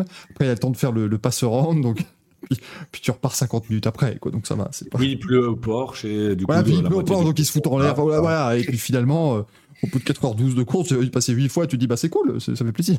Oui, je suis content d'être venu. Euh... Racix me dit les monégasques qui seront 27 dans le carré VIP pour soutenir Leclerc dans la Ferrari. Bah, ça sera pas mal. hein. Ils vont mettre un, ils vont mettre un, tout un- toute une tribune Charles Leclerc qui sera aussi remplie. Rendez-vous compte de le- quand même, on a rempli l'équivalent du stade Louis II dans la seule tribune Charles Leclerc et il y a encore des places disponibles. Achetez-les. N'hésitez pas. Ils vont faire comme, comme à Bahreïn, ils vont payer des supporters pour y aller. Allez les gars, allez. Allez-y. Quand Ferrier le passe, vous faites ouais, et puis voilà, ce sera, ce sera, très bien. Mais voyez, parce qu'on commence à parler d'endurance, c'est la pirouette cacahuète parfaite pour parler euh, des, des D'endurance. 24 heures de Spa. Bah oui. Pour parler de NASCAR à Chicago. qui n'a absolument aucun rapport. Non, non, mais on va parler des 24 heures de Spa, parce que euh, sache, Anthony, que je les ai suivis d'extrêmement près, euh, puisque je sais que BMW a gagné, et que c'est déjà pas mal de savoir ça. Les pilotes, on- donne-moi les pilotes. Marco Wittmann. Ouais. J'en ai un, moi je suis content. Parce que, eh, je viens de la Formule 1, monsieur, il y a un pilote de la voiture. Les autres sont des voir. Je pensais que Gaël allait être là pour parler de, de BMW, justement. Mais il n'a pas, il n'a pas atterri encore, hein, parce que non, il- Et encore dans son nuage. voilà. hein. Extraordinaire. Il y avait Philippe Eng et Nicky Eloli aussi sur la voiture. Ça va. hein. Merci Wikipédia, la recherche rapide et tout. Non, Google. J'ai j'ai même pas eu à aller sur la page Wikipédia. Google est plus rapide maintenant, c'est très très fort. Oui. Il paie, il paie le deuxième place pour l'Andorran, euh, Gounon. J'ai bien dit Eh, l'Andorran franchement, et non pas ouais, euh, parce que je n'ai jamais été à côté de lui, donc je ne sais pas. Voilà, je- Du coup, c'est un Ah, ça français d'Andorre ou c'est euh, l'inverse C'est peut-être français d'Andorre. Et celle-là, c'était quand même un peu la surprise de voir une Mercedes sur le podium, parce que les mecs, je pense qu'ils étaient un peu comme Toyota au Mans. euh, S'ils s'ils voulaient faire un bon résultat, il fallait euh, surpiloter en permanence. C'est ce qu'ils c'est ce qu'ils ont très bien fait. Moi, je m'attendais à ce qu'à un moment donné, ça, ça coince quand tu vois le premier relais de Marcello qui euh, était un petit peu en mode DTM de la grande époque euh, sur certains passages. Mais, euh, mais derrière, je suis étonné que ça ait tenu. Ils ont tenté les coups stratégiques qu'ils avaient à tenter. Et au final, Deuxième place, je pense que pas grand monde pariait sur un- une Mercedes aussi bien classée parce que le vendredi soir chez Mercedes, on tirait un peu la tronche, quelles que soient les, équipes d'ailleurs. Et bon, bah, c'est que finalement, il manquait quelque chose à cette voiture, mais ils ont quand même su compenser d'une manière ou d'une autre. Et c'est que bon, c'est la preuve qu'une légère balance de performance, légèrement défavorable, une balance légère, je vais y arriver, je vais mettre les mots dans l'ordre, une balance de performance légèrement défavorable, j'y suis arrivé ben, ça t'empêche pas forcément de finir deuxième dans une course de, de 24 heures quand tu as notamment deux, euh, deux machines de guerre euh, dedans. quoi. Donc, C'est euh, sûr que oui, quand tu as, un, quand t'as un, équipage Marcello, Gounon et Bogulavski, Bogus, Boguslavski. que, que ça va, hein, Ti- Timur, J'ai oublié les S. Timur. Que, je, viens- que je viens de découvrir, bah, c'est sûr que non, mais au moins t'as Ah, qui a fait Gounon, 4 c'est bien. relais, c'est un peu le, le pilote le moins rapide euh, Mm. des, des trois. Enfin, c'est un, très bon pilote, mais, mais qui a un temps en dessous d'un Marcello ou d'un Gounon, qui a moins de roulage qu'eux et tout ça. Enfin, bref, donc euh, ils ont quand même bien géré son. Allez, il a fait 4 relais, je pense, sur la course. Il devait en minimum faire 2 parce que le minimum, c'était 2 heures de, de temps de conduite dans, dans chaque équipage, y compris en pro. Euh, et du coup, euh, du coup, ils ont bien géré ça. Et c'est marrant parce qu'à un moment donné, pendant le, le relais de nuit où euh, il y a eu les, les deux heures de, de réparation du rail et donc deux heures de full course yellow safety car, entre 3h30 et 5h30 du matin, c'était chouette. Et euh, Ça devait être long. Commenté par Anthony Copy, alors merci, à- merci, tout le monde a fait l'arrêt technique à ce moment-là et donc ça changeait. Enfin, certains ont attendu les 12 heures pour les faire, pour dire d'aller chercher les points. Donc il y avait quand même des choses à dire. Donc euh, je veux dire, il est tombé au moment où il devait tomber, s'il devait tomber. Euh, heureusement. Mais c'était long, en effet. Euh, du coup, du coup, voilà, je sais plus ce que je disais avec tout ça. Mais oui, ils, ils sont, ils ont pas mis Boguslavski automatiquement à, à ce moment-là, tu vois. Hmm. Oui, ils auraient, été ils un auraient peu- pu effectivement le faire rouler. ils auraient pu, moi je m'attendais à ce qu'ils fassent à un moment donné, ils ont laissé Marcello et donc, donc voilà. On notera aussi le sens de l'humour de, de Maxime Martin qui en pleine nuit parle un petit peu de, de Augusto Farfus et de son relais sous, sous full coursiello et disait que c'était bah, son meilleur relais depuis le début de la course. Donc euh, voilà. Il a de la chance, hein, parce qu'en général, quand tu fais ce genre de blague, tu sais, tu dis, ah, c'est son meilleur relais toute la course, j'ai été bon. hein. Et puis tu prends le volant et tu la déglingues dans Blanchiment. Oui, ouais. Après, Martin, pour qu'il la déglingue dans Blanchiment, ou même rare, dans le hein. Rédian, il en, il f- il en faut beaucoup. Il en faut vraiment beaucoup. J'ai pas le souvenir d'une grosse sortie de Maxime, d'ailleurs, euh, comme ça en, en mémoire aux 24 heures. Je pense que quand il a abandonné, c'était soit pour euh, des problèmes euh, mécaniques, soit un lapin qui traverse la piste pile devant sa bagnole. C'est- vrai aussi. Mais, euh, mais non, non, non, non, non, c'était pas mal. C'est finalement la seule BM qui était pas forcément dans le coup. C'était moins dans le coup, c'était celle-là, finalement, avec Valentino, euh, Farfus et, Martin. Les autres, elles étaient pas mal. Il y a eu ce qui s'est passé entre celles de, de Verhagen et de, de Wertz pendant, pendant la nuit et qui a, qui a amené le safety car de deux heures, justement, où bah, il y a eu une incompréhension et apparemment le message de la full coursiello ne serait pas arrivé au même moment pour les deux. Et donc, il y en a un qui a dû ralentir plus, de, plus tôt que l'autre. Et ben, quand l'autre était juste derrière dans la ligne droite euh, vers, euh, vers les combes, donc, euh, donc forcément, forcément, ça n'a pas manqué. Mais euh, et les deux voitures, enfin, étaient dans le rythme comme la, la Rover. Enfin, en finale, euh, j'ai l'impression qu'il y a eu des, allez, il y a eu des, des, températures différentes parce qu'il faisait un tout petit peu plus chaud le dimanche. Alors, c'était pas grand soleil et tout ça, mais les températures étaient un peu plus élevées le dimanche. Et on sent qu'en fait, la BM, quand il faisait frais dans la nuit, quand il faisait un peu plus frais aussi le samedi dans la première partie de course, elle était déjà au rendez-vous. Elle était aussi, elle a été la plus régulière entre ces différentes conditions météo. Là où on voit que la Porsche, dès que les températures ont un petit peu augmenté le dimanche, ben, on voyait qu'il manquait un, un tout petit truc alors qu'elle était euh, presque la meilleure voiture sur les 12 heures de course, là pour de chez en tout cas. Donc, euh, donc ça, c'était aussi assez, euh, intéressant à, voir. Donc, euh, bah, on a une belle course, assez serrée. Et même si c'est vrai qu'en dehors de la nuit, finalement, il y a eu très peu de rebondissements, très peu de, coups de théâtre ou, quoi que ce soit. On a l'impression que tout s'est vraiment concentré sur la nuit. Et euh, bon, bah forcément, elle a été moins agitée que d'autres années, vu que forcément, pendant deux heures, ça n'a roulé que sous safety. Enfin, full coursiello et safety, du coup. Mais, euh, mais donc voilà, quoi, il faut aussi avoir la régularité et savoir être, être bon dans, dans les conditions différentes dans une course de 24 heures. Et la BMW l'a, été. Et, donc, euh, donc voilà, il y a aussi une certaine logique par rapport au, au résultat de la saison, parce que je pense que euh, Eng, Yeloli et, et Witzman, ils avaient gagné Monza et je pense qu'ils avaient terminé troisième au Paul Ricard. Et mine de rien, c'est pas pas fréquent d'avoir, euh, je trouve, en, GT World une, un équipage qui est aussi régulier sur trois, quatre euh, courses euh, comme ça. Parce que bien souvent, enfin, il faut la réussite aux 24 heures, où on sait comment ça se passe aussi parfois avec la balance de, de performance. Et là, malgré ça, ben, la BM, ils ont su quand même faire quelque chose. Et, et mine de rien, mine de rien, Reveux, ben, c'est quand même une troisième victoire depuis 2016 en, à Spa. Et c'est quand même en train de devenir une sacrée ré- référence en GT3. On, on cite toujours WRT en premier, mais bon, à un moment donné, euh, Reveux, le palmarès, il parle pour eux. Et, Mm. Et pas avec une seule voiture, hein, parce qu'en 2020, ils gagnent avec une Porsche. Et ils avaient gagné cette année-là le Nürburgring avec une BMW.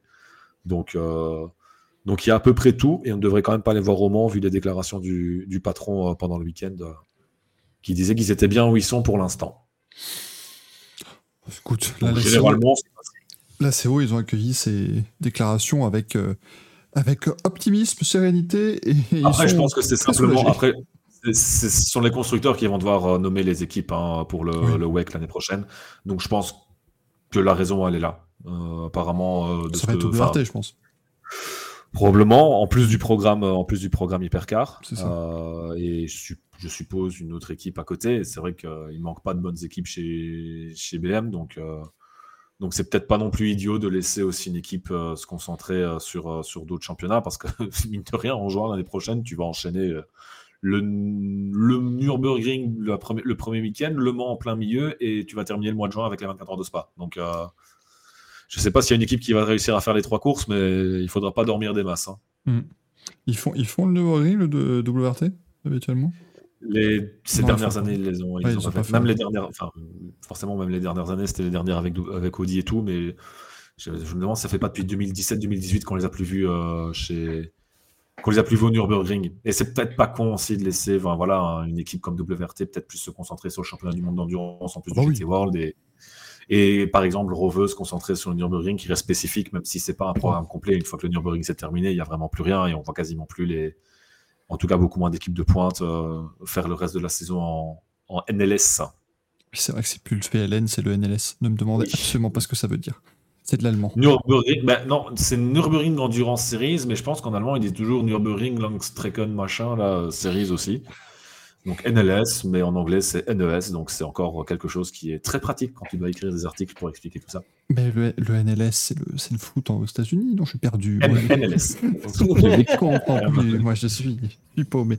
On parle de la déception des Iron Dames dans le, dans le chat, oui, parce que du coup, j'ai pas tout suivi, mais qu'est-ce qui s'est passé avec les Iron Dames euh alors, il s'est passé ce qui s'est passé comme avec à peu près toutes les Lamborghini, c'est-à-dire que Lamborghini, on a l'impression que c'est de pire en pire année après année.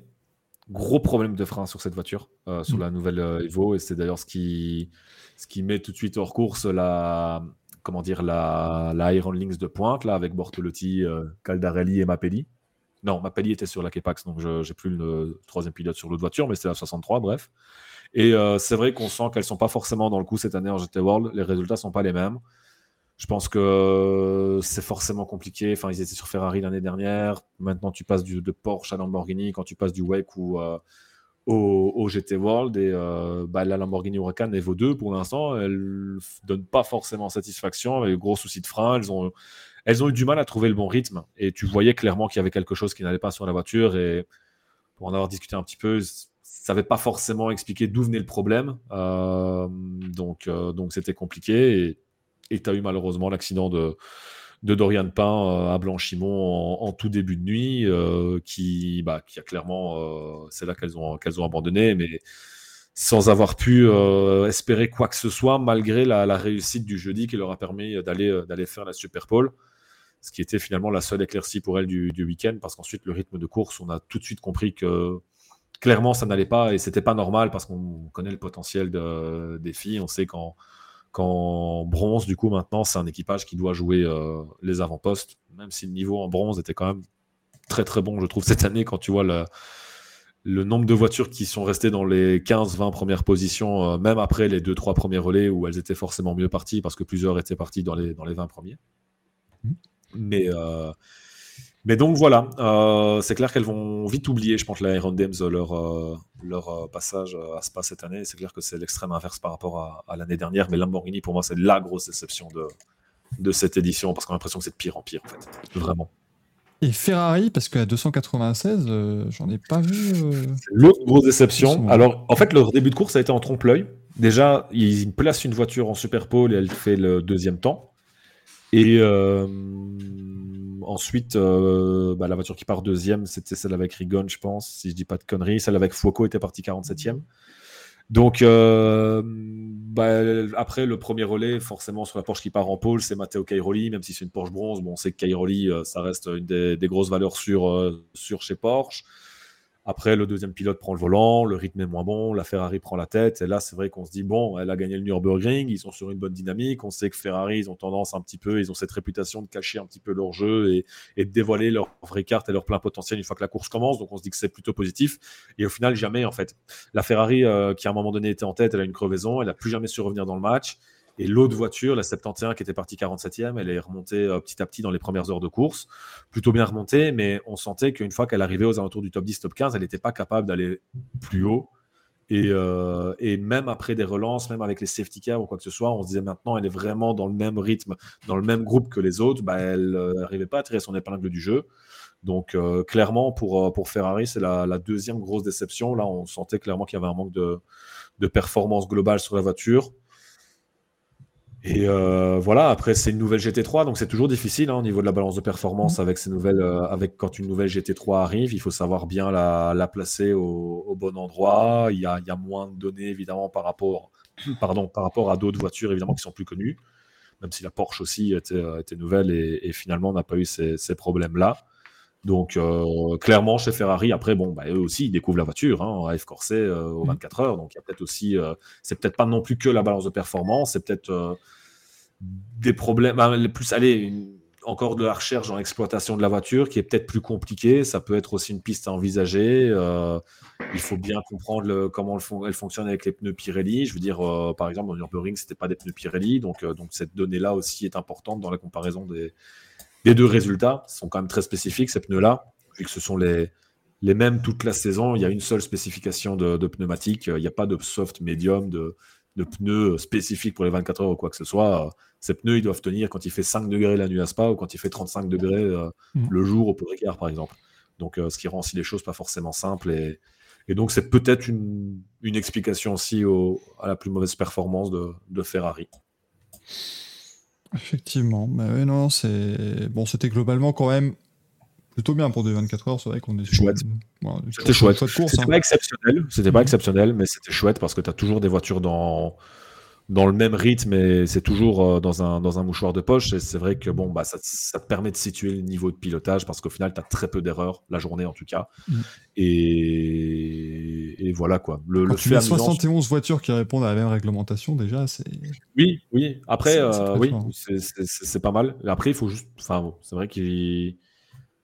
J'en discutais avec Laurent Mercier pour pas trahir le secret après la course. Et c'est vrai qu'on est tous les deux d'accord sur le fait que la règle des 65 minutes et tout ce genre de choses, on aimerait bien que ça, ça disparaisse des 24 heures, que ce soit en fait plus calqué comme à Bathurst en fait. Bathurst, t'as pas toutes ces règles-là dans les, dans les stands et tout ça. Et c'est vrai que ça pourrait permettre aussi peut-être de mieux compenser pour certaines équipes quand il y a un déficit de performance et de rester dans le coup. Parce que quand on voit la stratégie d'Acodis en sachant que bah, la, la place pour la stratégie est forcément moins grande qu'avant, avec euh, bah, le temps imparti dans les stands, le temps imparti de, de relais euh, et tout ça. Malgré tout, eux, ils ont su utiliser toutes les ficelles possibles pour aller chercher une deuxième place. Donc, on est en droit de se dire, tiens, si les règlements étaient moins restrictifs dans, en ce qui concerne les arrêts au stand et, et tout ça, et les relais, bah, peut-être qu'ils auraient encore mieux tiré leur épingle du jeu. Ça, ça, on ne le saura évidemment jamais. Moi, c'est toujours un peu le regret, si je peux appeler ça un regret que j'ai sur cette course. Parce que pour le reste, enfin, je veux dire, euh, j'ai fait une heure le samedi, une heure le dimanche et six heures de nuit. euh, j'ai pas vu le temps passer. Euh, franchement, à Mhm. chaque fois, c'est passé très très vite, même les 6 heures euh, de nuit, malgré bon, les, les deux heures sous, sous safety car, là par contre, je les ai sentis un petit peu passer.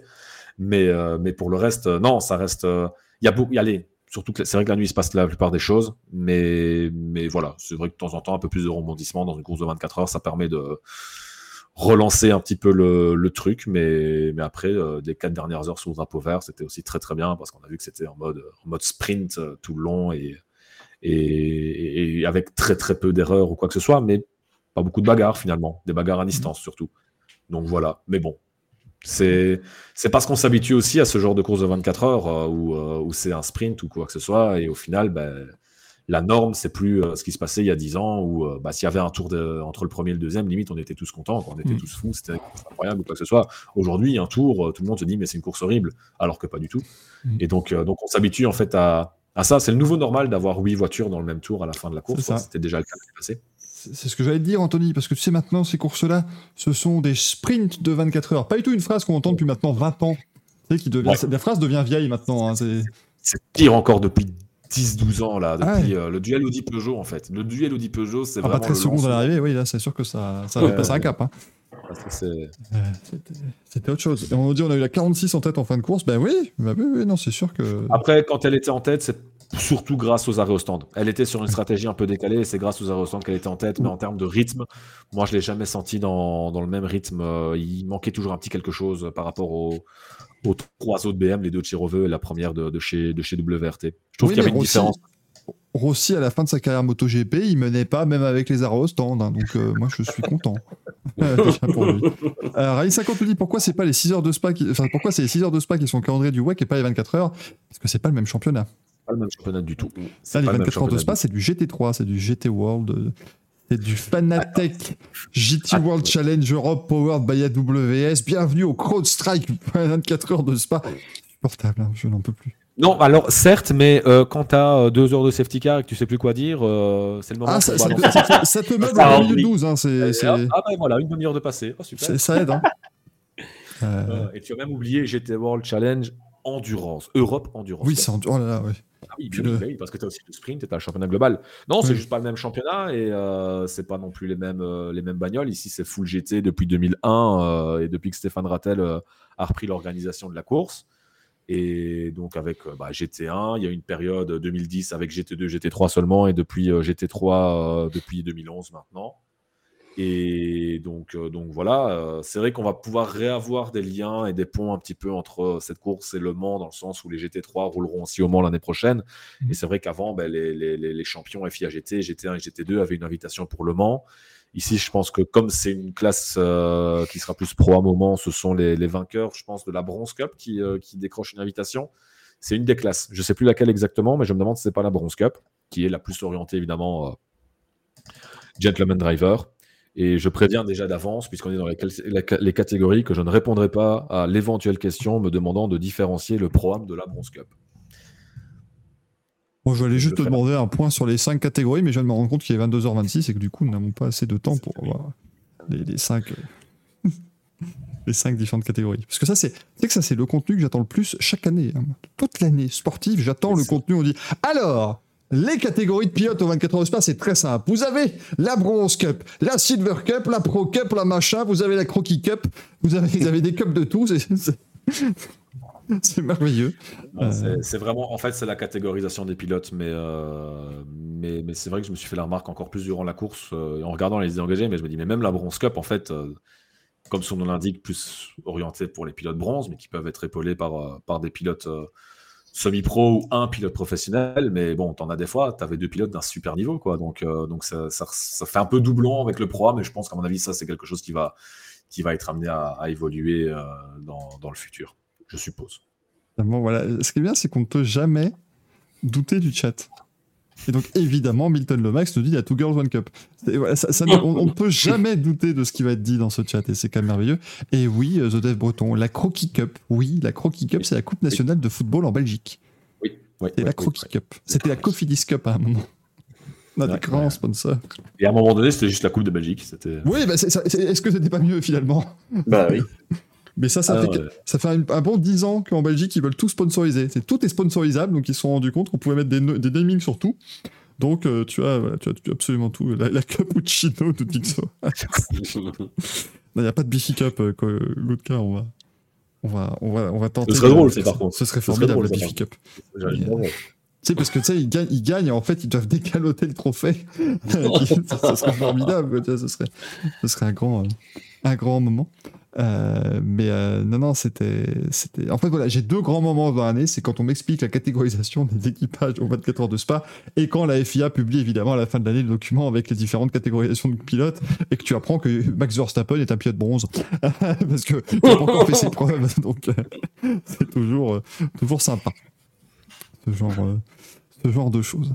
Euh, bon, ceci, c'est quoi la différence entre l'AC Milan et l'Inter Anthony Coppi Alors là- tout est mélangé, Rougail saucisse. de- ça- Bah, Il y a une vraie équipe et il y en a une autre. euh, Là, Ant- la vraie là, Anthony Coppi. Je me souviens pas d'avoir eu autant ma soirée les dernières fois. Non, mais c'est parce qu'ils sont plus maintenant, les gens. C'est ça le problème. c'est que- Là, tu as 150 personnes qui te regardent, c'est ceci. Hein, c'est, c'est... Il n'y en avait Là, pas ça 300 il y a deux ans Pardon. Oh, oh, oh, oh, oh, oh, oh. Oh, Eh, ton record d'audience dans cette émission, c'est quand on a fait Michel Vaillant. Alors, s'il te plaît, Poupou. Ah. Il n'y avait pas de catégorisation des pilotes au 24 euros du Mans. Imagine Michel Vaillant, mais avec la catégorie. Il devrait faire un 2. Michel Vaillant. L'objectif, c'est de passer. Il est classé silver, il doit devenir, redevenir platinum. J'ai le titre qui s'appellerait Mich- Michel Vaillant 2, 2 points pro âme. Mais tu sais que je crois, mais il, me semble qu'ils veulent justement, ils veulent bientôt ils sortiront un Michel Vaillant dédié aux, aux 24 heures de Spa. Et en fait, il sortira en trois tomes.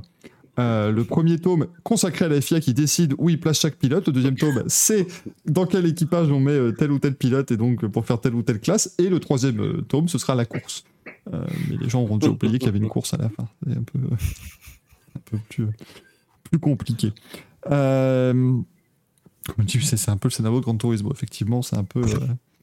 Euh, c'est un peu le même, même truc. Mais euh, malheureusement, ce week-end, Anthony, on voulait, euh, évidemment aussi en, parler et l'évoquer, puisque donc en, marge de ces 24 heures de Spa, euh, il y a eu le, le terrible accident de Dilano Vantoff, euh, qui est malheureusement décédé donc lors de la course de Formule, Alpine, de Formule régionale en tout cas by Alpine, euh, dans, le, dans, dans les derniers tours de cette épreuve. Euh, avant que Axel et Manu et moi on donne évidemment notre avis euh, sur, tout ça et qu'on et rende hommage à Diano, toi, voilà, tu étais évidemment sur place, donc euh, tu nous, parles un petit peu de, ce... bah, ce moment qui nous rappelle malheureusement que les sports mécaniques sont extrêmement dangereux, bien sûr. Bah moi c'était la deuxième fois que je vivais un truc pareil sur un circuit, c'était mais j'étais spectateur, j'étais déjà là euh, dans le radio en plus euh, quand Antoine Hubert s'est tué. Et ici bah c'était vraiment la première fois où je le vivais en étant en train de bosser en fait littéralement là-bas. Je commentais en plus la course de Freka et pour euh, rien cacher, je l'avais dit sur Twitter parce qu'à un moment donné j'avais vu un, message passer euh, positif d'ailleurs où j'expliquais un peu pour donner de contexte, mais c'est vrai qu'en plus moi je vois l'accident de Tramnitz, je me fais tout de suite la remarque qu'on n'est pas passé loin d'un drame en voyant le retour en piste et qu'une voiture euh, l'évite de justesse. Et ben après, voilà, safety car, drapeau rouge. À ce moment-là, je m'inquiète pas particulièrement dans le sens où je dis oui, bon, c'est l'avant-dernier tour, il y a un programme qui suit derrière. Et Michael, tu le sais bien aussi, parfois quand c'est comme ça, les directeurs de course te disent ok, drapeau rouge, on, on renvoie tout ça. le monde euh, en- maintenant parce qu'on va pas relancer. Je comprenais juste pas par rapport au fait que ça remettait Tramnitz deuxième du coup alors qu'il était sorti et euh, je check vite fait sur les caméras de sécurité. euh, je vois qu'il est en train de sortir de la voiture, ok, tout va bien. Donc je monte, donc je vais vers le podium tout simplement. Euh, j'ai vu qu'il y avait des ambulances qui étaient parties ou quoi que ce soit. Moi, je pensais que c'était plus une mesure de, de précaution qu'autre chose parce que voilà, il a mis un petit peu de temps à sortir parce qu'il était certainement sonné, Tramnitz. Et euh, c'est seulement là-bas en fait que j'apprends qu'il y a un deuxième accident. Euh, on me dit quand les mecs de l'Africa arrivent qu'il faut, on va faire le podium, mais pas de champagne. Donc je me dis ouais, c'est sérieux. Sans imaginer le, pire, euh, parce que un mois avant, en fait, au GT Open, je veux dire, il y a eu trois incidents assez inquiétants où au final, on a plus envoyé les ambulances par mesure de précaution qu'autre chose, en fait. C'était spectaculaire l'intervention médicale, mais juste parce qu'il y avait des, douleurs euh, au niveau du dos, qui n'étaient pas nécessairement des blessures ou quoi que ce soit, c'était juste des mesures de précaution. Moi, j'étais encore dans ce mood-là. Je me dis, bon, voilà, le- les choses se passent. Le reste du programme se poursuit plus ou moins avec euh, la pluie euh, qui, qui bah voilà, ne, ne, faiblit pas. Et bah, les rumeurs arrivent. Les rumeurs, je t'avoue que je les ignore complètement aujourd'hui. Mhm. Et parce que forcément, quand tu es comme ça, tu, sais quelle sorte de rumeurs tu arrives. Tu as, un mec qui dit non, mais tout le monde va bien. Et à côté, tu as un autre qui dit non, non, non, non, mais il y a quatre morts. Toujours comme ça. Donc, euh, donc moi, quand c'est comme ça. Mais je me suis dit, écoute, moi, j'écoute rien. J'attends. À un moment donné, quand Thomas Bastin vient à son regard, je comprends bien qu'il se passe quelque chose. Euh, il nous explique deux, trois signes qu'il voit dans le paddock, notamment la présence policière, qui sont clairement pas un bon signe. Donc là, on commence à comprendre qu'il y a quelque chose de vraiment grave et, euh, et il nous a prévenu euh, quelques minutes avant que, que le communiqué officiel sorte pour nous dire, parce que nous, forcément, en tant que speaker, on doit l'annoncer. Mm. Et pour nous dire, ben voilà, euh, il est mort et euh, ils sont en train d'écrire le communiqué et on va devoir, on va devoir l'annoncer. Le, le week-end continue parce que tu as toujours un doute quand c'est comme ça. Est-ce que le parquet doit faire une descente? Et si c'est le cas, ben, ça annule tout l'événement. Là, en l'occurrence, ça n'était pas le cas. Euh, moi, je t'avoue qu'à ce moment-là, si tu m'avais dit qu'on arrête tout, euh, j'aurais dit OK, on remballe, on rentre chez soi, ça sert à rien. Ah. Mais bon, le, tu, tu, tu, tu vois des choses que, enfin, tu, vis des émotions différemment parce que tu, as l'habitude de, de passer des bons moments avec ces gens-là, avec des, des gens avec qui tu apprécies travailler. Tu, tu vois certaines euh, réactions que tu n'as pas l'habitude de voir. Enfin, dans l'équipe, on a Benoît Galland qui, que, qui est quelqu'un de très expérimenté, plus d'une soixantaine d'années, et qui a une expérience énorme sur le circuit belge et qui en a vu énormément, des choses positives comme négatives.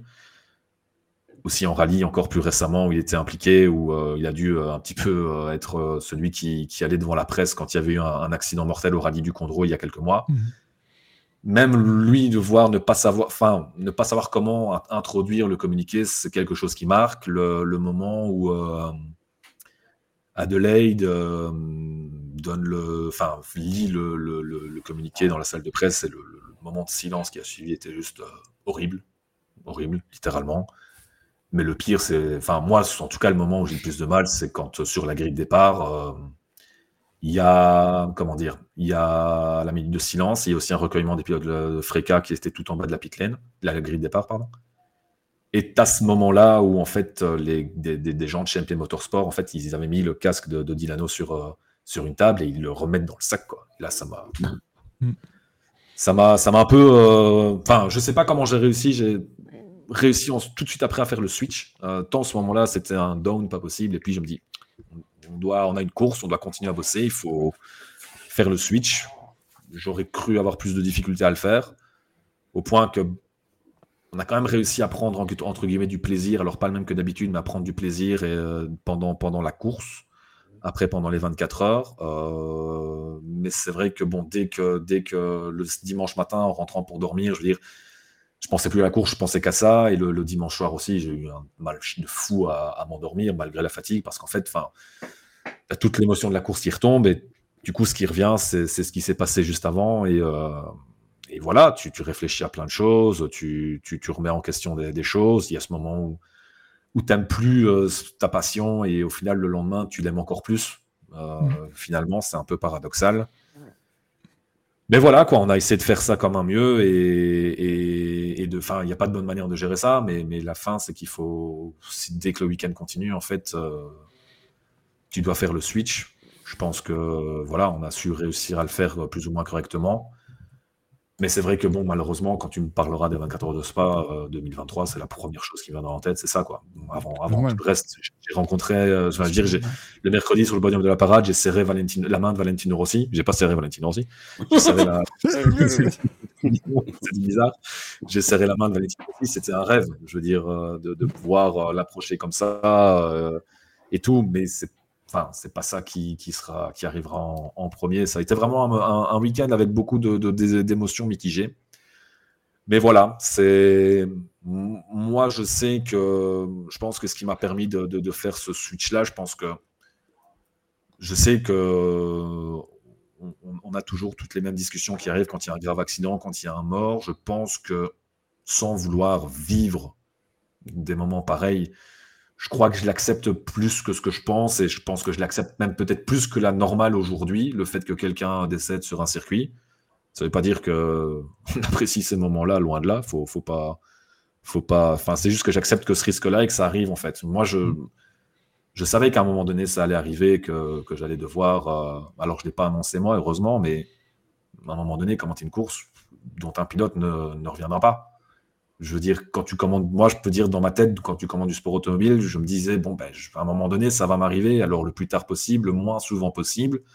C'est arrivé ce week-end, même si paradoxalement, je ne me suis pas rendu compte de l'accident quand je commentais, parce qu'il n'a pas du tout été diffusé ou quoi que ce soit. Mais c'était tant mieux d'ailleurs, c'était la bonne chose à faire. Mais, euh, mais, mais, mais, voilà, après, ça fait partie des risques. Et... Mais bon, tu, tu, te dis ça, et puis d'un autre côté, tu dis c'était un gosse de 18 ans. quoi. C'est ça. C'est ça qui est, le plus, plus dur. Moi, c'est. Tu, parlais de ce qui. Moi, moi ce qui m'a choqué. Enfin, entre guillemets, choqué, ce qui est le. Quel moment où tu te le prends vraiment le plus dans la gueule, moi, c'est quand ils étaient sur la grille de départ avec le panneau où c'est marqué 2004-2023. Et là, tu te dis, ça, c'est bah, absolument terrible. c'est le moment du casque qui m'a vraiment, qui m'a vraiment euh, fichu euh, mais les jetons, mais un truc de dingue, quoi. Enfin, le symbolique d'un truc qui ressemble à un truc. Enfin, c'est tout bête, tu mets un casque dans un, dans un sac, simplement, tu vois, le sac prévu pour ça et tout. Mm. Mais c'est c'est oui, tu sais qu'il ressortira jamais du, du, du sac. C'est ça, c'est vraiment le, ça, ça, ça ressemblait vraiment mm. à vraiment le point final, quoi. Tu vois, mm. ce symbole-là, il était vraiment, euh, vraiment dur. Et derrière, il faut quand même, mais ben voilà, derrière, tu dois reprendre tes esprits et, et pas te laisser submerger par ces émotions-là. Euh, tu dis, tu pourras le faire, mais pour, pour plus tard. Je veux dire, c'est, c'est quelque chose qui m'a traversé. Enfin, je l'ai gardé à l'esprit tout le long. Je veux dire, lundi, je suis rentré, j'ai parlé que de ça autour de moi. Ça a fait du bien aussi d'en parler à un moment donné. Je veux dire, euh, mardi, j'en ai encore beaucoup. Enfin, je commence seulement. Alors aujourd'hui, évidemment, j'en parle et, je dévoile un peu comment j'ai vécu, j'ai vécu ça. Euh, ça fait aussi du bien d'une certaine manière d'en parler. Mais, mais je veux dire, je commence à, avoir autre chose en tête, tu vois. C'est quelque chose, mais bon, je, je, sais que tant que je continuerai à. Enfin, même en faisant peut-être plus de 4 courses par an pour le reste de ma carrière, parce que c'est pour l'instant le nombre de courses que je fais par année, mais, mais je me doute que ça arrivera encore. Une autre fois. Alors le moins de fois possible, hein, parce que clairement, euh, voilà. Mais, mais bon, voilà, à la fin de la journée, je ne me dis pas, bah, il y a le Grand Prix de Spa qui arrive dans trois semaines, j'ai moins envie d'y être. Non, ça, ça, reste là. Moi, j'ai toujours eu ça quand j'ai eu, le, quand j'ai eu, je sais pas vous, un décès, que ce soit Simoncelli, Weldon, Tomizawa ou Simonsen, euh, quand c'était vraiment les tout premiers que j'ai vécu. Mais ce moment où le lendemain, en fait, t'aimes encore plus ta passion. Je sais pas l'expliquer, je sais pas pourquoi j'ai cet effet-là, je sais pas vous si vous le sentez. Euh, si vous le sentez aussi, c'est pas c'est pas morbide, c'est pas apprécier ce qui se passe, mais c'est quelque chose où euh, derrière, je, je- tu vois, j'ai l'exact euh, opposé, alors qu'au moment même, ça me dégoûte juste, en fait.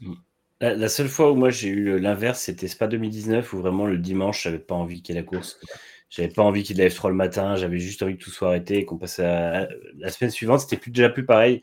La semaine suivante, j'étais contente de voir le paddock, alors même si c'était glauque parce qu'il y avait le, le garage d'Antoine Hubert, c'était qu'une semaine plus tard et tout, mais tu sentais que bah, tout le monde reprenait et il y avait, tout le monde a eu le temps de souffler, même si euh, la peine était encore là pour tout le monde et tout, mais le, le fait qu'il y ait eu un mort le samedi après, mais que le dimanche on court presque comme si de rien n'était, évidemment tout le monde en a parlé, il y a eu une minute de silence et tout, mais je trouvais que c'était un peu trop et trop tôt.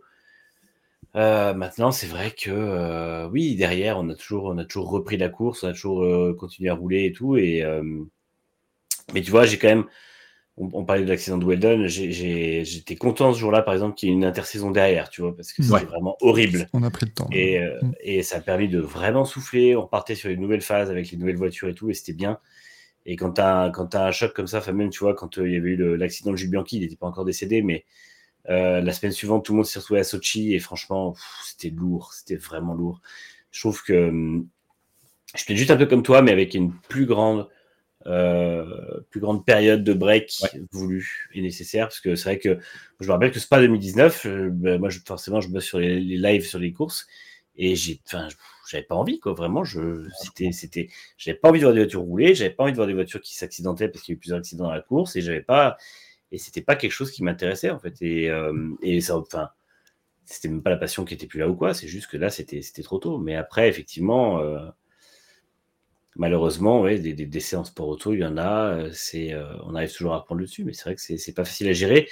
Après, sur celui-là précisément, je laisserai la parole après à, Axel et Michael, mais sur celui-là précisément, je suis très en colère en fait parce que euh, je sais qu'on dit il faut il faut d'abord prendre le temps de, penser aux pilotes et tout et on y pense beaucoup mais en fait on a un décès sur un circuit à cause d'un truc qu'on dit depuis toujours qui est ne relançons pas bêtement une course dans les derniers tours ne relançons pas bêtement une course dans les dernières minutes tout le monde le fait et on dit toujours c'est ultra dangereux parce que tout le monde est le speed quelles que soient les conditions de course parce que les pilotes sont des pilotes et que ce soit euh, sous la pluie, que ce soit sur le sec, que ce soit en, en, en paquet, que ce soit tout seul, ils vont tout donner parce que justement, ils ont ce moment où ils peuvent. C'est le make or break, comme disent les Anglais, c'est-à-dire que soit ça passe ou ça casse et ils peuvent euh, faire un, truc héroïque qui leur fait gagner des places et tout ça. Et on sait que c'est des pilotes de course qui vont forcément le faire. Et c'est pas à eux qu'il faut demander d'être raisonnable, c'est ce que j'avais dit à Melbourne déjà quand la F1 a relancé Ouais. pour un tour. Mhm. On ne peut pas demander aux pilotes d'être raisonnables parce qu'ils ne le seront pas et c'est euh, à la direction de course de prendre les devants et de dire là on, on ne, on ne relance pas la course. C'est pour ça que je me suis énervé à l'Indy 500 parce que pour moi on aurait pu avoir un drame avec les, les- les zigzags avant le mur des stands. Et, euh, et là on l'a parce qu'ils relancent sous la pluie battante pour un ou deux tours. Je crois que ça aurait duré deux finalement si Euh, c'était ouais, au bout. deux. Mais c'est en plus on n'accepte pas ça, on n'accepte pas de le faire en F1 avec de telles projections et tout. Et là on le fait avec des gosses de 18 ans qui n'ont pas l'expérience, qui n'ont pas la, la- qui n'ont pas de filtre en eux parce que eux ils sont en train de jouer leur carrière. Donc on leur dit là tu vas jouer la suite de ta saison et tu vas jouer la, la- ton année prochaine sur une relance de course à Spa qui est le, le- le circuit le plus euh, mythique au monde où tu te dis si tu fais un gros deux gros tours sous la pluie et que tu gagnes des places sous la, enfin, tout le monde va, il va en parler. Mais en fait bah c'est on, on s'attend à ce genre de truc. Et après bon il y a l'autre débat qui est faut-il réformer le circuit de Spa, faut-il le modifier et tout, euh, qui, est, qui est arrivé. Moi, je pense qu'il y a des choses à faire qui pourraient aider, mais après, euh, le circuit Spa restera toujours dangereux, comme d'autres. Mais euh, en tout cas, c'est vrai que cette, cette manie qu'ont prise les, les directions de course de relancer les pelotons en fin de course en demandant aux pilotes d'être raisonnables, alors que là, en Africain, on a quoi 36 voitures, si j'ai pas, si pas de 34, bêtises? ouais, 34 Il y a Euh, eu c'est- deux abandons sur la Oui. course l'avant. Je pense que C'est ça. ouais, il y en avait encore au moins 30 en piste hein, quand ça repart. Donc c'est complètement débile. Et, euh, et moi, en fait, je, je suis ultra en colère parce que on, on joue avec la vie des pilotes à des moments où il n'y a pas besoin. Alors c'est bien beau de parler de sécurité tout le long, de faire des voitures ont des halos et de, de demander à Spa-Francorchamps de reculer ses, ses murs de euh, 15 mètres de la piste. Mais si au bout du compte, les directions de course jouent avec le feu et jettent une pièce pour savoir si on lance 34 voitures ou 32 voitures sous la pluie avec des gamins de 18 ans qui n'ont aucune conscience de euh, là, euh, je prends des risques, euh, bah, on aura toujours des drames en fait. Et, et on aura d'autres drames plus tard. Et on, alors oui, moi j'y pense, je suis comme toi, j'y pense pas forcément parce que dans trois semaines, la F1 et à Spa et la F2 et la F3 aussi. Je n'y pense pas, mais en même temps, j'y pense un peu parce que je me dis, on aura deux courses de 30 voitures, deux courses de 22 voitures et deux courses de 20 voitures. Une course de 20 voitures, pardon, non, deux, parce qu'il y aura le sprint. Voilà. Et, euh, et on ne sait pas ce qui peut se passer parce qu'encore une fois, euh, dans Kemel, c'est des voitures qui sont, qui sont lancées à 350 km/h avec des, murets, des murs de chaque côté. Donc pour l'instant, tout se passe bien, mais le jour où ça ne se passera pas bien, ce sera le cas. Et ça, après, les murs avec des, des, des droites avec des murs autour, on en a à Bakou, on en a à Mexico, on en a à Jeddah. C'est des choses qui peuvent arriver. Des virages en aveugle, il y en a à Jeddah aussi. Et, mais voilà, mais après, c'est vrai que Spa est factuellement accidentogène. Alors, il est là depuis plus longtemps, donc forcément, je pense qu'un Jeddah pourra se montrer aussi euh, accidentogène plus tard. Mais, euh, mais c'est vrai qu'il y a des débats à avoir. Et pour moi, le premier débat à avoir, c'est la FIA euh, qui devrait absolument interdire ce genre de, de choses, parce qu'en fait, là, au bout d'un moment, c'est à la FIA de prendre la décision et de dire on ne finit pas à tout prix sous drapeau, sous drapeau vert, en fait, parce que c'est c'est dangereux et aujourd'hui, ils ont la bande d'un gamin de 18 ans sur la conscience. Moi, je n'ai pas d'autre avis, en fait, donc ça me ça me met très en colère. Je réponds à la question de Michael qui nous disait vu que la FRECA et le SRO, donc les 24 heures de Spa, ne sont pas la même organisation, peut-il réellement annuler l'épreuve? À partir du moment où le parquet fédéral belge te dit bonjour, le circuit est sous scellé, tu t'en vas c'est pas plus compliqué que ça. Euh, c'est très clair. C'est le même cas qu'on répète très souvent en vous disant Ah oui, mais si on avait dit que Rollo Ratzenberger était mort sur le circuit, le Grand Prix de la fin n'aurait pas lieu, simplement parce que la justice italienne aurait mis le circuit sous cloche. Littéralement, ils auraient mis des scellés à l'entrée en disant Maintenant, vous êtes bien gentils, vous vous barrez tous. Le circuit, c'est une zone, euh, c'est une zone d'enquête et on ne continue pas. Et Anthony, tu as très justement dit tout à l'heure, il y avait cette possibilité, effectivement, si le parquet se saisit de l'enquête à cet endroit précis, bah, ça devient. Il y a un décès de toute façon. Hein, voilà, si le décès est constaté sur le circuit, tu dois. Euh, tu, arrêtes tout. Après, est-ce qu'on peut leur donner des éléments suffisants pour faire croire qu'il n'y a pas, pas lieu de faire une enquête plus approfondie ou quoi? Ça, j'en sais rien. Ça, ah oui, ça, aussi aux organes. Enfin, il y avait une présence policière. Après, je veux pas savoir ce qui s'est dit entre, entre bah, Je pense que tu as toujours ça, euh, effectivement, à la base, voilà, parce qu'ils sont obligés, de venir voilà, pour juger un peu de, de, trucs. c'est surtout, c'est quand, tu, quand tu fais ça, sur une scène comme ça, en, en, Belgique, ça doit être pareil, mais c'est surtout savoir si tu mets un obstacle ou pas.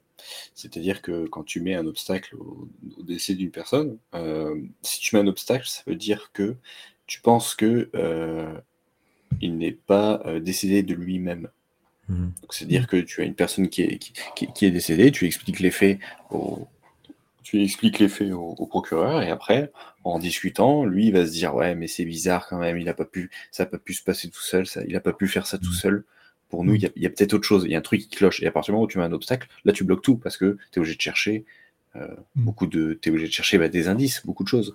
Et donc, si par exemple là, sur, sur, sur cet accident, ils se sont dit, euh, ouais, mais là, il y a peut-être un truc, je parle pas de ça, enfin, tu pars au plus loin, tu parles de sabotage ou d'une bricole ou j'en sais rien, et ben là, ils disent, OK, il y, a un obstacle, et ben là, on bloque tout, parce que mm. tu es obligé de tout vérifier.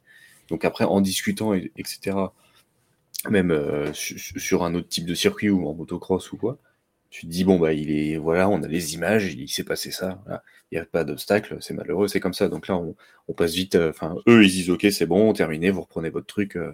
Mm. C'est juste après, derrière, s'il y a un autre accident, ça arrive souvent. Euh, moi, j'ai eu beaucoup le cas en motocross où il y a eu euh, sur des circuits, euh, un circuit qui était assez dangereux, beaucoup de jeunes pilotes qui tentaient des sauts qui ne savaient pas faire mais qui voulaient le faire pour gagner 3-4 places. Et bah, tout le monde se viandait, ils se mettaient tous des cours. Et au bout du, cinquième pilote héliporté aux urgences, en hélico, on en a eu 5 coups sur coup. Bah, finalement, ils sont arrivés, ils ont dit bah, le, prochain qui tombe, le prochain blessé, la journée est terminée, le circuit ferme parce que c'est trop dangereux. Mmh. Ça, c'est un truc qui peut être possible aussi sur un circuit de voiture. Ah ouais. Juste pour remettre un peu de contexte aussi sur la décision. Honnêtement, euh, moi, je m'étais fait la remarque, à, l'exception d'un moment en qualif en Freca, où euh, tu as le, scénario habituel, où euh, tu as des monoplaces, il y a beaucoup d'effets d'aspiration et tout le monde attend en paquet. Et, c'est hyper dangereux. Il, y a, bah, voilà, bah, il y a eu ça à un moment donné lors de la première qualif qui a complètement ruiné le tour d'Antonelli. Et il y avait 10 voitures, je pense, devant lui qui attendaient bêtement, enfin, bête, je dis bêtement parce qu'en fait, à la fin, ils sont tous passés tout le drapeau d'amis, ils n'ont pas pu faire leur dernière tentative.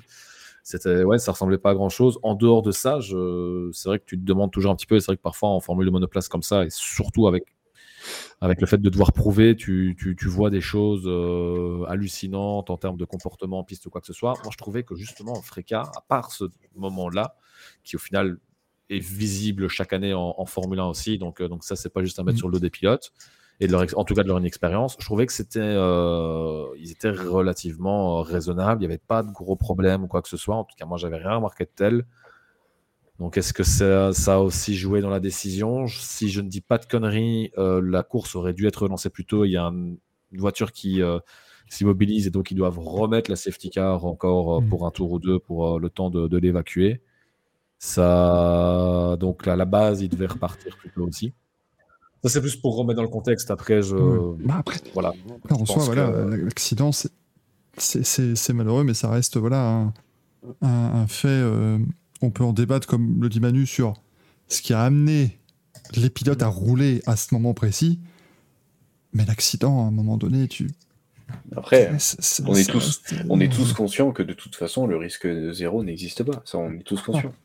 C'est C'est surtout, surtout, c'est surtout les causes et les risques qui vont amener à cette situation dangereuse. Voilà. La situation limite, ce qui me dérangeait plus, c'était. Enfin, moi, je trouve que la chose sur laquelle il y a peut-être plus à rediscuter, c'est par rapport aux difficultés qu'on a maintenant à rouler sous la pluie, euh, soit pour le comportement de la voiture, soit sur le spray.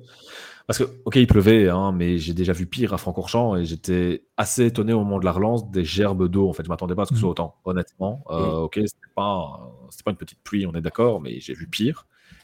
Et d'une certaine manière, ça me fait penser un petit peu au Grand Prix de 2021 où ça n'a jamais roulé, alors que honnêtement, là aussi, de nouveau, j'avais vu des pluies, mais bien pire que ça à, à Spa, et où on se dit, en fait, maintenant, les voitures, elles projettent tellement d'eau que même s'il pleut de manière tout à fait normale, c'est très compliqué.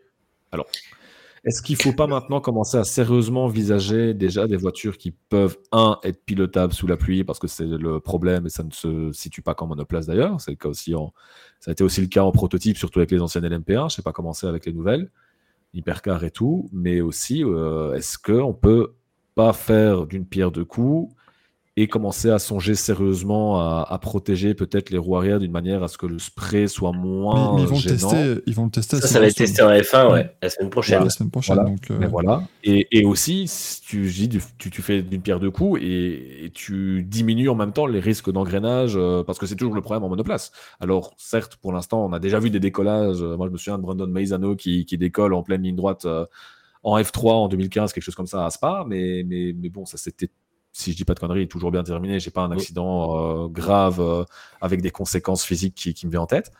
Mais là, je- moi, c'est ça. Et euh, il y a un article que je conseille. Alors, je ne dis pas ça parce que Vincent est un ami, mais sur speedactiontv.be, l'article de Vincent Franzen par rapport à ça, par rapport à l'accident et tout ça, et qui revient notamment sur, sur le post Facebook de, de Ricardo Patrese. C'est un truc que je conseille, euh, mais aussi les réactions derrière, et notamment celle sur Facebook de, de Stéphane Lemray, qui connaît évidemment très, très bien Spa-Francorchamps, et qui disait l'un des autres soucis l'une des autres choses dont on peut discuter, c'est le, le surfaçage de la piste qui n'absorbe pas tant si bien l'eau que ça. C'est aussi un autre problème. Il y, a, il y a- en fait, il y a des détails techniques aussi parce que d'une certaine manière, se dire qu'on peut aussi peu rouler maintenant sous la pluie, moi, ça, ça a tendance quand même à me déranger parce qu'il faut pas non plus que ça devienne comme la NASCAR, euh, où là, bah, forcément, sur Oval, ça roule pas, c'est normal. Mais il faut bien que ça devienne comme ça partout parce que un moment, enfin, j'ai l'impression que chaque année, il y a toujours quelque chose qui fait que c'est de plus en plus compliqué de rouler sous la pluie. Et à un moment donné, on peut pas non plus simplement aller faire du sport auto dans le sud de l'Europe, quoi. Bah, Il y, y a une une chose qui rend le truc plus compliqué, c'est que toutes les voitures dans toutes les catégories dépendent de plus en plus de l'appui aéro et Mhm. qu'on met des gros diffuseurs à l'arrière, on met des gros ailerons, enfin des, des gros, tout des, des, des, des- comment dire, des ailerons, des planchers, des diffuseurs et tout qui amènent tous le l'air et l'eau au même endroit et qu'à la fin tu te retrouves avec un énorme diffuseur qui projette ce maximum de choses euh, qui sont arrivées et on- les, les diffuseurs des F1 le haut du diffuseur, l'angle, il est comme ça. Donc, en fait, le, le spray part immédiatement à la verticale. On a de même euh, phénomène un petit peu sur les F2 F3. Malheureusement, on voit que les est- projettent très haut par rapport à la taille des monoplaces aussi. Euh, mais ça, c'est essentiellement l'aéro qui fait ça parce que finalement, tu prends des, euh, images des années 90 dans, divers sports. Tu n'avais pas des projections pareilles, tu avais des, coups, des pistes détrempées. Alors, c'est aussi des pneus. Évidemment, quand tu as des pneus qui sont ultra bien travaillés pour la pluie, ils ont une très bonne adhérence dessus, mais ils projettent énormément. Je sais plus. Attends, faut que je retrouve le, le, le nombre de litres évacués euh, par les pneus pluie. Euh, mais c'est dingue. euh, c'est 85 litres d'eau par seconde et par pneu à 300 km/h. Donc, C'est t'imagines fou, le truc. C'est fou. 85 litres. Non, non, mais c'est c'est un truc, euh, parce que c'est vrai, pensez à Adélaïde quand ils annulent le Grand Prix à Adélaïde en 91, euh, mais il pleuvait 15 fois plus que ce qu'on a Ouais. vu, euh, notamment ce week-end. Et ça, ça n'était pas roulable puisque du coup ils ont annulé le Grand Prix, mais ils ont quand même roulé dessus, tu vois, ils ont, ils ont tenté le truc. Mais tu, Euh, tu prends, tu prends typiquement les, les- les photos, si tu prends un Grand Prix très pluvieux, les photos de l'Espagne 96 euh, où Schumacher fait une masterclass, tu vois des images des, voitures qui roulent, tu vois les voitures derrière en fait. Là aujourd'hui, dès que tu as de la pluie sur une piste, moi je le vois Voilà. souvent parce qu'on voit les photos, tu vois le premier, peut-être le deuxième, et derrière tu vois juste de la brume. Tu vois Bah, tu rien. regardes. C'est pas là- là où je- Pardon, vas-y, Axel. Non, je veux dire, là où justement sur là, je rejoins Anthony, c'est que tu prends l'Autriche samedi, euh, tu vois Bottas, enfin, j'avais pas regardé le tour de formation, etc. J'arrive pile au moment de, enfin, juste du, juste du tour de chauffe, quoi. Et quand je vois Bottas en, en, en- en médium, et moi, à la télé, je vois le macadam, je dis, ouais, il y a pas, ça a pas l'air trop mouillé, ça, ça doit être un Mm. petit peu humide. Et au moment où ils partent tous et que tu vois ce nuage de flotte, Mm. sur le coup, je dis, putain, mais comment il fait pour tenter les médiums alors que quand tu vois visuellement, tu te dis, mais y a- c'est- ça Ouais, doit être des flaques de partout. Mais en fait, ça sort tellement de la flotte, même s'il y a quasiment rien, euh, que bah en fait, oui, c'est hyper dangereux. Moi, ce qui m'inquiète, c'est les garde-boue, justement, entre guillemets, on va les appeler comme ça. Euh, Faut mettre des bavettes comme sur les camions. mais c'est ça, parce que c'est bien gentil de les mettre derrière les roues. Mais du coup, si c'est le diffuseur qui. Ben oui. Parce parce que le diffuseur aspire Alors- littéralement l'eau, et avec des voitures à effet de sol, encore plus, parce que l'eau euh, va vraiment tourbillonner tout le long du. Le du- truc, c'est que ça, donc- ça risque, de- ça risque de casser l'effet. euh, parce qu'en fait, aujourd'hui, tu as Bah ouais, mais si, Ma- si Manu coupe pile au moment où il va dire un truc intéressant, c'est con quand même, quoi. Il s'est fait, il s'est fait censurer. Mais oui, non, mais la FIA, je sais bien que vous nous surveillez, mais enfin là, je, je pense pas qu'il allait dire du mal de vous, quoi. Il a- il on n'a pas encore remis les trophées. Le, le- le mal, on l'a dit avant. C'est ça, on l'a déjà dit en plus. Mais, mais c'est vraiment, moi, je. Enfin. C'est. Difficile parce que, que- où tu places le curseur entre euh, recherche absolue de la performance et donc recherche aéro et euh, Bien sûr, bien sûr. voitures suffisamment rôle. C'est, enfin, Mais je pense ça que va tu être as- difficile de trouver un bon un compromis dans, dans- là-dedans, je trouve, tu vois. Potentiellement, je pense que tu as euh, le, le, le règlement du parc fermé aussi qui nuit. Parce que du coup, parc fermé, tu as tes voitures qui sont au ras du sol réglées Mhm. pour des réglages secs. Et forcément, du coup, tu te retrouves avec plus de risques d'aquaplanage. euh, et, tu, et tu vas forcément relever plus d'eau parce que le diffuseur étant plus proche du sol, il fonctionne mieux et donc forcément, il va relever plus. euh, Il devrait faire un, un règlement comme ça où, en cas de enfin, quand la direction de cours déclare euh, la piste mouillée, et ben là, à ce moment-là, tu, tu peux faire des réglages pluie ou tu peux refaire ta hauteur de ton carrossage, tes hauteurs, tes bricoles pour avoir un réglage pluie. Ils y gagneraient en termes d'image parce que, enfin, ça reste ça reste toujours difficile de justifier le fait qu'on ne roule pas euh, qu'on ne roule pas sous la pluie, enfin, sauf bien en cas de, oui. de Bah oui. grosses intempéries, mais. Enfin voilà quoi, quand ça roule normalement et que tu sais quand même rien voir, euh, c'est c'est ça qui est compliqué. Et ça tourne en au ridicule. Tu penses pas euh, avec la Formule 1 quand t'es quand t'es quand t'es quand même resté 4 heures devant notre télé à, à- à- à rien. Mm. Ça tourne au Je ridicule. peux dire que je scrutais la moindre petit moment où la pluie euh, faiblait, euh, allez, euh, diminuer ou quoi que ce soit, mais ça n'est jamais arrivé. hein. Ça Ouais, puis même, même. même si ça fait ça un peu, de toute façon, c'était trempé. Donc à partir du moment où c'est trempé, euh, l'eau, Ah ouais, là, là, là, là, oui, de toute façon. Parce qu'en plus, tu ça. parlais d'écoulement d'eau tout à l'heure. On rappelle qu'à Spa, il y a des stries sur, les, sur la grille de départ.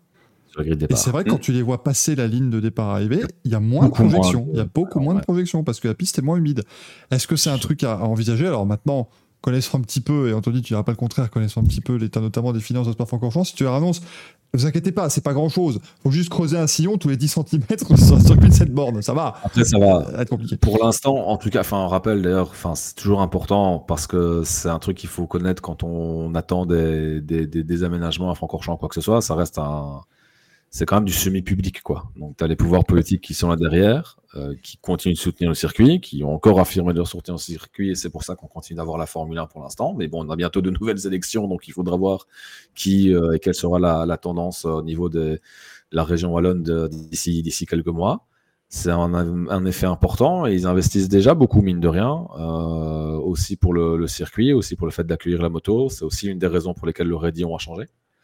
Donc, Mais j'ai- ouais, mais j'ai l'impression que c'est le circuit qu'on fait tout le temps chier, personnellement. Ouais, après, pff, malheureusement, après, coïncidence ou pas, euh, je veux dire, euh, ça reste. euh, Enfin voilà, ça fait deux morts en, en 4 ans en série monoplace dans un grand événement. Il y a des séries d'accidents réduits aussi aux 24 heures. euh, Il y a des. Enfin voilà, et, Ouais, et on a tendance mais- à tout de suite réagir et à vouloir du changement. Je pense Oui. ici, en fait, accident ou pas, ce cette discussion en fait qu'on a n'a pas d'influence. Enfin, je trouve que l'accident n'a pas d'influence sur la discussion qu'on est en train d'avoir sur les aménagements en fait dont on est en train de parler. Non. En fait, la problématique était déjà là avant, euh, et, euh, et donc, euh, donc voilà. Moi, je pense que on sait, enfin, on dit que moi, par rapport à l'accident, ce qui, ce qui me dérange un petit peu, c'est c'est l'association qu'on peut en faire avec le Rédillon. Je sais, ap- après, est-ce que c'est une conséquence de la sortie de Tramnitz On ne le sait toujours pas, finalement. Euh, c'est possible, hein. c'est peut-être une réaction de quelqu'un qui enchaîne, qui entraîne une autre réaction et qui entraîne que euh, Van Tove se retrouve en plein milieu de la piste, même si c'est plus loin, c'est- une possibilité. Mais on n'a pas, de- ouais, on n'a pas de. Euh, Mais bon, ça, euh, il faudra laisser, faudra laisser les, les gens qui vont enquêter par rapport à ça le, le faire. Il faut voir si ça va communiquer là-dessus. Je veux dire, il y a moins d'impératif médiatique de communiquer là-dessus, étant donné que c'est, c'est l'Africa et pas la Formule 2, la Formule 3, où là, forcément, tu es obligé de, de tenir les gens encore plus informés, tu vois ce que je veux dire. Et euh, parce que voilà, le résultat du week-end, je veux dire, c'est, con, mais un exemple tout con, mais ce week-end, on a quand même une super performance en Africa qui fait plaisir à tout le monde, c'est celle de Maya Wug. Alors évidemment, vu l'actualité, on n'en a pas beaucoup parlé et on n'en a même pas parlé du tout. Mais si la- l'actualité n'aurait pas été euh, ce qu'elle était en, en Africa, je suis pas certain qu'il y aurait eu beaucoup de retentissement. Ça, c'est juste pour dire par rapport à la médiatisation et, et voilà, peut-être qu'on n'aura pas beaucoup euh, plus d'informations par rapport à ça. Je n'en sais rien, en tout cas. Mais ouais, quand je vois, honnêtement, moi je me souviens qu'ici, quand on parlait des aménagements Rédillon, j'avais dit, je me souviens, Michael, j'avais dit, ouais, ça va être compliqué quand même euh, de, de reculer, d'agrandir encore les dégagements Rédillon. Ils l'ont fait, pas qu'un peu. Donc je vais pas le dire une deuxième fois, mais dans Kemel, de nouveau Michael, compliqué. ça me paraît plus compliqué. Alors du côté gauche, ok. Du côté droit de la piste, par contre, euh, je vois pas. Non, non, Anthony, moi je suis désolé. Du côté gauche, tu ne vas pas dire aux Néerlandais et à tous les jeunes fans de la tribune 17-27, on vous enlève 20 mètres de tribune. Ils vont être très déçus. Il n'y a mais, pas la mais donc, euh, donc, donc voilà, c'est. Mais je sais pas si vous avez vu, je l'ai vu juste avant de venir, euh, la, la sortie de, de Fritz Van Amersfoort, qui est quand même pas le moins bien placé pour, euh, pour parler de toute cette problématique. Très inquiet à l'idée de, de voir ces F2 et F3 à, Spa et qui demande des, des- des- des plus gros aménagements euh, encore. Moi, je pense qu'après ce qui a été fait au Rédillon, et indépendamment de ce qui s'est du coup passé ce week-end, euh, si, moi, je pense que la meilleure des solutions, si on veut vraiment réduire la dangerosité, c'est de resserrer le virage, en sachant que si tu resserres le virage, tu dois adapter ton dégagement en conséquence. Ça, j'ai eu une discussion avec quelqu'un au circuit de Spa-Francorchamps qui était très intéressante, parce qu'en termes de sécurité et de- d'homologation, quoi que ce soit, on- enfin, tout ce que tu fais comme changement induit d'autres changements que tu n'imagines Mhm. pas forcément. Et donc, si par exemple, tu veux amorcer un petit peu plus le, allez, resserrer l'angle, mais que ça implique que tu coules la ligne gauche dans la montée de Rédillon soit reculée d'un mètre, par exemple, bah, du coup, ton dégagement, concrètement, doit aussi être adapté. Et là, pour le coup, avec la tribune maintenant, ils ont beaucoup moins de, de possibilités de, de le faire. Donc, euh, Mm. donc, à voir si. Moi, je pense que c'est la meilleure chose à faire. Pour, pour- au moins, tu réduis la vitesse de passage, tu ne touches pas la légende. Parce qu'il n'a pas toujours été à fond, le Rédillon, et donc il ne faut pas avoir peur à un moment donné de faire les changements nécessaires. Je revoyais encore ce matin euh, les, les différents tracés de Silverstone, bon, en, en oubliant la, la dernière euh, évolution évidemment qui est complètement radicale, mais, mais même avant cela, il y avait eu d'autres évolutions, et je veux dire, ça fait partie de la nature des circuits, et je pense qu'il ne faut pas non plus euh, dire, euh, et dire non automatiquement, ça a toujours Mm. été comme ça, et ça ne doit pas changer, c'est pas non plus la- l'attitude à, à avoir. Mais bon, enfin, après, je pense qu'à un moment donné, il faut aussi. Enfin voilà, après, c'est les voitures, on cherche toujours l'appui aérodynamique. Donc peut-être qu'à un moment donné, on pourrait se retrouver à resserrer le raidillon et 15 ans plus tard, de nouveau, le passer à fond parce que les voitures le permettent de nouveau, tu vois.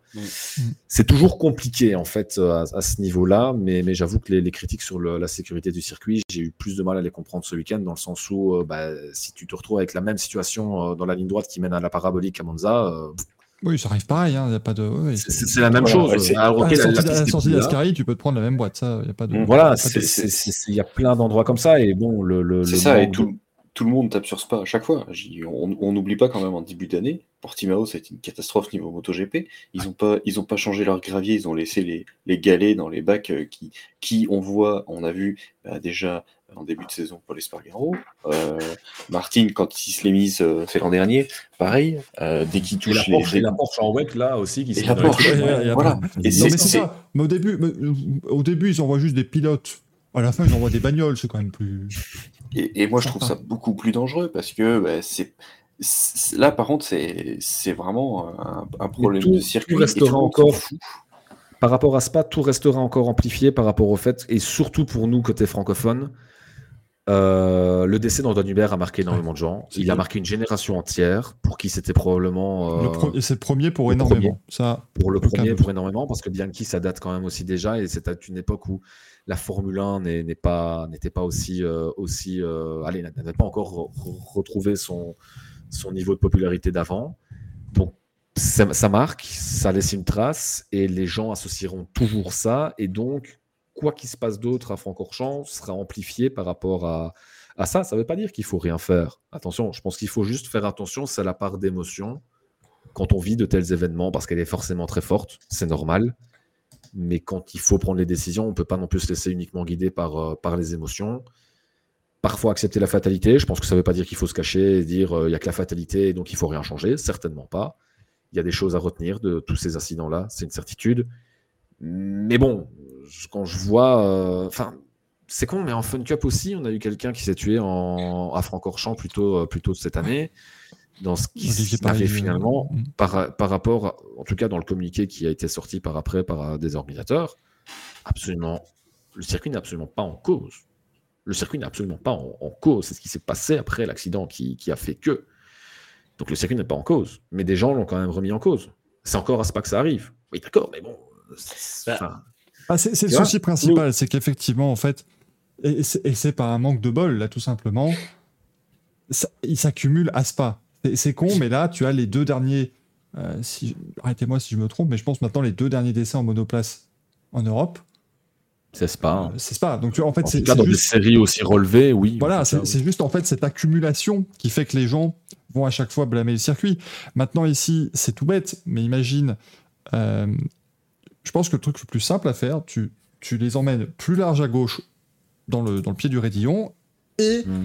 Tu les fais rebifurquer pour arriver au même endroit en fait. Mais du coup, s'ils Oui. doivent arriver au même endroit de la piste mais qu'ils partent de plus loin, ils doivent forcément ralentir. Mais le problème, c'est que tu- si tu fais ça, tu laisses le gauche à fond, il tape les freins Le gauche au-dessus le gauche en bas. Parce qu'en fait, du coup, tu vas pouvoir rentrer Ah toujours oui, à fond et tu tapes les freins à ce moment-là parce que la voiture peut être assez euh, assise. Mais le problème, c'est que du coup, tu vas rentrer à fond et tu vas être face au mur qui est en face. Et là, comme tu disais tout à l'heure, tu, la FIA ne pourrait pas euh, concrètement dire que le circuit garde son homologation grade 1 parce que tu te retrouves avec une voiture qui va arriver pleine balle de face face à un mur. Il suffit que là, euh, il y a une case de suspension, il part tout droit et euh, t'as pas assez de dégagement pour ralentir la voiture. Donc, c'est c'est des choses qui sont très difficiles. Euh, il faut évidemment, je pense que vous serez d'accord, pas aller non plus jusqu'à l'extrême de mettre la chicane de 94, qui là était une réaction, était une réaction épidermique qui était aussi, aussi logique. Mais je, je pense simplement que là, c'est. Je, continue de penser qu'il y a eu une opportunité gâchée en, élargi- en élargissant juste le, le dégagement. Et ça, je pense que cet élargissement était prévu, quoi qu'il se passe avec Antoine. Oui, de toute façon, avec la tribune, il voulait, à mon avis. prévu. euh, ouais. Il était prévu et je pense que le- les plans n'ont pas changé.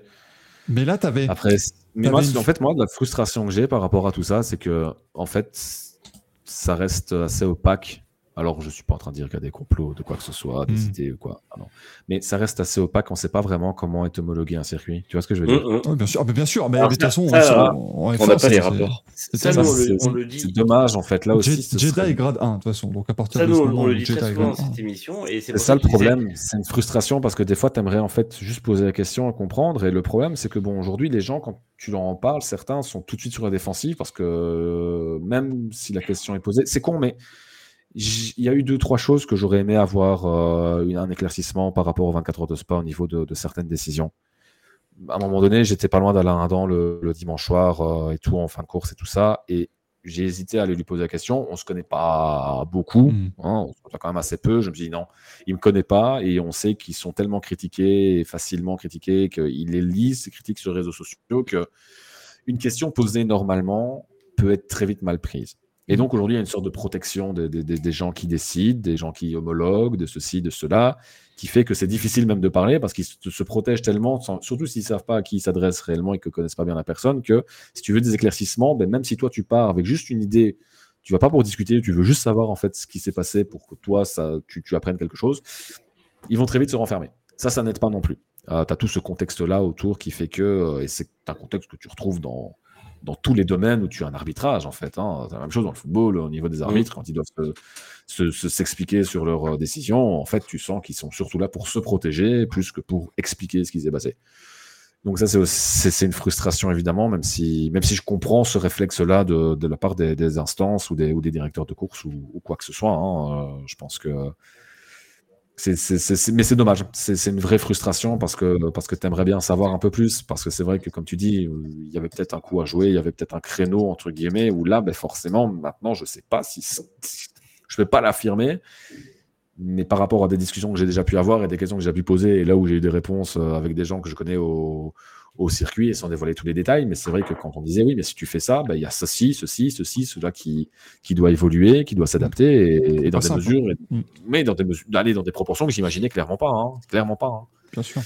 C'est pour ça, c'est pas c'est pas facile, mais je pense ils auraient pu voilà justement l'opportunité parce que c'était des très très gros travaux, donc de pouvoir travailler justement d'une feuille blanche quasiment et de dire allez on peut ajuster. Euh, et, et on disait pourquoi est-ce qu'ils ne mettent pas des bandes rugueuses comme au Castellet dans ce dégagement, ça déglingue les pneus, mais ça ralentit quand même pas mal les bagnoles. Je suis désolé, mais en fait je vais me porter en voie de la dissonance par rapport à ce sujet. Est-ce qu'un jour quelqu'un pourra m'apporter une preuve formelle de quelqu'un qui est sorti de la piste au Castellet et qui est pas allé se foutre dans le mur grâce aux bandes rugueuses? Manu, parce que Stroll, Stroll 2018 dans la courbe de cygne. C'est vrai.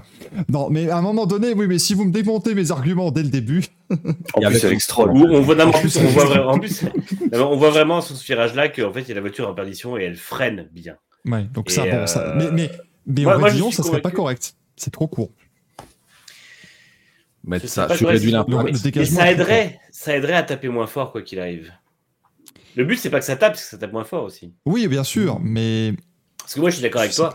Pour moi, il faut élargir le raidillon euh, avec un, un virage. euh, et en fait, enfin, peut-être l'élargir vraiment drastiquement, mais euh, pour moi, aujourd'hui, c'est la seule solution pour arrêter, parce qu'effectivement, ça, ça va beaucoup, beaucoup trop, euh, trop vite là-dedans, quoi, et beaucoup trop vite en aveugle. Les pilotes disent, nous, on arrive en haut, on est à 300, on ne voit pas où on va. Et c'est vrai que ils ont changé le fait que effectivement maintenant les pilotes tapent moins à l'intérieur, donc reviennent moins sur la piste et tout, ça c'est super. Parce que tu te dis par exemple l'accident de Norris en 2021, si ça arrive en course, euh, ça peut être un massacre. Mais le fait est qu'il y a quand même un souci. euh, il y a quand même eu des soucis à Spa qui font qu'on peut toujours réfléchir à la, à la- à la sécurité. Bah, surtout, à la- tenter. surtout après le Rédillon, parce qu'à un moment donné, tu as la sortie de la pit lane et là, le mur Ouais. revient euh, à ce moment-là. Et, en fait, et maintenant, en fait, enfin, il y a eu un, un accident en F4 italienne euh, il, y a quelques, il y a quelques semaines où euh, la manière dont ça se passe forcément rappelle euh, le- le souve- le- le- l'accident d'Antoine Hubert et ça se passe justement plus loin où c'est là Mm. que ça s'approche plus. Et pourtant, ce sont des F4 qui sont bah, les, moins, les moins puissantes des, des monoplaces, même si évidemment ça, ça avionne pas mal quand même à- dans cette zone-là du circuit. Mais en fait, euh, alors oui, tu as, plus de marge parce que tu as une meilleure. Enfin, tu vois, tu vois un peu. Tu vois, tu, tu décales un peu la, la zone critique en fait qui est plus loin et sur laquelle tu as une meilleure euh, visibilité, certes. Mais bon. C'est, c'est, ouais, je sais, je sais pas. euh, est-ce qu'il y a une possibilité de mettre des safer walls à ce moment-là aussi Euh, Je pense que bon, après, s'il est homologué d'une certaine manière, moi j'ai envie de dire, s'il est homologué comme ça, c'est que d'une certaine manière, ça a été approuvé et, et ceci et cela. là- quoi. là, je Bon. pense que le vrai lui-même que- maintenant, c'est correct. C'est-à-dire que 95% des crashs, voire même 99, se passent dans le droite. Tu vas taper à gauche, c'est- bête à dire, mais tu as ton accident, ton accident il se passe là-bas. Mm. Euh, on a vu avec le crash de la Cadillac aux 6 heures de Mm. Spa, elle revient pas. Elle- elle- les Après, il sont tape là où il y a des safer walls aussi, je pense. hein. Ah, il tape les Tech Pro, ouais. Mais, mais, Ouais, les Tech Pro, mais ça tape très loin. Et je pense que même, en fait, euh, même si ça arrive en haut, t'es vachement loin de la piste, donc ça peut, ça peut aujourd'hui taper très fort pour revenir Voilà, sur la piste. vraiment, euh, c'est- vraiment taper très très fort. Tu tapes même au même endroit que Norris. Bon, Mm. après, Norris, il traverse quand même toute la piste. C'est vrai que quand- le crash de Norris me fait quand même me dire qu'il peut, il peut quand même revenir sur la piste à cet endroit-là. Et c'est, euh, Mais ça, c'était l'ancienne configuration aussi. Donc, Ouais, normalement, ouais. maintenant, maintenant, Oui, parce qu'il va ralentir plus avant d'aller taper, donc effectivement, euh, peut-être qu'il revient pas aussi fort. Euh, mais euh, Après, le problème aussi, c'est que au final, euh, quand euh, ça se termine, euh, quand c'est c'est un accident marquant et qui parfois se termine mal, ça se passe d'une manière qu'on n'imaginait peut-être pas forcément toujours. Bah, après, il faut pas oublier qu'il y a une. c'est- Ça s'est bien fini, mais McNish en 2011, c'est le meilleur exemple. Ouais, mais il y en a plein des comme ça. Mhm. Euh, typiquement, typiquement, Romain Grosjean est encore vivant parce que dans son accident, tout s'est bien passé alors qu'il a eu le pire crash du monde. Euh, à, à l'inverse, Antoine Hubert, c'est juste le manque de chance absolue. Oui. C'est-à-dire que il revient pile dans, dans l'axe d'une voiture qui n'a plus le contrôle, un pilote qui n'a plus le contrôle sur sa voiture. Tu peux pas prévoir ça maintenant. C'est vrai que c'est aussi pour ça qu'on homologue les circuits d'une telle manière que ça évite ce genre de, de cas de figure et que quand un cas de figure se présente, des fois où c'est euh, ça passe euh, miraculeusement et des fois où ça passe pas malheureusement, il faut que la FIA se penche dessus pour essayer que ça ne, repro- ça ne se reproduise plus. Et moi, je ne comprends pas, en fait, avec tous ces enseignements-là, qu'on se retrouve encore aujourd'hui à aller à Jeddah avec des virages 5, 6, 7, 8 qui sont en aveugle. Où il y a deux ans, géants pour que les Ouais, il y a deux ans, on a mis Pardon. des miroirs et des écrans, des trucs comme ça, et tu te dis, mais là, au bout d'un moment, il faut, euh, il faut revoir ce genre de circuit parce que Ouais, moi, parce Jeddah, il il se passe rien. Le jour où il y a un problème, Jeddah, il est fermé. Bah Mais oui, de toute façon, ça Jeddah, le jour où il y en a un qui va cartonner en début de course dans le virage 5 ou 6, je peux te dire que ça va taper très fort derrière. On l'avait vu déjà il y a deux ans avec, Mm. euh, avec Perez Ah, et Russell qui s'étaient accrochés. Voilà. Mais ça, ça peut finir encore plus mal. Et je pense que. euh, je pense que. Enfin, ouais, je comprends pas forcément certaines homologations, mais c'est vrai que on peut pas taper sur Spa, mais on peut pas non plus ignorer euh, les, les- les dangers. Et je pense que euh, je pense qu'il faut, il faut trouver une solution Alors, euh, alternative. Après, on nous dit, oui, c'est effectivement, on nous dit c'est à droite les rebonds dangereux. Là, Je ne vais pas vous mettre au défi parce que la dernière fois que j'ai mis quelqu'un au défi dans cette émission, ça s'est fini en 3 secondes. Mais euh, est-ce que quelqu'un a déjà traversé la piste, enfin est revenu en piste au-delà de la ligne blanche après avoir été tapé en haut à droite? Parce que oui, Antoine, Ex- Antoine Hubert, ça s'est passé comme ça, je suis d'accord.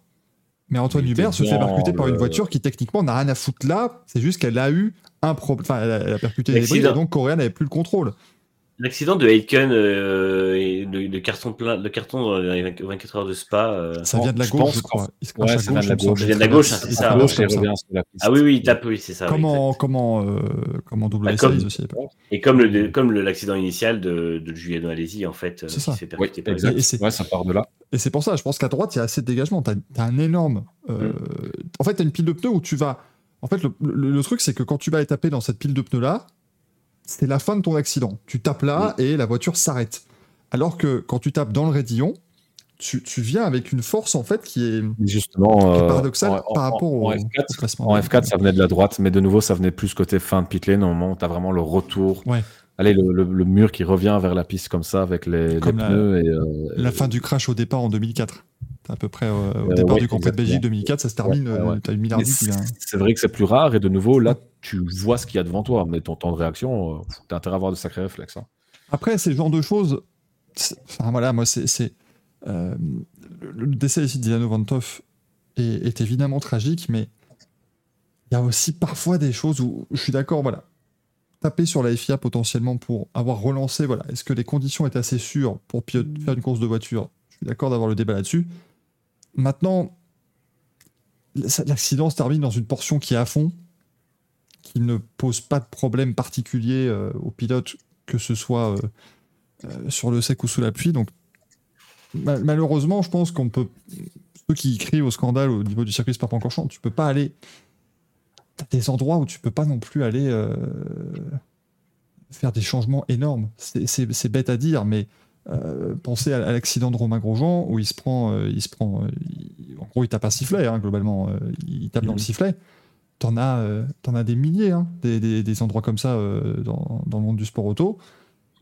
C'est ce genre d'accident malheureusement où c'est c'est- aussi- c'est un sur un et- et- million Tu es aussi, euh, aussi obligé d'en avoir à des endroits même que tu peux considérer quand même étant dangereux des sifflets. Parce que, enfin, justement, ici, tu en as un dans la ligne droite euh, de Kemel euh, en plein milieu, mais d'un autre côté, tu es content de l'avoir pour euh, pour mettre une voiture l'accident entre Wirtz et Ever- Everhagen euh, en fin de nuit euh, à Spa. Mm. Tu vois, tu peux pas non plus les mettre qu'en sortie de virage parce qu'il faut aussi les mettre de, de sorte à ce que les, les, les voitures d'intervention puissent, euh, Bien sûr, c'est des, puissent- c'est- puissent ça c'est des, partir le plus vite possible. c'est des choses nécessaires. Et, et Alors, tu même peux peut-être bien les étudier pour pas qu'ils reviennent vers la piste ou quoi que ce soit, parce qu'à Mm. Bahreïn, je pense que dans ce cas-là, c'était c'était le cas. Et bon, eux, ils ne manquent pas de place pour, euh, pour aménager au, au mieux les choses. Mais, mais bon, là aussi, tu peux pas non plus. Et pour que ça tape pile à ce moment-là, euh, dans cet angle-là, ceci, cela. enfin, c'est- c'est- ça, ça se Là, joue sur. un, mec qui, se- un mec qui se prend un mur en, en pleine face à 300 euros au Mans avant d'arriver à Indianapolis, c'est arrivé qu'une seule fois, c'est pas arrivé depuis Rockefeller, tu vois. C'est ça, c'est ce genre de choses qui, malheureusement, euh, peuvent arriver. Et ça nous rappelle, dans ces cas-là, que le, le sport auto reste un sport, évidemment, extrêmement dangereux. Euh, ça n'enlève pas, je veux bien qu'on comprenne, ça n'enlève pas le, la grande tristesse et le côté vraiment injuste d'avoir un jeune de 18 ans qui, euh, qui décède dans une course automobile. Ça n'enlève absolument rien et ça n'enlève rien non plus à la peine de la famille. J'ai une pensée évidemment pour la famille, pour l'équipe aussi. Euh, MP Motorsport qui l'a dit, ils ne participeront pas à la prochaine course de, de Freca parce que les, les personnes de l'équipe sont évidemment dévastées et c'est normal. Ils, ils- ils seront présents aux funérailles aussi. c'est- Et voilà, ils seront après, aux funérailles de- de en, regardant, en Alonso. regardant le calendrier, c'est con, mais j'ai regardé le calendrier après et je me suis dit, mais C'est pas, enfin, comment tu possible. peux, quoi. Et, et donc, Enfin, certains, enfin voilà. hein, ouais. c'est c'est normal et pour beaucoup, et j'ai une, j'ai une pensée, mince, j'ai pas, j'ai j'ai pas retenu le nom, mais au pilote qui, a, qui, qui est aussi impliqué dans l'accident, du coup, euh, Adam Fitzgerald. Adam. Fitzgerald, exactement, merci. Euh, qui, qui, lui, va, comme, comme Correa à sa, à sa manière, va, va devoir vivre avec ça maintenant. euh, Enfin, c'est. Même s'il n'est pas en tort, je pense qu'immanquablement, tu te demandes si tu n'aurais pas pu faire mieux. Ah oui, mais Enfin, c'est- immanquablement. ça tourne en boucle. C'est, et c'est normal, c'est, humain. Et donc, c'est pour ça, moi, j'ai, voilà, une, euh, une pensée émue pour toutes ces, toutes ces personnes-là, et particulièrement, évidemment, pour toute la famille de, de Diano Vantov, parce que bah, perdre un, un, un jeune de 18 ans, c'est une tragédie. Peu importe les circonstances, ça reste, voilà, pour la famille immédiate, en tout cas, ça reste une, une tragédie, et c'est, évidemment, voilà, ce qu'on veut. ce qu'on veut retenir comme, comme message de tout cela, mais voilà, je pense que euh, c'est- jamais négatif que ça puisse relancer le débat sur la sécurité. Un débat sur la sécurité n'est jamais un débat perdu, Euh, mais il faut aussi malheureusement des fois analyser, je vais dire, de, de manière euh, presque cartésienne ce qui s'est passé. Et ici, malheureusement, euh, voilà, la, fatalité joue aussi son rôle. Euh, parfois, mais oui, je, je vois Manu, je, je comprends. C'est vrai que Non, mais en fait, moi, moi c'est vraiment pas le circuit, c'est la relance de voilà, la relance est très. Voilà, c'est sûr que sur la relance, tu peux, euh, tu peux, tu, tu peux, tu peux di- dire ça, mais si, enfin, voilà, tu peux avoir certaines choses où, euh, et, et comme le dit Mathieu, c'est vrai qu'il il compare ça au- à Gino Mader, le, le coureur euh, cycliste suisse qui euh, s'est tué euh, il y a- deux ou trois semaines au, Tour de Suisse vélo. C'est dramatique, mais ils sont, deux coureurs sont tombés dans le même virage, dans la même descente. Et, lui est décédé, l'autre coureur a, été simplement blessé. Ça, malheureusement, tu auras toujours une part aussi de, chance, et, vous le savez, et pas ensemble, hein, bien sûr, mais, voilà, ils sont tombés au même endroit en tout cas, et l'issue n'a pas été la même, et on en a des tonnes, des accidents où, où tu notes des choses qui, qui arrivent, et où l'issue est heureuse, pas uniquement par juste la chance, juste un, un coup de chance monumental. Romain Grosjean, ce ouais. n'est pas le cas, parce qu'on rappelle, Romain Grosjean, tout fonctionne à la perfection, et là, vraiment, c'est tout un Bah, système. sa chance, c'est qu'il n'est pas coincé, quoi. Voilà, il se retrouve. Mais c'est vrai qu'il suffit de taper 5 km moins vite, la voiture elle passe pas assez, il ressort pas. Enfin voilà, tu auras toujours un peu ce, ce, ce facteur-là. Et t'as, des trucs tout bêtes comme Craig Breen, quoi. Là, euh, Et Win, c'est le manque. Voilà, tu, c'est peux rien, tu peux rien retenir comme leçon de quoi que ce soit. Qu'est-ce que tu veux faire de plus? C'est- vraiment. en plus, à 30 à l'heure. C'est ça. Imagine. Tu, tu tapes euh, un accident que tu peux avoir toi-même dans ta voiture quasiment. C'est c'est Ouais, c'est ça, ouais, c'est ça, ce genre de choses absolument affreuses. Donc euh, non, non, c'est. Mais, mais en tout cas, évidemment, euh, ça, ça reste, voilà, ça reste En terrible. tout cas, Et, euh, Enfin, moi, ce qui est sûr et certain, c'est que bah, du coup, on en a un petit peu, un petit peu parlé, mais je sais même pas son nom, je sais même pas qui c'est ou quoi, mais j'ai clairement pas envie d'être à la place aujourd'hui du, du directeur de course qui a lancé la course. Parce que ça, ouais, lui, c'est plus je sais c'est compliqué. Je enfin, quels que soient les éléments, enfin, je sais pas, évidemment, nous, le seul élément qu'on connaissait et que lui connaissait de la même manière que nous, finalement, c'était, c'était la météo. C'est le seul sur lequel on peut juger. Est-ce qu'il y avait d'autres informations qui, qui l'ont aidé à, prendre cette décision-là? Je, je sais pas.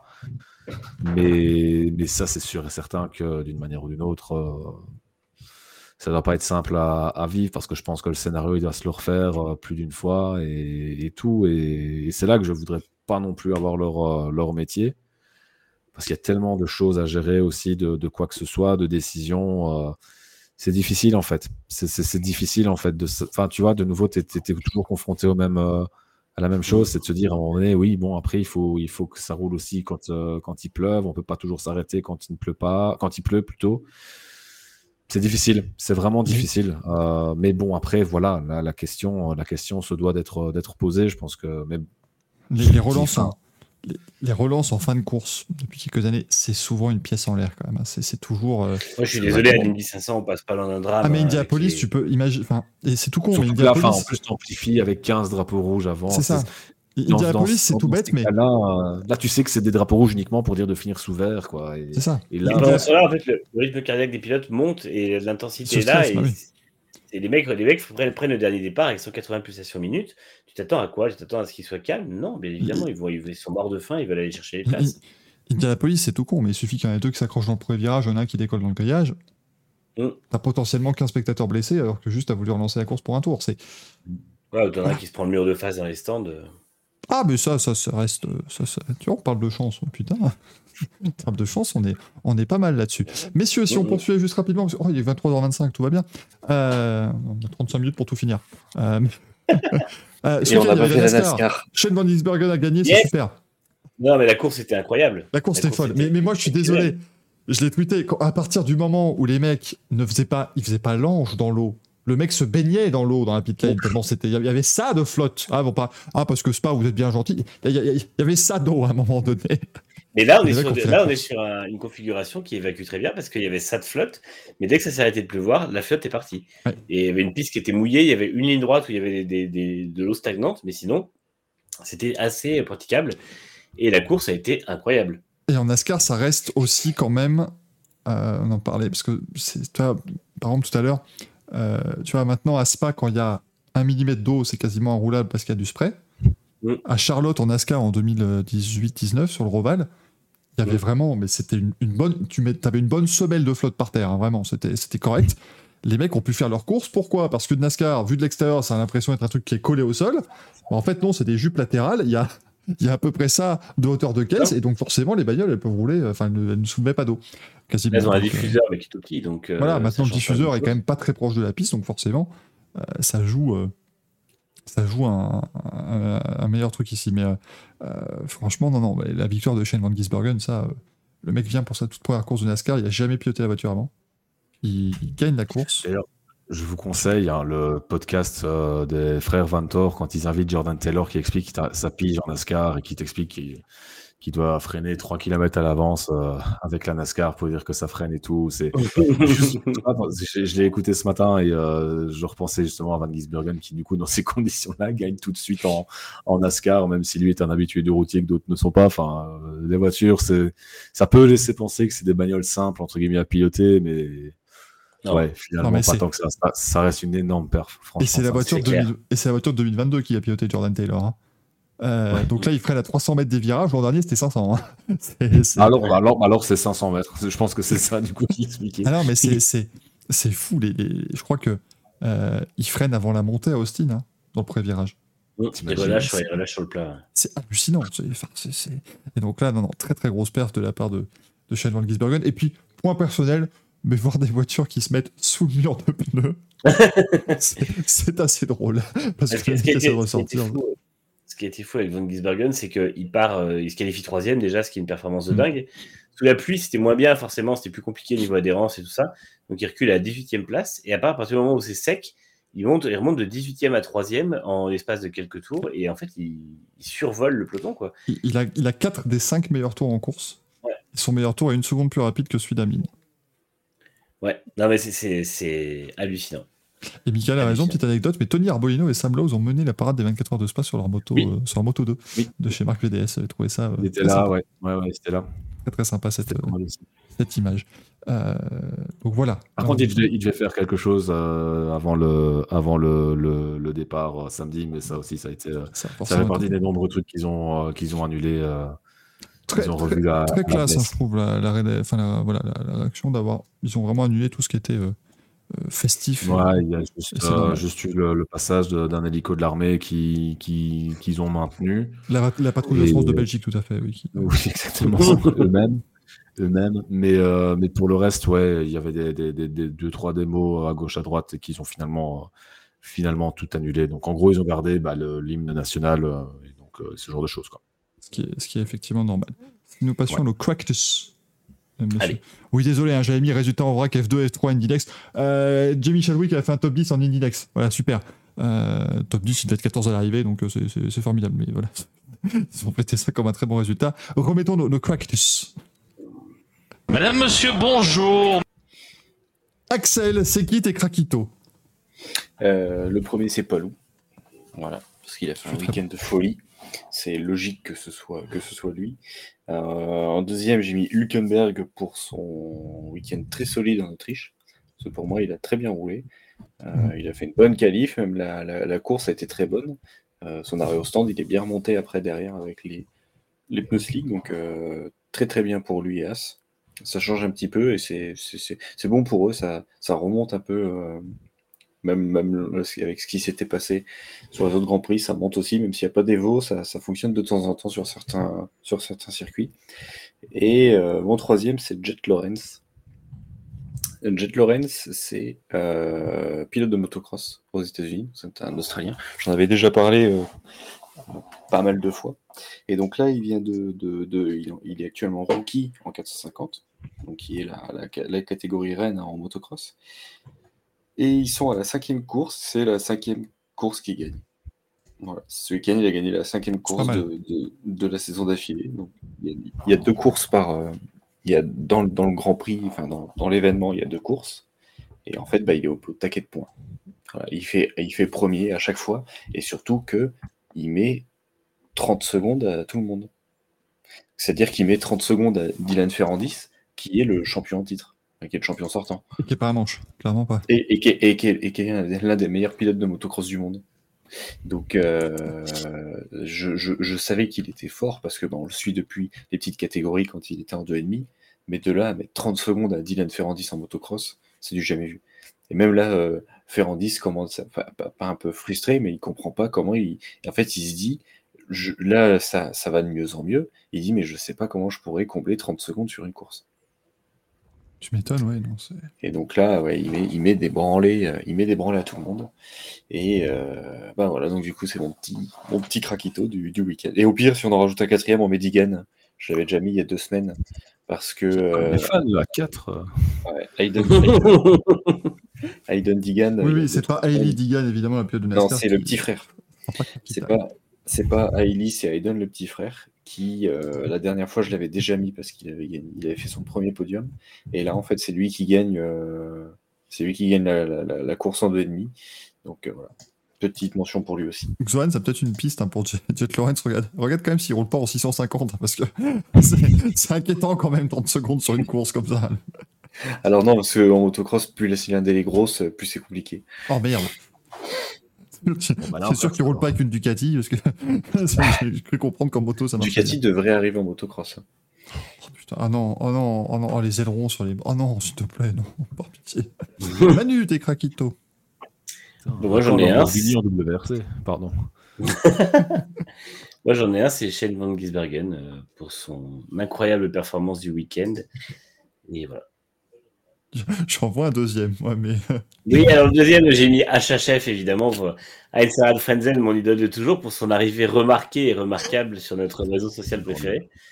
Le, Où il, le- il- il le- nous a, il nous a gratifié depuis le début de semaine de, de posts historiques et de, de- d'histoires et de pourquoi il est de retour sur Twitter. Enfin, Une semaine. il est à la- il est à la limite du boomer, mais qu'est-ce que c'est Ah, oui, il, il- il reste, il reste à la limite et c'est ce qui Il- rend le il reste dans les clous. Il Et, reste dans les euh, clous. Mais on est, on est- on est pas loin boomer. Voilà. À la limite oh, entre médiocre et pathétique, mais c'est fait, mais vraiment de manière euh, parfaite. Mais, mais il sort quand même des belles archives et puis en fait il, il prend le temps de répondre aux gens de manière ultra bienveillante et tout et, et c'est un, petit îlot de, de fraîcheur sur un Twitter qui, est, qui ressemble à une guerre, une, une guerre Absolument. virtuelle. Donc, euh, Voilà. Moi, j'ai mis, euh, j'ai mis Alex Palou parce qu'il aura bien gagné. J'ai mis Van Gisbergen. Et puis, j'ai mis Sarah Frenzen parce que pour moi, il est, il est la meilleure chose qui est arrivée à Twitter depuis Ouais. des années.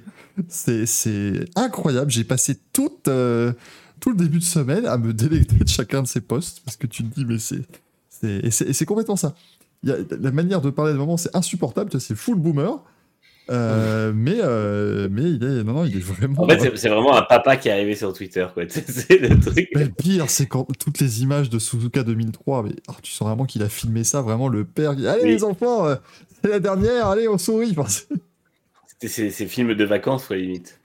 Il nous, il nous poste littéralement ses films de vacances sur Twitter 20 ans après. C'est, c'est- Et Les photos, les photos pendant le briefing sur l'ordinateur euh, où c'était pas très concentré. Oui. Euh, c'est oh, pas un sport de beau. C'est ça, mourir de rire, ça. Là, sur Instagram, là sur Instagram, c'est flouté. hein. Ah bah oui, ah bah là, ça, là, il se fait bannir son compte. Mark Zuckerberg lui-même vient lui mettre un point dans la gueule euh, chez lui. Enfin, c'est, absolument affreux.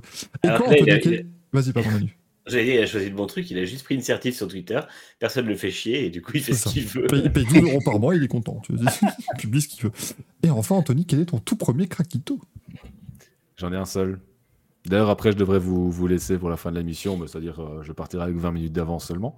Mais euh, moi, j'ai décidé, euh, dans un sens de la moindre once de sarcasme ou quoi que ce soit, d'élire Esteban Ocon comme craquito. Parce que par l'absurde, je me demande si en fait il vient pas de faire euh, le, le chef-d'œuvre qui nous permettra un jour d'être reconnu comme l'origine de la résolution du problème des limites de la piste. Voilà. C'est vrai. Par l'absurde et sans le faire exprès. Donc, Oui. euh, c'est. Non, mais là, s'il est, malin, s'il est malin, faut qu'il dise qu'il a fait exprès. Dit Oui, oui, oui, j'avais voulu avoir ces 30 secondes pour montrer que c'est un scandale. Mais, mais- mais vu que c'est pas Fernando Alonso et qu'il sort, sort pas des trucs improbables après, Ça sera pas le il voulait montrer que Ce c'est que les sera le- Britanniques ce sera le Jackie X, euh, il sera à la ceinture de sécurité. Sera Esteban Ocon, sera à la- à- au track limit ce que Jackie X est à la ceinture de sécurité. Absolument. Pourquoi pas? C'est- vrai quand même que t'as. Excuse-moi, t'as un côté. Et Jacques X, en ce jour de juin 1969, décide de marcher.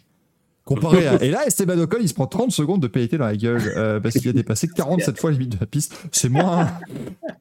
Dans l'histoire, ça marchera moins. Mais peut-être que c'est ce qui fera. Voilà. qui fera ça. Craquito par l'absurde aussi, du coup. Ah, tu es belge, hein, donc l'absurde, on connaît. Hein, Surréalisme. Et les track limits aussi à Spa-Francorchamps, on connaît très bien. On en a même parfois à Zolder. oh. Et ça, je ne sais jamais comment c'est possible, mais quand tu arrives à Zolder et que tu vois track Ah limits, ouais. et là tu te dis, là, faut vraiment le faire exprès. Là, faut Ah vraiment souder la gueule. Dans les Là, chicanes. faut vraiment... Mais la chicane Villeneuve, je vois que ça en fait. Ah oui. Je vois limite que ça, le mec qui a. Mais je me dis, mais il- où ce. Enfin... Alors oui, il track limite, c'est au tourne 3. Oui, d'accord, mais il est dans le bac à gravier. Enfin, belle main, euh, laisse-le tranquille, quoi. Oui, il est effectivement au-delà des track limits, mais il avance plus. Ça ne lui offre pas un avantage. Merci Bon, Anthony d'avoir été là en tout cas. Merci. grand à vous. plaisir. Et euh, bonne soirée. Restez euh, comme vous êtes. Je vous aime tous. Et à l'année prochaine, hein, bien sûr. Bah, re- reviens. Oui, aux prochaines 24 heures de spa, hein, euh, du coup. euh. Non, on t'invitera pour un film avant. Non, l'an dernier, t'es venu, l'an dernier, t'es venu deux fois. Je suis venu pour le GT. Explorer. Et je suis venu un peu pour euh, parce que le Grand Prix de Suzuka, j'avais envie, j'avais des choses à dire aussi. Et c'est vrai qu'il y avait beaucoup de choses à dire ce Grand Prix de Suzuka. Mm. C'est vrai. Je peux revenir si vous voulez pour les 24 heures de chevaux. hein. Avec grand plaisir, euh, on te, on te donnera 27 secondes pour en, pour en parler. Mm. C'est à peu près le temps que ça fait pour euh, faire un tour à Francorchamps de chevaux. 27 secondes. 4 minutes et 27 secondes. Ce qui est déjà pas mal. Allez, Merci ciao, ciao, les gars. Ciao, ciao. Bonne fin d'émission. Ciao, ciao. Merci beaucoup. Euh, et nous allons remettre eh bien, dans quelques instants, chers amis, euh, nos euh, Je vais d'abord évidemment citer, mais alors, eh, là, vous vous rendez pas compte, on est en train de faire un speedrun de Racing Café. Je, je sais pas si vous vous rendez compte, je ne savais pas que ça existait. Mais on est en train d'essayer de faire un speedrun, un record du monde Racing Café. On va tenir en dessous des 3h30, alors que pourtant, ce fut très long. Mais dans les craquitos, vous aviez mis. Beaucoup ont mis Ensar Frenzen dans les craquitos, ce qui est normal. Euh, encore une fois, on le rappelle. Du Shane Van Gisbergen, du, du Alex Palou, du Lando Norris, Max Verstappen, parce que oui, c'est tellement, c'est tellement logique, mais on- oui, Verstappen, il mérite un craquito toutes les semaines quand même. Oui, mais on, on met des coups d'éclat parce que c'est bon, sinon Voilà. on pas fini. hein. Il y a eu du Hülkenberg aussi. euh, il y a eu euh, pas mal de, de petites choses comme ça. Il y a eu Ensar Fredzone hein, qui a été nommé, évidemment. Ça faut lui dire un jour. Faut lui un message. Hey, Ensar, do you know that we. uh, that's your, uh, your nickname is Ensar Fredzone. Il, peut, il peut partir très loin. Et Nitra Bali Mayaweg, dont on a parlé tout à l'heure. Anthony qui a marqué 16 points en Freca avec une des pires équipes du plateau ce week-end du côté de Spa-Francorchamps. Passons, si vous le voulez bien. Et les miens, bah, je les ai dit, les miens, Rallye 50, tu n'es pas attentif. J'ai dit que j'ai donné des craquitos à Palou, Van Gisbergen et Frenzen. Moi, j'ai aucun, aucun euh, craquito qui sort du lot, moi, tu vois.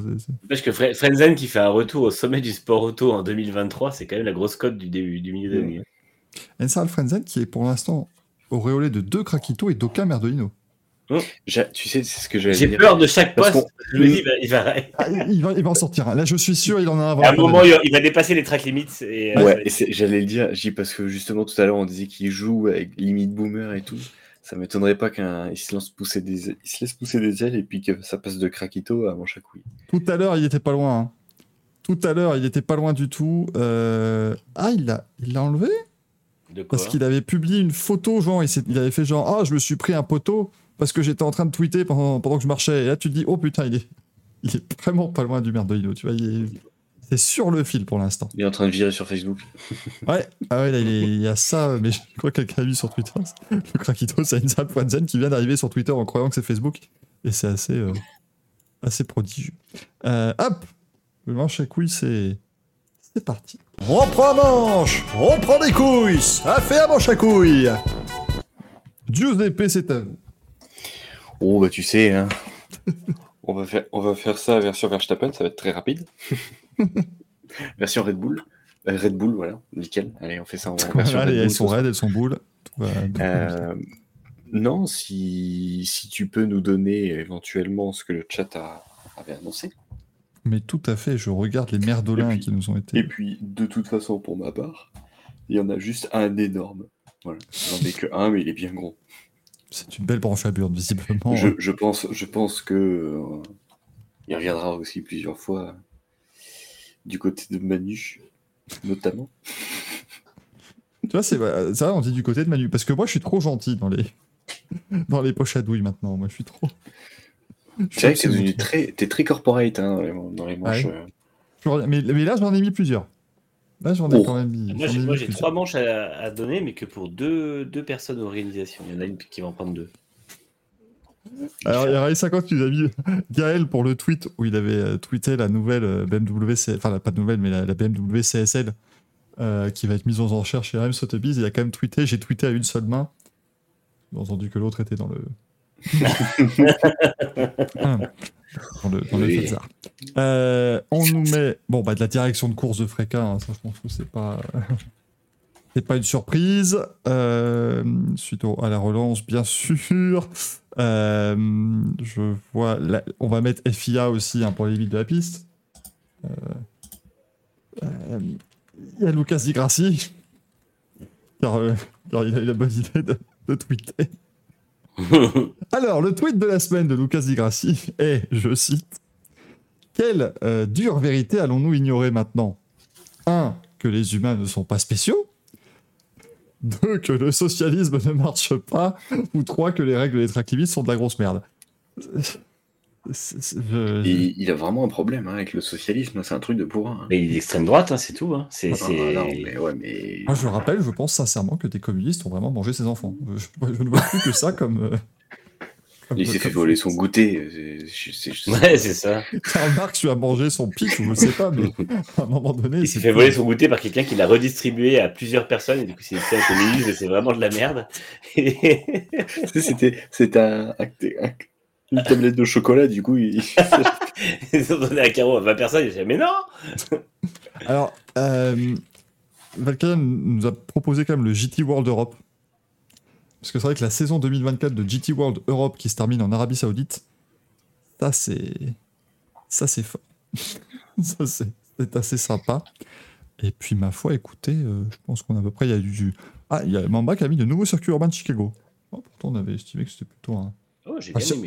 lui-même est pas dingue, mais voilà, c'était pas. Mais Il est adapté, je trouve, à ce qui a été euh, à la NASCAR, en fait. C'est ça. Ah, puis il y a un petit. Ouais, j'en ai même 5 à vous proposer sur Twitch. Désolé, tout YouTube, vous pourrez pas voter. Parce que je suis pas assez de place. Mais il y a William Story. Ah oui. Parce qu'il a, remarqué... fait? Bah, parce qu'il a remarqué que les Apex Grand Prix, en fait, euh, avaient la même livrée que les Rich Energy. Donc, euh, il... Et du coup, il a pointé le bout de son nez. Ouais, Mhm. il a dit euh, l'imitation est la faisait- meilleure forme de, de flatterie, évidemment. Ça faisait très très très longtemps qu'on l'avait plus vu. hein. Non, mais là, il revient en force, il a bien raison. Euh, donc écoutez, vous avez 3 minutes sur Twitter pour voter. En tout cas, a- enfin, sur Twitch, pardon, pour voter, il y a du. Il y a du merdolin comme il faut. Allez, on veut Manu, je veux connaître tes, tes manches, je veux connaître ta doublette. Alors, ouais, doublette. Ma doublette était pour la FIA, donc je vais peut-être en donner 4 en fait ce soir. Euh, ma doublette est pour la FIA, le premier pour les track limits, et le second pour la punir d'avoir lancé cette euh, manie qui consiste à ne plus finir une seule course sous drapeau jaune, et qui euh, aujourd'hui euh, a tourné au drame, enfin dimanche, samedi a tourné au drame. Euh, ça, ça fait deux pour la FIA. Euh, parce que oui, encore une fois, les track limits, euh, au-delà de la, ridicule que c'est, c'est vraiment le truc genre oui, on attend à, faire et tout. Puis ils pondent un communiqué, mais qui est merdique.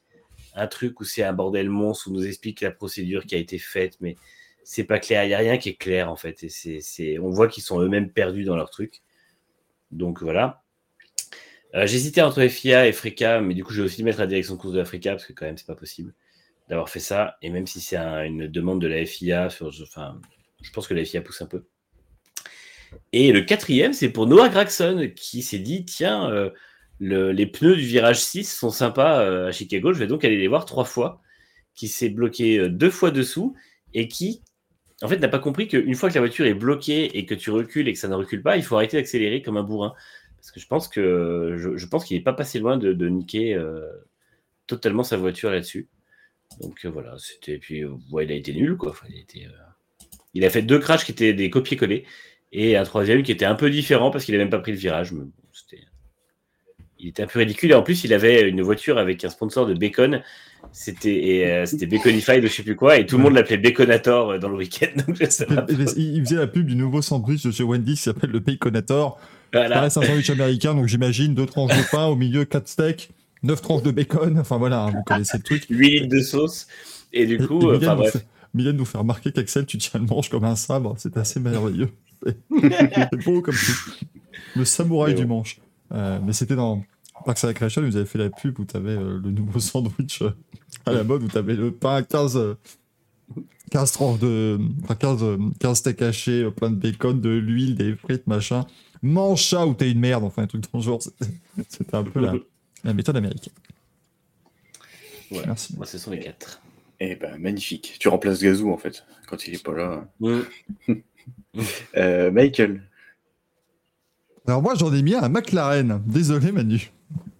Eh Ils ont assez souffert, ok Parce que alors, c'est pas euh, pour la livrée euh, Chrome qui, ma foi, bah, elle mérite d'exister. Elle est pas, elle est pas moche en soi. hein, c'est, c'est pas. Mais c'est vrai qu'avoir la noble idée euh, de, de mettre euh, une vidéo sur YouTube, enfin sur Twitter avec euh, plein de McLaren Chrome dessus, c'est malin. Avoir mis deux photos de la Force India de 2008 dedans, ça l'est moins. C'est le- C'est incroyable quand tu fais arrêt sur image, t'as une, t'as une photo de Giancarlo Fisichella qui prend un virage avec sa Force India.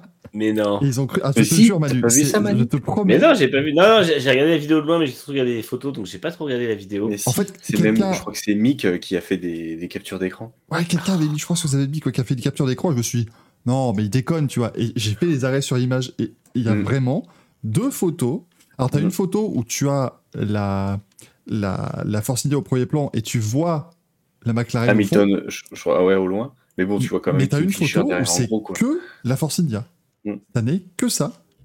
Euh, C'est incroyable. c'est- c'est- mais de, de faire une connerie pareille, je, je n'arrive pas à le croire.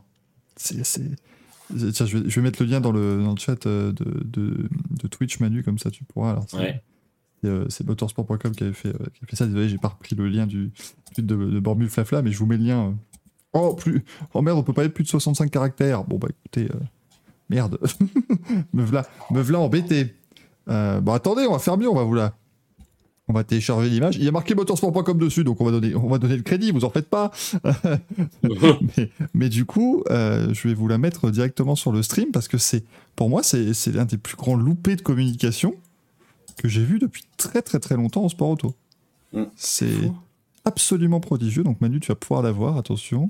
Et c'est là où on Euh. disait la semaine dernière que les community managers sont très jeunes et qu'en fait, euh, bon, on lui a dit bah, tu cherches les livrets Chrome. Ok, le mec il a pas réfléchi. euh. Là, là, je voulais- enfin, c'est c'est vraiment la, la deuxième image, c'est Physiquella d'une qualité dégueulasse. À Comment c'est possible? Je n'arrive pas à comprendre. Et le Kingfisher est merveilleux aussi. Enfin, c'est Mais oui, oui, non, mais moi le Kingfisher j'adore. c'est c'est- enfin, c'est incroyable. Là, Ah ouais, c'est. euh, donc là, pour Ah, moi, ça tu vois, fait- c'est Ça Presque fait mal à Manu. hein. presque branche à Ah oui, ils sont cons. Putain, j'aurais presque pu en mettre un cinquième, ils sont débiles, sans déconner. c'est- Et c'est pour ça que je, c'est pour ça que j'ai dit, je pense que je connais. les Ah non, mais j'avais pas vu, moi en fait, j'étais j'étais pas trop devant le, j'étais coup, persuadé euh, que, que tu allais le balancer parce que. Ah ouais. Non, non, j'étais pas devant les écrans parce que j'avais autre chose à faire, mais du coup, j'avais surtout les photos pour voir à quoi ça ressemblait, j'ai pas vu la vidéo. Moi, je- Euh, J'ai- écoute, j'ai- si tu veux en rajouter un McLaren de ma part, euh, tableau sous les yeux, parce que là, franchement, ça le vaut, quoi. Ils, ils sont vraiment nuls. Parce que déjà, quand ils ont sorti la voiture, j'ai dit en déconnant, ah, c'est un hommage au Force India. Et puis après, il y a eu ça qui est arrivé, j'ai dit, mais c'est pas possible, c'est- hallucinant. La CG qui demande, c'est quoi ce sponsor? Kingfisher, c'est la compagnie aérienne de Vijay Mallya. Enfin, c'était. Quand il n'était pas euh, arrêté. Et sinon, euh, mon autre merdolin, euh, c'est pour Benjamin Pedersen, parce qu'il m'a, il autrement gonflé ce week-end. Là, là, euh, j'ai trouvé ça absolument honteux. Donc voilà, ça en fait deux, c'est mieux que d'habitude. Et toi, Axel, quel est ton énorme manche Parce que là, ça, tu Bah, m'intrigues.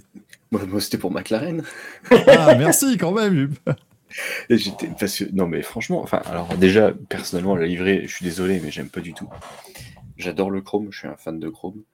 Euh, les McLaren en chrome étaient magnifiques, mais là en fait justement de voir le chrome avec les chrome dessus en noir. Alors comme j'ai toujours dit, on va- je, je me réserve le droit de regarder ce week-end, voir comment ça rend à la télé. Mais les photos studio, etc., là, ça- pour moi, ça ne passe pas du tout. Le, le- le- le chrome avec le chrome en noir, bah, ça, ça, ressort rien du tout. Et c'est non, enfin moi je trouve que c'est vraiment très mal fait.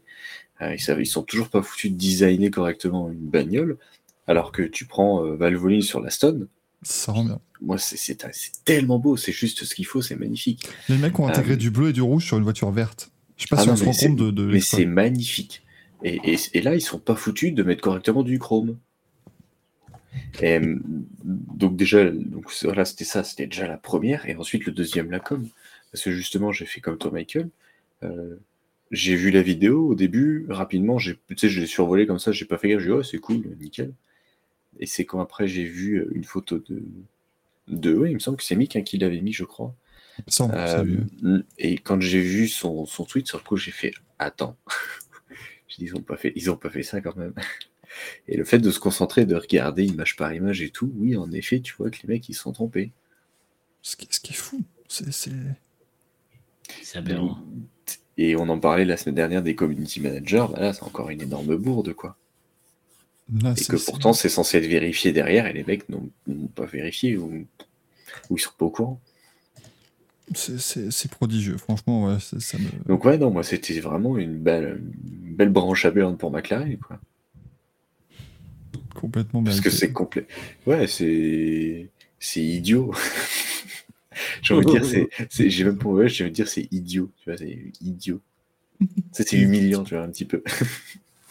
Mais rassurez-vous, c'est Lucas Di Grassi qui a gagné le Merdolino du public. Parce qu'on on reste Et sur les après, fondamentaux. J'- J'avoue que j'aurais pu en mettre un pour digresser encore, mais le problème, c'est que j'aime bien me laisser découvrir ces tweets euh, pendant, les, pendant cette émission. C'est plaisir. Mais le problème, c'est que bah, s'il en prend euh, une triplette tous les week-ends. euh, s'il Il va être champion en août, les- C'est pour ça que j'en mets pas beaucoup, moi, mais ils sont regardés suspense. Par contre, j'étais à deux doigts d'en rajouter un à, à Lando Norris, qui aura ce week-end un casque intégralement chromé avec un logo chrome sur le haut. C'est le casque immonde. Chrome C'est, Chrome. Chrome Chrome, ouais. Moi, j'aurais trouvé ça très drôle, mais bon, ça n'aurait parlé qu'à nous, francophones. Mais tu vois, comme, au- comme à chaque début d'année, ils mettent la McLaren avec le sponsor vélo marqué en gros, donc c'est quand même marqué vélo sur une Formule 1. J'aurais adoré que sur les parties chrome, ils écrivent blue, tu vois. J'aurais trouvé ça personnellement très drôle, mais Gold. eux, eux n'auraient pas eu, eux n'auraient pas eu Gold. Et oui, un sponsoring avec le, le groupe Gold, Mais oui. ça aurait été exceptionnel.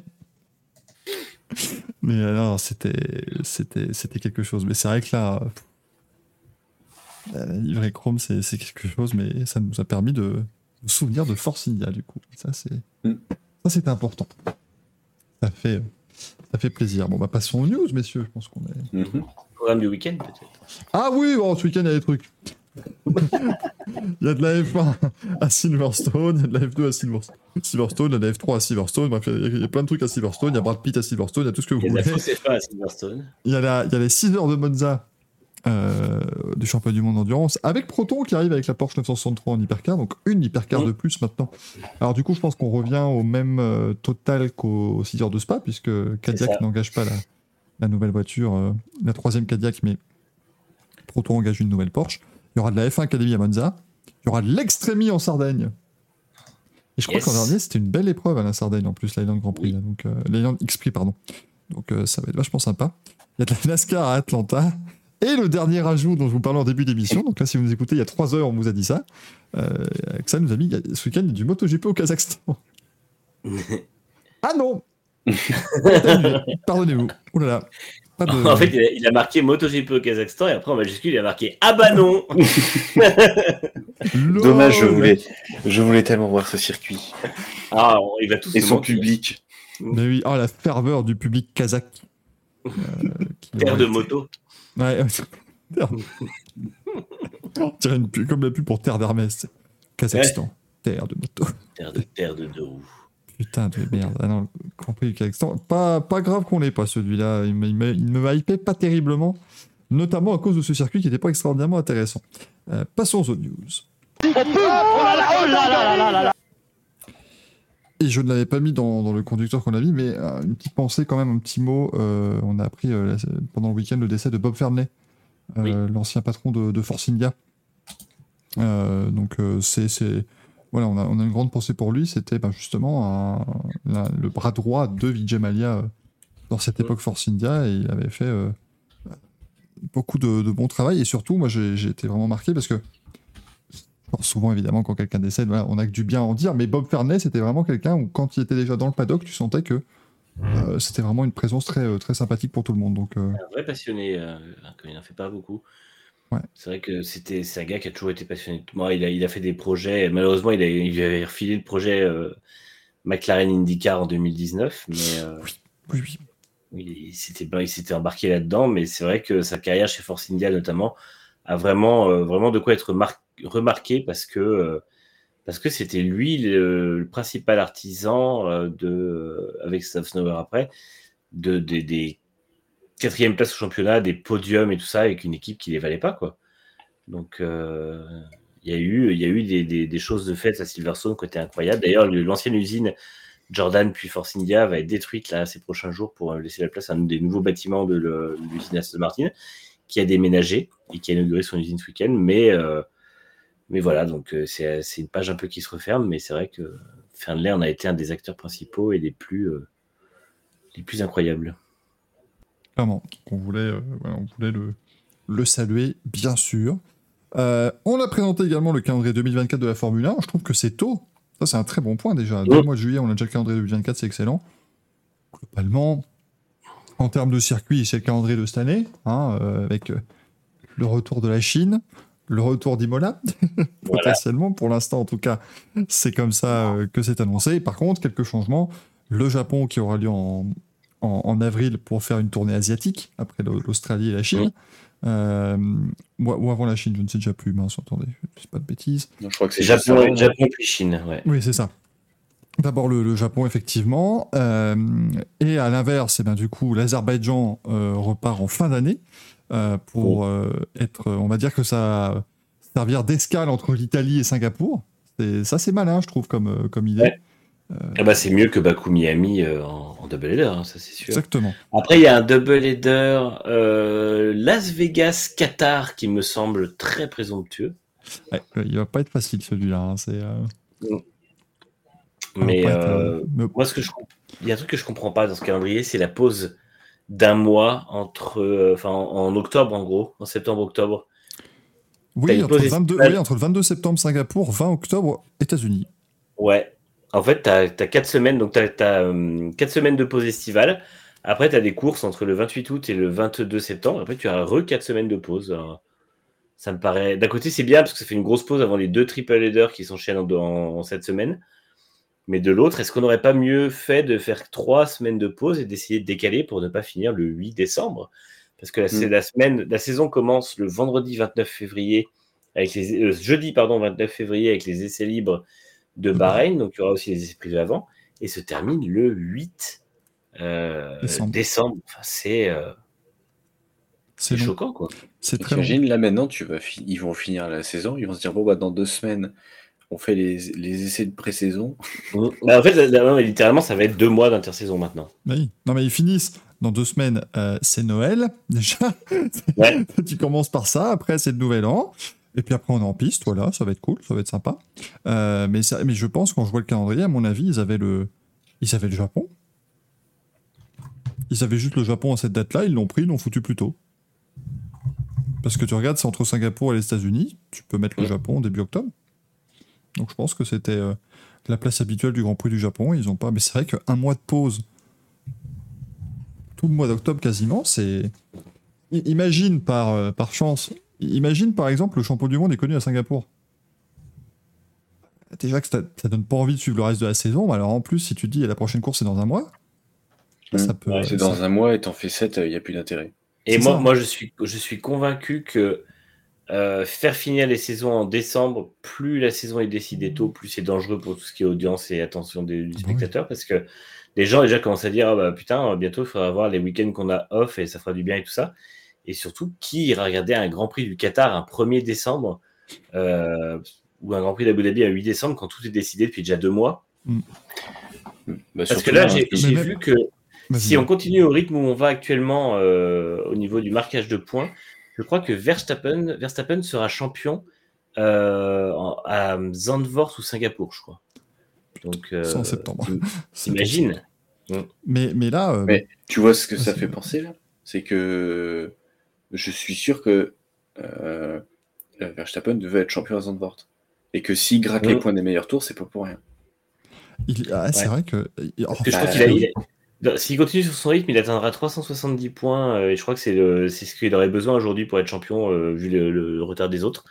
Et il pourrait les atteindre potentiellement à Zandvoort. Et si Perez se loupe de temps en temps avec les autres aussi, une ou deux courses, bah oui. ah, ça- vu que le plateau va se resserrer derrière, tu peux, oui, avoir euh, Verstappen champion à Zandvoort à domicile. Voilà, je te, je te raconte pas le bordel. hein. Le truc, ça va, ça va exploser, c'est une cocotte minute le machin. Mais ça serait super beau, mais ça va, ça va être n'importe Ouais, quoi. enfin, t'aurais Verstappen champion le 27 août. Hein. Là, on serait au niveau de Schumacher champion en juillet. hein. Là, c'est. Waouh, ce serait. euh, Ce serait fou. Parce qu'après Zandvoort, après, il reste pas tant de Grand Prix que ça, il en reste un. Oh, de penser à un autre manche à couilles que j'avais oublié aussi. C'était quoi l'autre manche à couilles?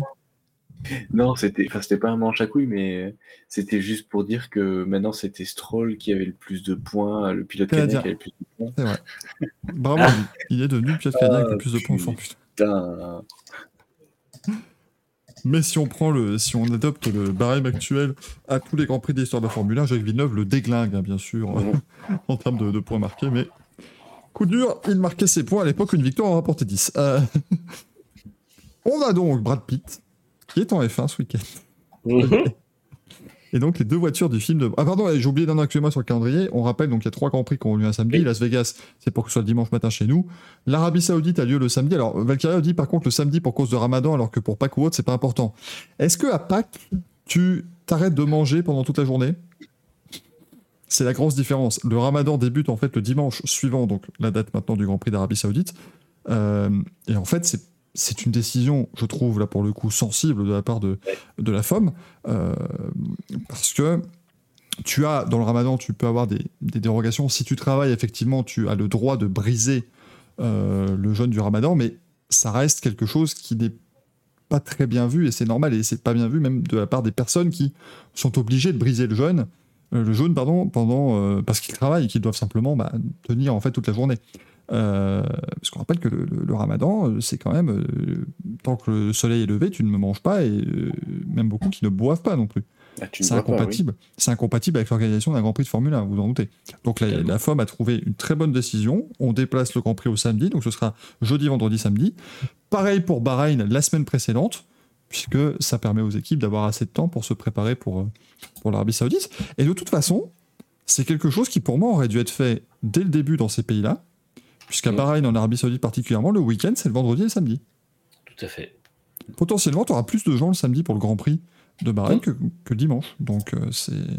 À Seine, en MotoGP, ça a toujours été le samedi, ça n'a jamais gêné personne. Bah, et, là, et ça fait... et d'ailleurs, je ne sais pas pourquoi depuis quelques années, c'est repassé au dimanche d'ailleurs, mais euh, Ça fait, euh, 6-7 ans, je crois. ouais, j'allais dire 5-6 ans. J'aurais dit un peu plus, non? Ah, je sais plus. Ah, peut-être. Tu me diras, le temps passe tellement vite. Mais... Mais je sais plus pourquoi euh, c'était que. euh, C'était le samedi. Je- Et je me souviens, à chaque fois que je regardais le. Quand je regardais le MotoGP, mais pas aussi assidûment que maintenant, à chaque fois, je dis tiens, il y a la scène, et je me faisais baiser. C'est depuis 2016 que c'est arrivé en. Ouais, Ah ouais. que c'est en- que c'est un dimanche. Euh, effectivement, le Grand Prix, euh, le Grand Prix des Pays-Bas. Et apparemment, l'une des raisons, ça aurait été potentiellement que, en fait, donc ça date de l'époque où le circuit de la Seine euh, utilisait les routes de la localité, et que donc on n'organisait pas de course le dimanche pour éviter de, euh, d'engorger les routes pour les gens qui allaient à la messe euh, le, le dimanche matin. Et donc depuis, évidemment, c'est resté un petit peu... euh, c'est forcément resté un petit peu dans les mœurs. Mais maintenant, il y a plus, il y a évidemment plus de logique maintenant de garder ça le samedi. Et c'est bien plus malin, évidemment, de faire venir tout le monde le dimanche. Euh, voilà, c'est c'est plus pratique et ça permet d'avoir plus de spectateurs. C'est une logique implacable. Mais je trouve du coup que c'est un peu plus euh, logique d'avoir ça le, le- le samedi euh, en, en Arabie Saoudite à Bahreïn. Et Xavier se dit comment ils auraient fait le sprint avec la course le samedi? MotoGP, bah, ils auraient fait le sprint le vendredi. Tu décales Ah. tout le week-end. Tu décales. Ça, ça roulait le jeudi, vendredi, samedi lors, du, lors du Grand Prix des Pays-Bas à l'époque. Euh, donc Brad Pitt est là, enfin Sonny, Hayes, pardonnez-moi. Mm. C'est- lui, hein, Sonny Hayes, hein, c'est ça. Lui, Sonny. Avec les, les Apex Grand Prix. Euh, mais donc les deux voitures seront sur la grille de départ et feront le départ du tour de formation. Et ils vont normalement filmer une scène aussi au moment de l'hymne national, euh, avec la patrouille de France de Grande-Bretagne d'ailleurs.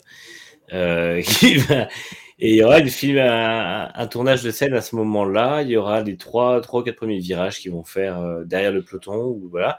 Et ils vont aussi rouler lors des essais euh, Pirelli euh, avec As et Red Bull. Mais juste, bah, je pense, j'imagine que ce sera des choses un peu définies, sachant que ce sont des pilotes évidemment qui roulent parce qu'on va pas prendre de risques. Donc ce sont des pilotes slash cascadeurs qui savent très bien quoi faire, qui seront briefés, qui seront voilà, il n'y aura pas de soucis. Ils ont déjà roulé avec les voitures ce matin. À, à très Apparemment- faible vitesse, hein, c'était pas. Enfin, voilà, c'est- Non, oui, mais ils ont, ils ont, ils ont tourné des séquences de côte à côte un peu partout sur le circuit. Ça, euh, honnêtement, c'est, enfin, je pense qu'on va, on se dirige vers quelque chose de bien. Et apparemment, ça a roulé ce soir. euh, c'était possiblement Brad Pitt au volant. Et là, par contre, c'était, on ne filme pas euh, personne dans les tribunes et tout ça. Donc, je pense Mhm. qu'il y a eu quelques consignes supplémentaires, peut-être au niveau des assurances aussi, s'il se passe quelque chose ou je sais pas quoi. Mais en tout cas, parce que Brad Pitt a pris des cours de pilotage aussi. Et euh, donc ça, et puis la- l'acteur qui fait son équipier, parce que je vais le citer aussi, euh, hop, Euh, qui s'appelle, c'est Damson Idris, donc qui fait Joshua Pierce, son équipier, son jeune équipier, et qui roulera aussi normalement dedans, puisque je, je pense qu'ils vont tourner tous les gros plans, les plans regard et tout ça. Et euh, voilà, donc euh, On, on rappelle que globalement, Brad Pitt, c'est Joe Tanto. Euh, du coup, le Joshua Pierce, c'est Jimmy Bly. C'est Jimmy Bly. Euh, donc voilà, c'est à peu près ça. hein, Il ne faut pas s'inquiéter. Qui jouera le rôle de Burt Reynolds? Pas. imagine, il faut revenir Burt Reynolds.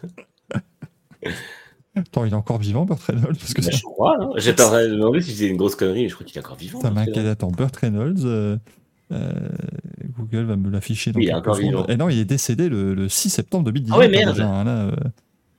Ah ouais, la Burt Reynolds, ce sera malheureusement, pas Burt Reynolds alors. Ça sera pas Burt Reynolds. Ah, oh, avec la 3 eh, avec l'IA, la 3D, machin, Ouais. tout ça, tu sais, on n'est pas.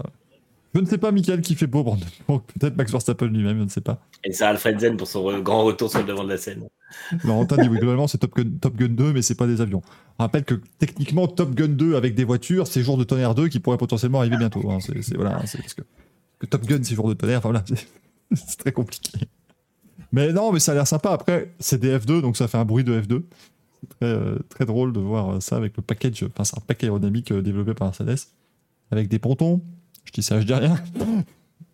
Et du coup, les voitures sont noires et or, elles sont, elles sont pas mal. Et alors, ce qui est incroyable, c'est que donc il y a des, sponsors communs à, à Mercedes, Oui, donc euh, IWC, notamment IWC, euh, Tommy machin. Et les autres entreprises qui sont dessus sont des vraies entreprises aussi. Donc le- le- l'entreprise s'appelle Shark Ninja, elle existe vraiment, et euh, ils sont distributeurs d'appareils électroménagers, je crois. J'ai vérifié toutes les entreprises et tout, euh, tout existe. Donc euh, Shark Ninja. Shark Ninja, ça me faisait penser un peu à Sharknado. Je me suis dit tiens, ça va être un truc à la con, et pas du tout. En fait, c'est bel et bien une entreprise qui existe. Donc, Il y a EA Sports qui oui. est également sponsor. Vous pourrez bien sûr avoir la livrée de Apex Grand Prix dans F1 Je pense qu'ils vont pas louper la Bah, sont dessus. Ils en ont parlé ce matin, ils ont fait ah là, on une nouvelle équipe et tout. Donc, euh, Tu vas voir qu'à un moment donné, ça va remplacer Connor Sport dans, euh, dans le mode. euh, Oui. Dans le mode J'y ai Breaking pensé. Point, machin, tout ça, ce sera. c'est dommage qu'ils aient pas appelé euh, Joshua Pierce euh, avec le prénom, le nom du. J'ai perdu. le- Oh, ça aurait été Devon Butler. Oh mon dieu. Aiden- C'est Aiden, euh, Ah, Aiden Jackson. Aiden Jackson. Euh, Alors oui, j'ai écrit dans le conducteur Verstappen pas tendre avec les fins de 2024. Oui, c'est 2026, Manu. Oui, ça va. J'étais pas sûr, j'ai eu un gros. Mais il a dit que c'était la grosse merde apparemment, effectivement, c'est de 2026. là, ça va être, euh, je sais pas si. Oui, bon. Il a vu des. Il a vu des petits. Ah. euh, En fait, ils ont, ils ont un peu un souci euh, de savoir comment ils vont. euh, comment ils vont. Enfin, en, en fait, je crois qu'ils ont un souci de savoir comment la, la puissance va passer. J'ai fait un, un article l'autre jour dessus. Mais ils ont un peu peur que ça manque de puissance, qu'il y ait trop de puissance électrique, je sais pas quoi. Mais j'ai l'impression que leur. leur, j'ai l'impression que les critiques pour l'instant sont un peu euh, ignorantes en fait, parce que enfin, finalement, les voitures électriques euh, hybrides, ça, ça marche quoi qu'il arrive. Donc, euh, après, je, je crains, moi, personnellement, qu'il y ait encore beaucoup trop d'aéro, vu que là, ils prévoient de l'aéromobile et tout, et je pense que on va amplifier certains phénomènes qui sont pas, euh, qui sont pas utiles. Je, crois qu'il a dit notamment, en fait, le problème, c'est que comme 50% du mo- de la puissance moteur vient d'électrique et 50% du thermique, ils ont peur que si tu arrives à court de déploiement électrique, bah, tu te retrouves avec une F1 de 500 chevaux, quoi.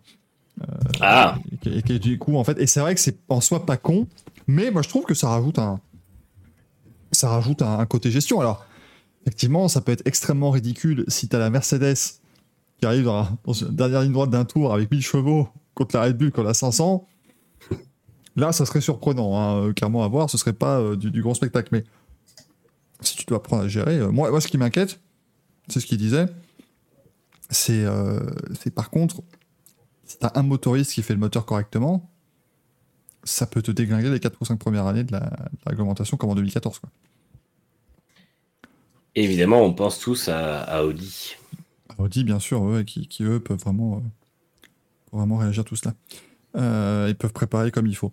Williams, McLaren et Aston Martin auront des livrets spéciales ce week-end du coup au Grand Prix. McLaren, on l'a vu, hein, coup ci coup ça, on Mm. l'a dit, c'est pas voilà. Euh, Moi, j'aime bien, mais à voir. C'est pas mal, mais à voir, voilà. Euh, L'Aston Martin, super intégration Ah. du bleu et du rouge sur une voiture verte, c'est un miracle. Ce qui est fou, c'est qu'ils ont réussi à apporter une classe nouvelle à une voiture qui est déjà classe. Ouais, Mm. c'est très très fort. Et j'espère qu'ils vont garder. Alors, ils vont pas garder toute la saison parce que c'est. Valvoline fait partie d'Aramco, en fait, il me semble. Enfin, ils appartiennent à Aramco. Oui, oui, euh, c'est ça. Puis c'est pour fêter justement le Grand Prix de ça arrivera sûrement aux États-Unis, ce genre de choses. Voilà. Austin, Las Vegas. Et la Williams. Oh, Jésus de Nazareth. Alors là. ah, la Williams, elle est magnifique. Mais moi, non, en fait, tu vois, ce qui me trouve le cul, quand même, c'est qu'à côté, t'es Aston et surtout Williams qui te font des bagnoles de dingue. Et à côté, t'es McLaren qui te fasse une merde infâme. Quoi. Bah, McLaren, après, ils ont juste remplacé une couleur par un chrome parce qu'ils ont. Ouais, mais, mais, mais c'est Ah, dégueulasse. C'est ouais, mais c'est dégueulasse, putain. euh, Je sais pas, t'es t'es dans les instances, tu vois ça, tu fais Oh, j'aime bien, ouais. Putain, j'ai pas envie de voir la couleur de ta voiture, mon gars, parce que. Surtout, ce qui est fou, c'est T'as des goûts de shot, euh, Jean-Jacques? Non, fou, mais c'est là. que tous les trucs comme ça doivent passer par Zach Brown normalement et que. euh, Enfin, Zach, Zach Mais t'as des coups de shot, Zach. Mais non, mais parce qu'il a, il avait validé et, euh, et poussé pour la, la, la livrée 2017, par exemple. Donc, euh, Ouais, mais en fait, ils disent qu'ils ont gardé beaucoup d'orange parce que c'est leur, c'est leur marque de fabrique maintenant. Euh, Super. c'est- C'est le, c'est le fluor papaya. Euh, je suis désolé, il doit lui garder beaucoup de carbone parce que c'est ça la vraie marque de fabrique. Donc, euh. et je vous mets voilà, juste une image de la Williams avec ce drapeau. En plus, ils utilisent la, la version euh, stylisée du, de l'Union Jack tout en bleu, qu'on voit Oui. notamment euh, sur les Jeux Olympiques avec le, le team GB. Enfin, qu'on voyait, je crois. Je, sais- je crois que c'est ils sont repassés au, au bicolore, mais là, enfin, elle, est- elle est extraordinaire cette voiture. C'est merveilleux cette idée de l'avoir introduit comme ça. là. Mm. Pour, les, pour les 800 Grands Prix de Williams, du coup. Et ça, Ouais, me- ça rend triste. Du coup, on aura des livrets Golf qui seront qui n'ont pas l'air euh, génial, sauf votent C'est laquelle qui a gagné au fait Mais ils sont On pas encore su annoncés, je crois. Ils ont pas encore annoncé Non, non, je crois pas.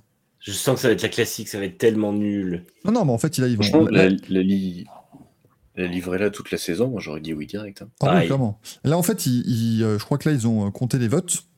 Euh, là, ils en sont à la phase où ils décident est-ce que c'est la voiture qu'ils voulaient faire gagner ou non.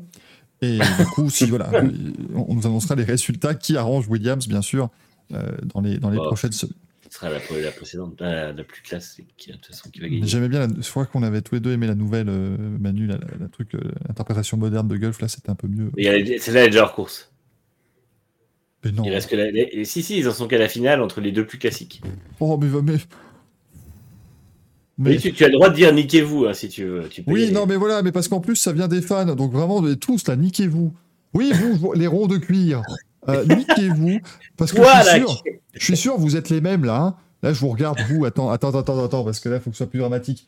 Je vous regarde là, vous. Je suis certain, c'est vous qui vouliez euh, des F1 plus rapides en 2017 là. Hein. Ça va pas assez vite, on va mettre plein d'ailerons. C'est vous qui avez créé le Dirty Air. Parce que le Dirty Air, ça n'existait pas avant. Alors que maintenant, oh les gars, on a un problème. Le Air est de retour. C'est- de votre faute, les ronds de cuir. Elle est où ma caméra? Je me fais peur en zoom comme ça. J'aime bien cette, cette imitation de, de l'influenceur. Ah non, mais ah, quand il a. Les gars, on a un problème. Le Dirty Air est de retour. Je vais faire ta gueule. Il est pas du tout de retour, il a toujours été Ça n'a jamais parti. Euh, donc, euh, donc voilà. Donc niquez Gulf. les fans qui ont voté pour la- les Gulf classiques. Démerdez-vous, hein, niquez-vous tous. Même Williams, niquez-vous d'avoir pris Gulf en sponsor. Voilà, oui, merde, hein, euh, j'en ai marre. On, on pourrait pas laisser Gulf mourir de sa noble mort, c'est-à-dire en ne le mettant plus jamais en sport auto. Non, c'est pas, c'est pas faisable, ça, visiblement. Euh, Hop, euh, on Il a pas de continue. faire un pamphlet façon j'accuse, mais avec niquez-vous à la place. hein, C'était... Ah, mais clairement, à un moment donné, moi. euh, Ça aurait eu moins de classe. euh. Euh. Dacia sera au Dakar en 2025 avec Sébastien Loeb. Ça, c'est quand même très très fort. Avec Sébastien avec Christina Gutiérrez. Euh, C'était le duo qui était là en extrémie hein, lors, des, lors des premières saisons. Euh, mais c'est génial, franchement. Euh, que Dacia ait fait. C'est avec le Duster, hein, j'imagine. C'est forcément. pense. euh, je pense que c'est pas con. Sûr. Moi, je les aurais plutôt fait une, euh, une Sandero Stepway bien énervée. euh, Non, je, un, peu comme le, un peu comme le 2008. hein. je crois que le Duster, ils en vendent déjà énormément et du coup, ils veulent le. Enfin, Mais, ce est, c'est chouette parce que du coup, l'an dernier, euh, au Salon de l'Auto de Paris, j'avais vu le stand Dacia et ils avaient présenté, en fait, il y avait un espèce de prototype, enfin pas de prototype, mais de concept car euh, vraiment baroudeur, tu vois, un truc où euh, les, les sièges pouvaient se transformer en sac de couchage, machin. Et du coup, on en parlait avec beaucoup de, beaucoup de gens, on disait, mais ce serait génial qu'ils aillent sur le Dakar avec un truc pareil. C'était- fait pour. Et donc, je suis très content de, de me dire que Dacia va faire le Dakar. Et, euh, et c'est bien parce que ça va c'est en fait le pas parfait dans la nouvelle euh, orientation de Dacia qui euh, va continuer certainement évidemment de faire des voitures très très, très peu chères, mais va aussi ils veulent devenir une marque un peu de baroudeur, tu vois la marque de baroudeur du groupe Renault tout simplement parce qu'il n'y en a pas euh, il y en a pas tant que ça dans, dans ce groupe-là maintenant. T'as- t'as fait, euh, tu vas, tu vas pas aller faire du baroudage avec ta, ton Nissan Qashqai si tu veux. C'est pas, du tout, non. c'est pas génial. Tu vas faire du barou, mais pas du barou. Le deur, non. tu, peux, tu, Mais, peux, euh, tu peux commencer, mais tu finiras pas. Alors, ce seront des, ouais, ce seront des protos Dacia. Après, c'est des prototypes, mais ils pourront peut-être être rebadgés en Duster. Quoi. Mais oui, ce sera pas, pas un Duster qui va venir de la chaîne de production, évidemment. Ça reste quand même le, le Dakar. Euh, et enfin, là, c'est la petite news que j'ai rajoutée, mais qui est, voilà, c'est, ça nous touche en fait. Mais euh, la fille de Ken Block, euh. Lia Block, va participer à l'épreuve d'Extremis ce week-end. Elle remplace.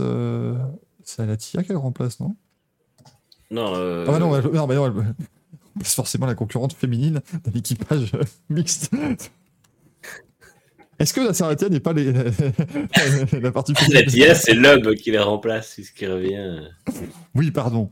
C'était ça. Euh... Non, elle, elle est avec euh, Timo Scheider et elle est chez. euh, Cox Motorsport. C'est Ouais. dire ça. Je sais plus qui était à sa place. Je ne sais, je ne sais pas. Je ne sais pas du tout. Je, ne sais pas. Et là, Attends, je suis sur, et là, je suis sur le site de l'Extremi, donc autant vous dire que c'est comme chercher une, une aiguille dans une botte de foin.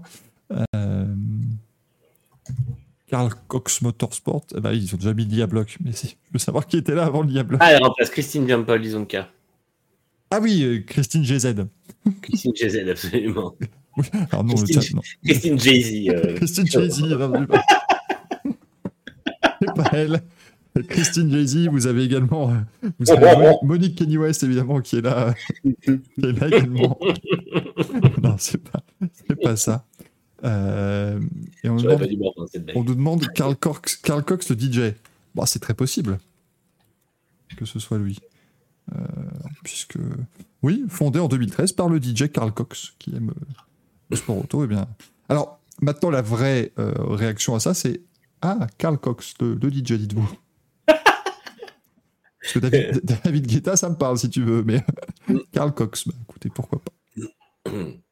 Pas Michael sur YouTube, Martin Solberg. Peter Solveig. DJ Martin Solberg, j'adore. C'est mon, c'est mon préféré. Allez, messieurs, le courrier des viewers. C'est le, c'est le moment, c'est l'instant, c'est le, c'est le jig. Oh, quelle masse d'armes Avec une première question qui vient de Francis Mortadelle, euh, qui nous dit Salut les majorettes. Je voulais vous faire part de mon émoi à l'issue de l'émission de la semaine dernière, parce que c'est vraiment, là, c'est le courrier au sens large maintenant. C'est-à-dire que vous n'envoyez, Oui. plus, vous plus de questions, vous envoyez parfois juste vos émotions. hein. Y a plus de. Je pense qu'on est à 2-3 semaines d'avoir des annonces dedans. euh, ou quelque chose, mais. Donc, je voulais vous faire part de mon émoi à l'issue de l'émission de la semaine dernière que j'ai écouté comme bien souvent en grande partie en podcast. En effet, j'ai senti une pointe de raillerie envers ce sport magnifique mais trop peu méconnu qu'est le motoball. Fervent supporter du SUMA, le club de ma ville natale 3, 20 titres de champion de France et 23 coupes de France. Je voulais rétablir la vérité. Il y a bien un gardien de but au motoball. Pour les résultats du week-end, saluons la victoire du Suba 1-6 sur le terrain de Valras en demi-finale allée de Coupe de France. Match retour le 15 juillet au stade Gaston Arboin. Ouais, vraiment, soyez, au rendez-vous. Triste nouvelle pour les amateurs de gros cylindrés et de ballons géants. Puisqu'en raison des violents orages qui ont touché le Vaucluse, la rencontre face au Sporting Club Motoball Montreux, extraordinairement, a été reportée à une date ultérieure. Il est certainement bientôt minuit. Minuit passé. J'espère avoir aiguisé votre curiosité et fait naître des passions ardentes chez les viewers. Grozzo Bezzecchi à tutti. Merci Francis. Incroyable ce, ce courrier. On va vraiment un jour aller vivre un match de, de motoball. hein. Ça, Ah bah, direct. hein. ça, c'est avec grand plaisir. Sachez en tout cas qu'on va, on va tout faire pour euh, aller au, au Super Enduro là, en fin, en fin d'année. si. euh. Et euh, une montée de l'impossible aussi. Si t'as jamais Mm. eu, c'est impressionnant. Ah bah écoute, non, il faut. Montée ouais. de l'impossible moto. C'est le championnat de France aussi, à monter de l'impossible. Déjà qu'en bagnole, c'est pas facile, mais alors là, en moto, ça doit être, ça doit être prodigieux. Donc, euh, vous voyez, on va, on va faire des événements qui sont pas des. C'est sûr, vous n'allez pas nous voir tout de suite sur un Grand Prix de Formule 1. Ah, on sera pas dans une zone VIP en Formule 1. On sera sous Ah la pluie avec des parapluies dans de la boue. C'est ça. Ça sera très rigolo. Et on poussera, et on poussera un gars qui n'arrivera pas à faire la montée impossible, tu vois. Et là, là, ça sera, ça sera, ce sera beau comme tout. Euh, et là, par exemple, là, on pourrait potentiellement aller avec le, avec le Bardolino, si vous voulez, parce que oui, je l'ai pas amené au moment classique, c'est-à-dire que je serais mal vu. Emmanuel et Pirot, cadeau. Non, non, quand même. Je vais pas faire poser Pierre Fillon avec le. Non, ce qui est incroyable, c'est que tu accroches un petit micro bout. Et comme ça, quand tu fais tes interviews, tu le penches. Bonjour. Ah oui. Encore mieux que Nagui qui avait le micro en forme de pistolet, le micro en forme de merdolino. Et c'est totalement faisable, c'est ça le gros problème. Oui. Oh, alors on a, attendez, est-ce que vous l'avez celui-là? Anthony Jean Amande N-Ward. Je sais pas. C'est AJ Almondinger, mais. c'est AJ Almond N-Ward. Celui-là, je pense qu'il va tout de suite dans les nominations pour Ah les- pour les prix de fin d'année. Appel à tous les passionnés de miniatures. Non mais merde, à la fin. Posez-vous des questions. Appel à... Ah non, ça va, c'est une question. Appel à tous les passionnés de miniatures. A-t-il existé des collections de trophées miniatures en 1,64e ou peu importe? Ça fait des mois que je me dis que c'est l'idée du siècle, mais j'ai toujours la flemme de chercher sur Internet. Si cela a déjà été fait ou non, je ne crois pas. Il existe des collections de panneaux, notamment, euh, qu'on voit maintenant sur les, euh, sur les euh, miniatures de Spark qui met des panneaux euh, P1 et tout ça, ou les messages des équipes aux pilotes, mais on n'a pas de trophée. Après, moi, je pense que ce serait minimum un 18e, parce que c'est C'est tout petit. un 43 ou un 64 serait tout petit de faire un trophée. Donc. Mais du coup, c'est... Alors, juste certaines, des fois, certaines miniatures, genre la Rosberg 2016 a été faite avec le trophée, par exemple, posé dessus chez Minichamp.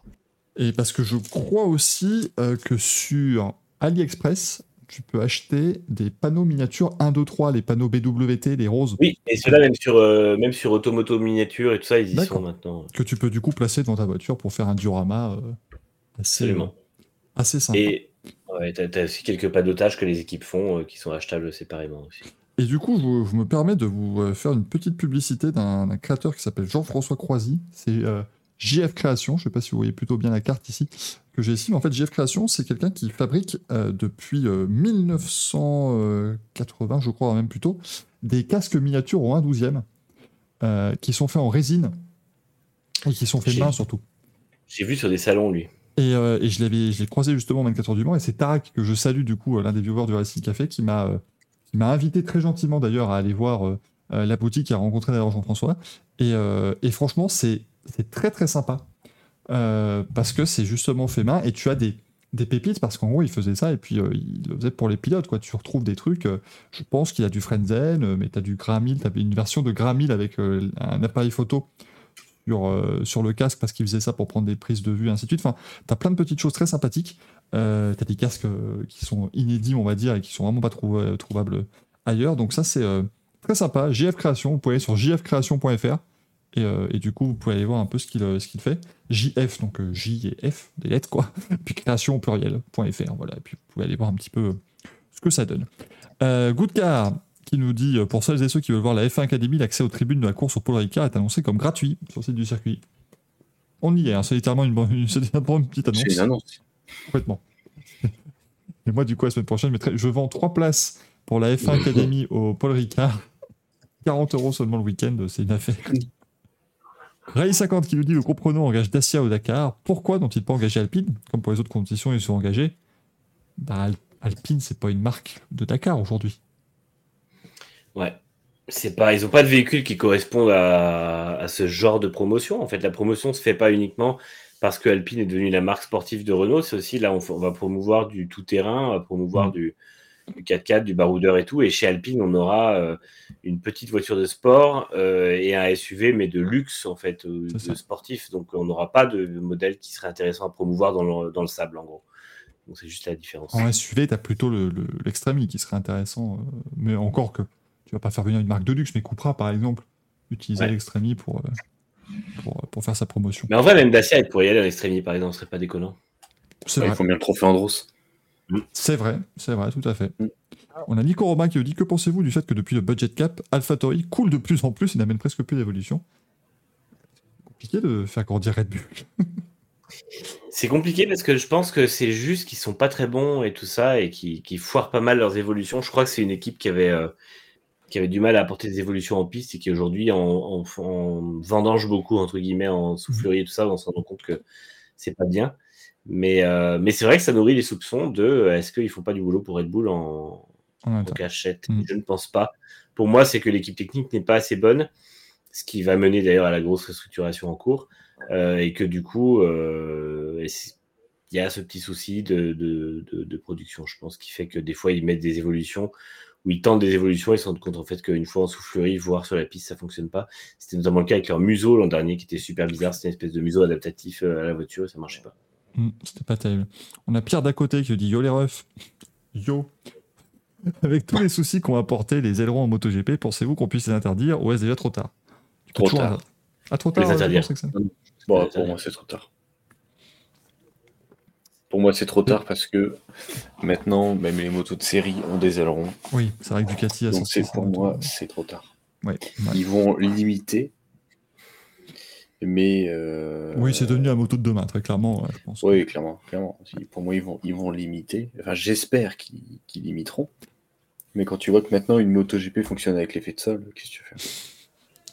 Où tu m'avais fait ça sur une moto, effectivement, c'est un petit peu compliqué. Et enfin, dernière non, non, question. ils- Vas-y, pardon. ils vont pas... Non, non, j'allais dire, et puis même s'ils l'arrêtent, ça sera un retour en arrière. Après, on connaît que le MotoGP, des fois, ils font des règlements un peu à la con ou bizarres quand ils décident de changer tout le temps de cylindrée ou de trucs à la con, mais franchement, vu comment ça part, je ne pense pas qu'ils changent euh, dras- dra- drastiquement, sauf s'il y a vraiment des gros problèmes. Euh, je parle de, de beaucoup de chutes de pilotes, beaucoup de dégâts, où là, il y aurait une clameur générale qui demande à arrêter ça. Moi, je pense, hein. Manu. Tragiquement, je pense qu'on on va attendre un décès et qu'ensuite on interdira ça. Une mission, une mission positive hein, sur le récit. La pêche En plus, là, on est matinal maintenant. Là. Cela, on, a, on a mal. hein. Et le Greco nous demande aussi pourquoi les ailerons sont arrivés en MotoGP bah, pour faire de la- pour faire de l'appui, hein, pour que ça pour aller plus vite. Comme Non, partout. sur la KTM de Pedrosa, c'était pour poser des petits objets à l'arrière. C'était sympa, faire une petite étagère. cool, euh. une petite étagère sympa. Là, c'est des- demande, là, c'est Axel, un point sur les transferts MotoGP pour interrogation. Non, car il est minuit et demi. Ben, j'en- en plus, je te laisse regarder le replay de la semaine dernière, parce que j'en ai parlé la semaine dernière. C'est vrai. Et il n'y a, pas, y a pas trop de nouveautés vu qu'ils sont en pause de toute façon. Mm. Là, le MotoGP va tranquillement se laisser mourir jusqu'à sa prochaine course pour revenir de, de plus belle avec le first ever sprint race after a break. Euh, c'est extraordinaire. Et les 82 courses restantes cette saison, évidemment. Bien sûr, on en est, on en est qu'à on est qu'à 72 à peu près. Euh, Elon Musk nous demande quelles sont les raisons pour expliquer qu'il y a eu plus de dépassements de track limits au Grand Prix Autriche que de limites de taux dépassées sur Twitter ce week-end. Ça tombe bien que tu sois là, Elon, parce que moi j'ai eu plus de, de limites de taux dépassées sur Twitter que de track limits euh, le week-end dernier. J'ai passé 4 jours à pas pouvoir accéder à mon compte, donc euh, je vais pas tarder à passer sur Threads. Alors, sur le, sur, le, sur le compte du Racing Café, abonné à Twitter Blue, pas de souci. Non, mais ça, ça montre bien que la liberté, au cul, la liberté de parole, il s'est mise au cul euh, depuis qu'il en a parlé, parce qu'il avait dit tout le monde pourra discuter, dire ce qu'il veut et tout ça. Et aujourd'hui, tu as la moitié des gens qui, après avoir vu 600 tweets à la journée, ne, ne peuvent plus. euh, Mais, c'est- mais il est revenu Mais en non, mais tu hein, tu que peux, tu peux dire ce que tu veux, mais dans la limite du possible. Ouais, c'est Ouais, ça. Tu peux dire Non, ce que tu veux. Tu peux dire ce que Si tu tu- veux quand tu payes. Voilà. Oui, Mais- c'est ça. Bah non, mais Parce tu que- peux dire ce que tu veux, mais si tu scrolles pas, c'est bon.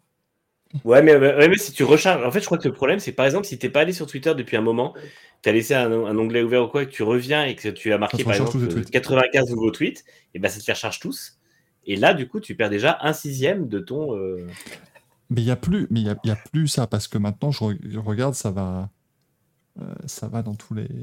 Alors moi, je t'avoue que depuis que ça m'a fait ça, en vrai, je suis beaucoup moins allé sur Twitter. Ouais. euh, sur des- Non, bah moi, j'ai repris une mais- consommation normale de Twitter, et parce que je sais que je dépasse très largement sur mon compte perso les 600 tweets par jour, c'est normal, enfin, à un moment donné, euh, c'est juste logique. Et j'ai plus un seul souci de, de limite de taux pour l'instant, donc euh, je pense Mais que quand il disait que c'était une limite temporaire, pour une fois, il ne la mettait pas trop à l'envers, je pense que c'est effectivement temporaire, parce qu'il devait vraiment avoir un souci, sans doute dû au fait qu'ils n'ont pas payé Google Drive. Euh, mais du coup, voilà, je pense que c'était réellement temporaire et qu'ils ont trouvé la solution pour euh, permettre de revenir à avant. Et le Glucose nous dit se fout de notre gueule dans un Racing Café à payer Twitter Blue. Je tiens à rappeler qu'on l'a payé pour une seule et unique raison, qui était qu'avec Twitter Blue, tu peux mettre des clips d'une longueur illimitée sur Twitter. Et comme on uploadait à l'époque des tweets, euh, des, extraits pardon, de l'émission en temps réel, si à un moment tu as un débat super intéressant qui dure euh, 5 minutes 25, on pourrait se permettre de, de l'uploader euh, sur, sur Twitter. Maintenant, comme là, on met plus trop de trucs en ligne euh, et que finalement, c'était pas on va- dès qu'il y aura plus, enfin, dès qu'on mettra plus de tweets, on va, on va enlever l'abonnement parce que ça sert à rien en soi. Je pense pas que ça. Je pense pas que sur les, les 100 et quelques spectateurs qui sont encore là, vous soyez beaucoup à être venus juste parce que vous avez vu le, le, le tweet, euh, le tweet qui annonçait l'émission. Messieurs, on est arrivé au bout. On s'en sort bien. On se sent bien parce qu'on a droppé. hein.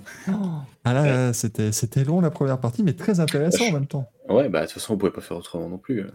À un moment donné, il était normal de faire euh, tout ce, ce grand retour sur les 24 heures de Spa, euh, notamment, et sur euh, toutes les autres courses du week-end. Donc euh, écoutez, après, on a fait un, un bon speedrun, bravo, vraiment, très très très propre. On a fait le bon record, superbe. Merci beaucoup, Axel et Manu, merci Ben, Anthony Copy qui, Merci tout le monde. hein. qui nous, qui nous écoute de, de là où il est, à savoir son lit, certainement. Tu nous écoutes plus de là où il est, du coup. Euh, merci au chat parce que, et aux deux chats, hein, parce que je tiens à dire que vous êtes encore au total plus de 110 hein, sur, sur Twitch et, et YouTube. Donc merci beaucoup d'avoir été là et d'avoir euh, toujours euh, nous avoir aidé avec votre, votre bonne humeur légendaire et toutes vos questions. On se retrouve, nous, jeudi prochain, la veille du 14 juillet. Il y aura peut-être un passage de la patrouille de France de France au-dessus de quelqu'un euh, en temps réel. Pas en temps réel. Et là, Michael, oui, effectivement, Michael, est-ce que tu penses sincèrement que la patrouille de France va passer dans le ciel la nuit? Ça se voit pas très bien, hein, de la fumée dans la nuit. Sera- Par contre, est-ce qu'on vivra pendant le Racing Café les feux d'artifice du 14 juillet Ça, ça peut-être que ce serait un très grand moment.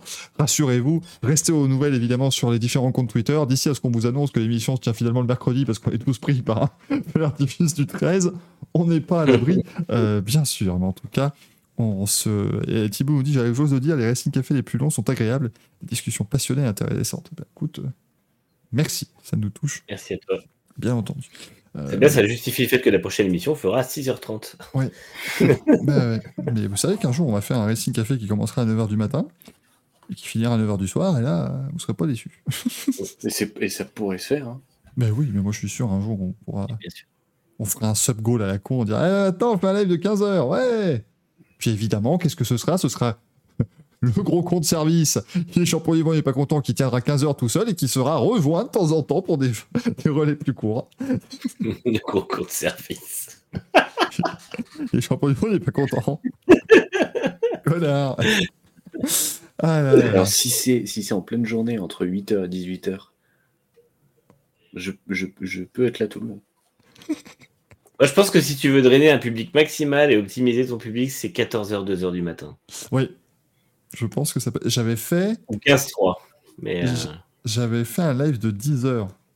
Euh, je crois que c'était grand... je crois que c'était le, vendredi du Grand Prix de Belgique 2021 parce que j'avais euh, commenté les essais ce jour-là. Et j'avais fait un live de 10 heures et je crois que j'avais fait de midi à 22. Et c'était pas mal, mais je pense que le 14h, 2h du matin ou 14h minutes, ça c'est pas con du tout. sur un week-end, ouais, je pense que c'est le mieux. Donc on pourrait, euh, on pourrait un jour faire ça. Faire ça- Il va falloir, va falloir en faire du train de live. Hein. Ça- ça, je vois le Voilà. Ça, toutes les heures un train de live, rien à foutre. Je te garantis que je boirai pas mon verre d'eau là. Et Gaëtan nous dit les essais de F1 c'était des lives très longs. Ouais, mais c'était vachement cool. Ah oui, ah bah, je, je remettrai ça avec grand plaisir euh, l'an prochain. Si, euh, ça sera toujours que trois jours, j'imagine, d'essais hivernaux, bon, peut-être même deux. Euh, mais ça, on remettra ça avec, euh, avec grand plaisir. Merci tout le monde. On se retrouve mardi hein, pour Grand Prix aussi à 20h30 déjà. Et jeudi prochain pour un nouveau Racing Café. Merci tout le monde. Des bisous, une bonne nuit surtout. Hein. Et puis à bientôt. Ciao, ciao. Hello.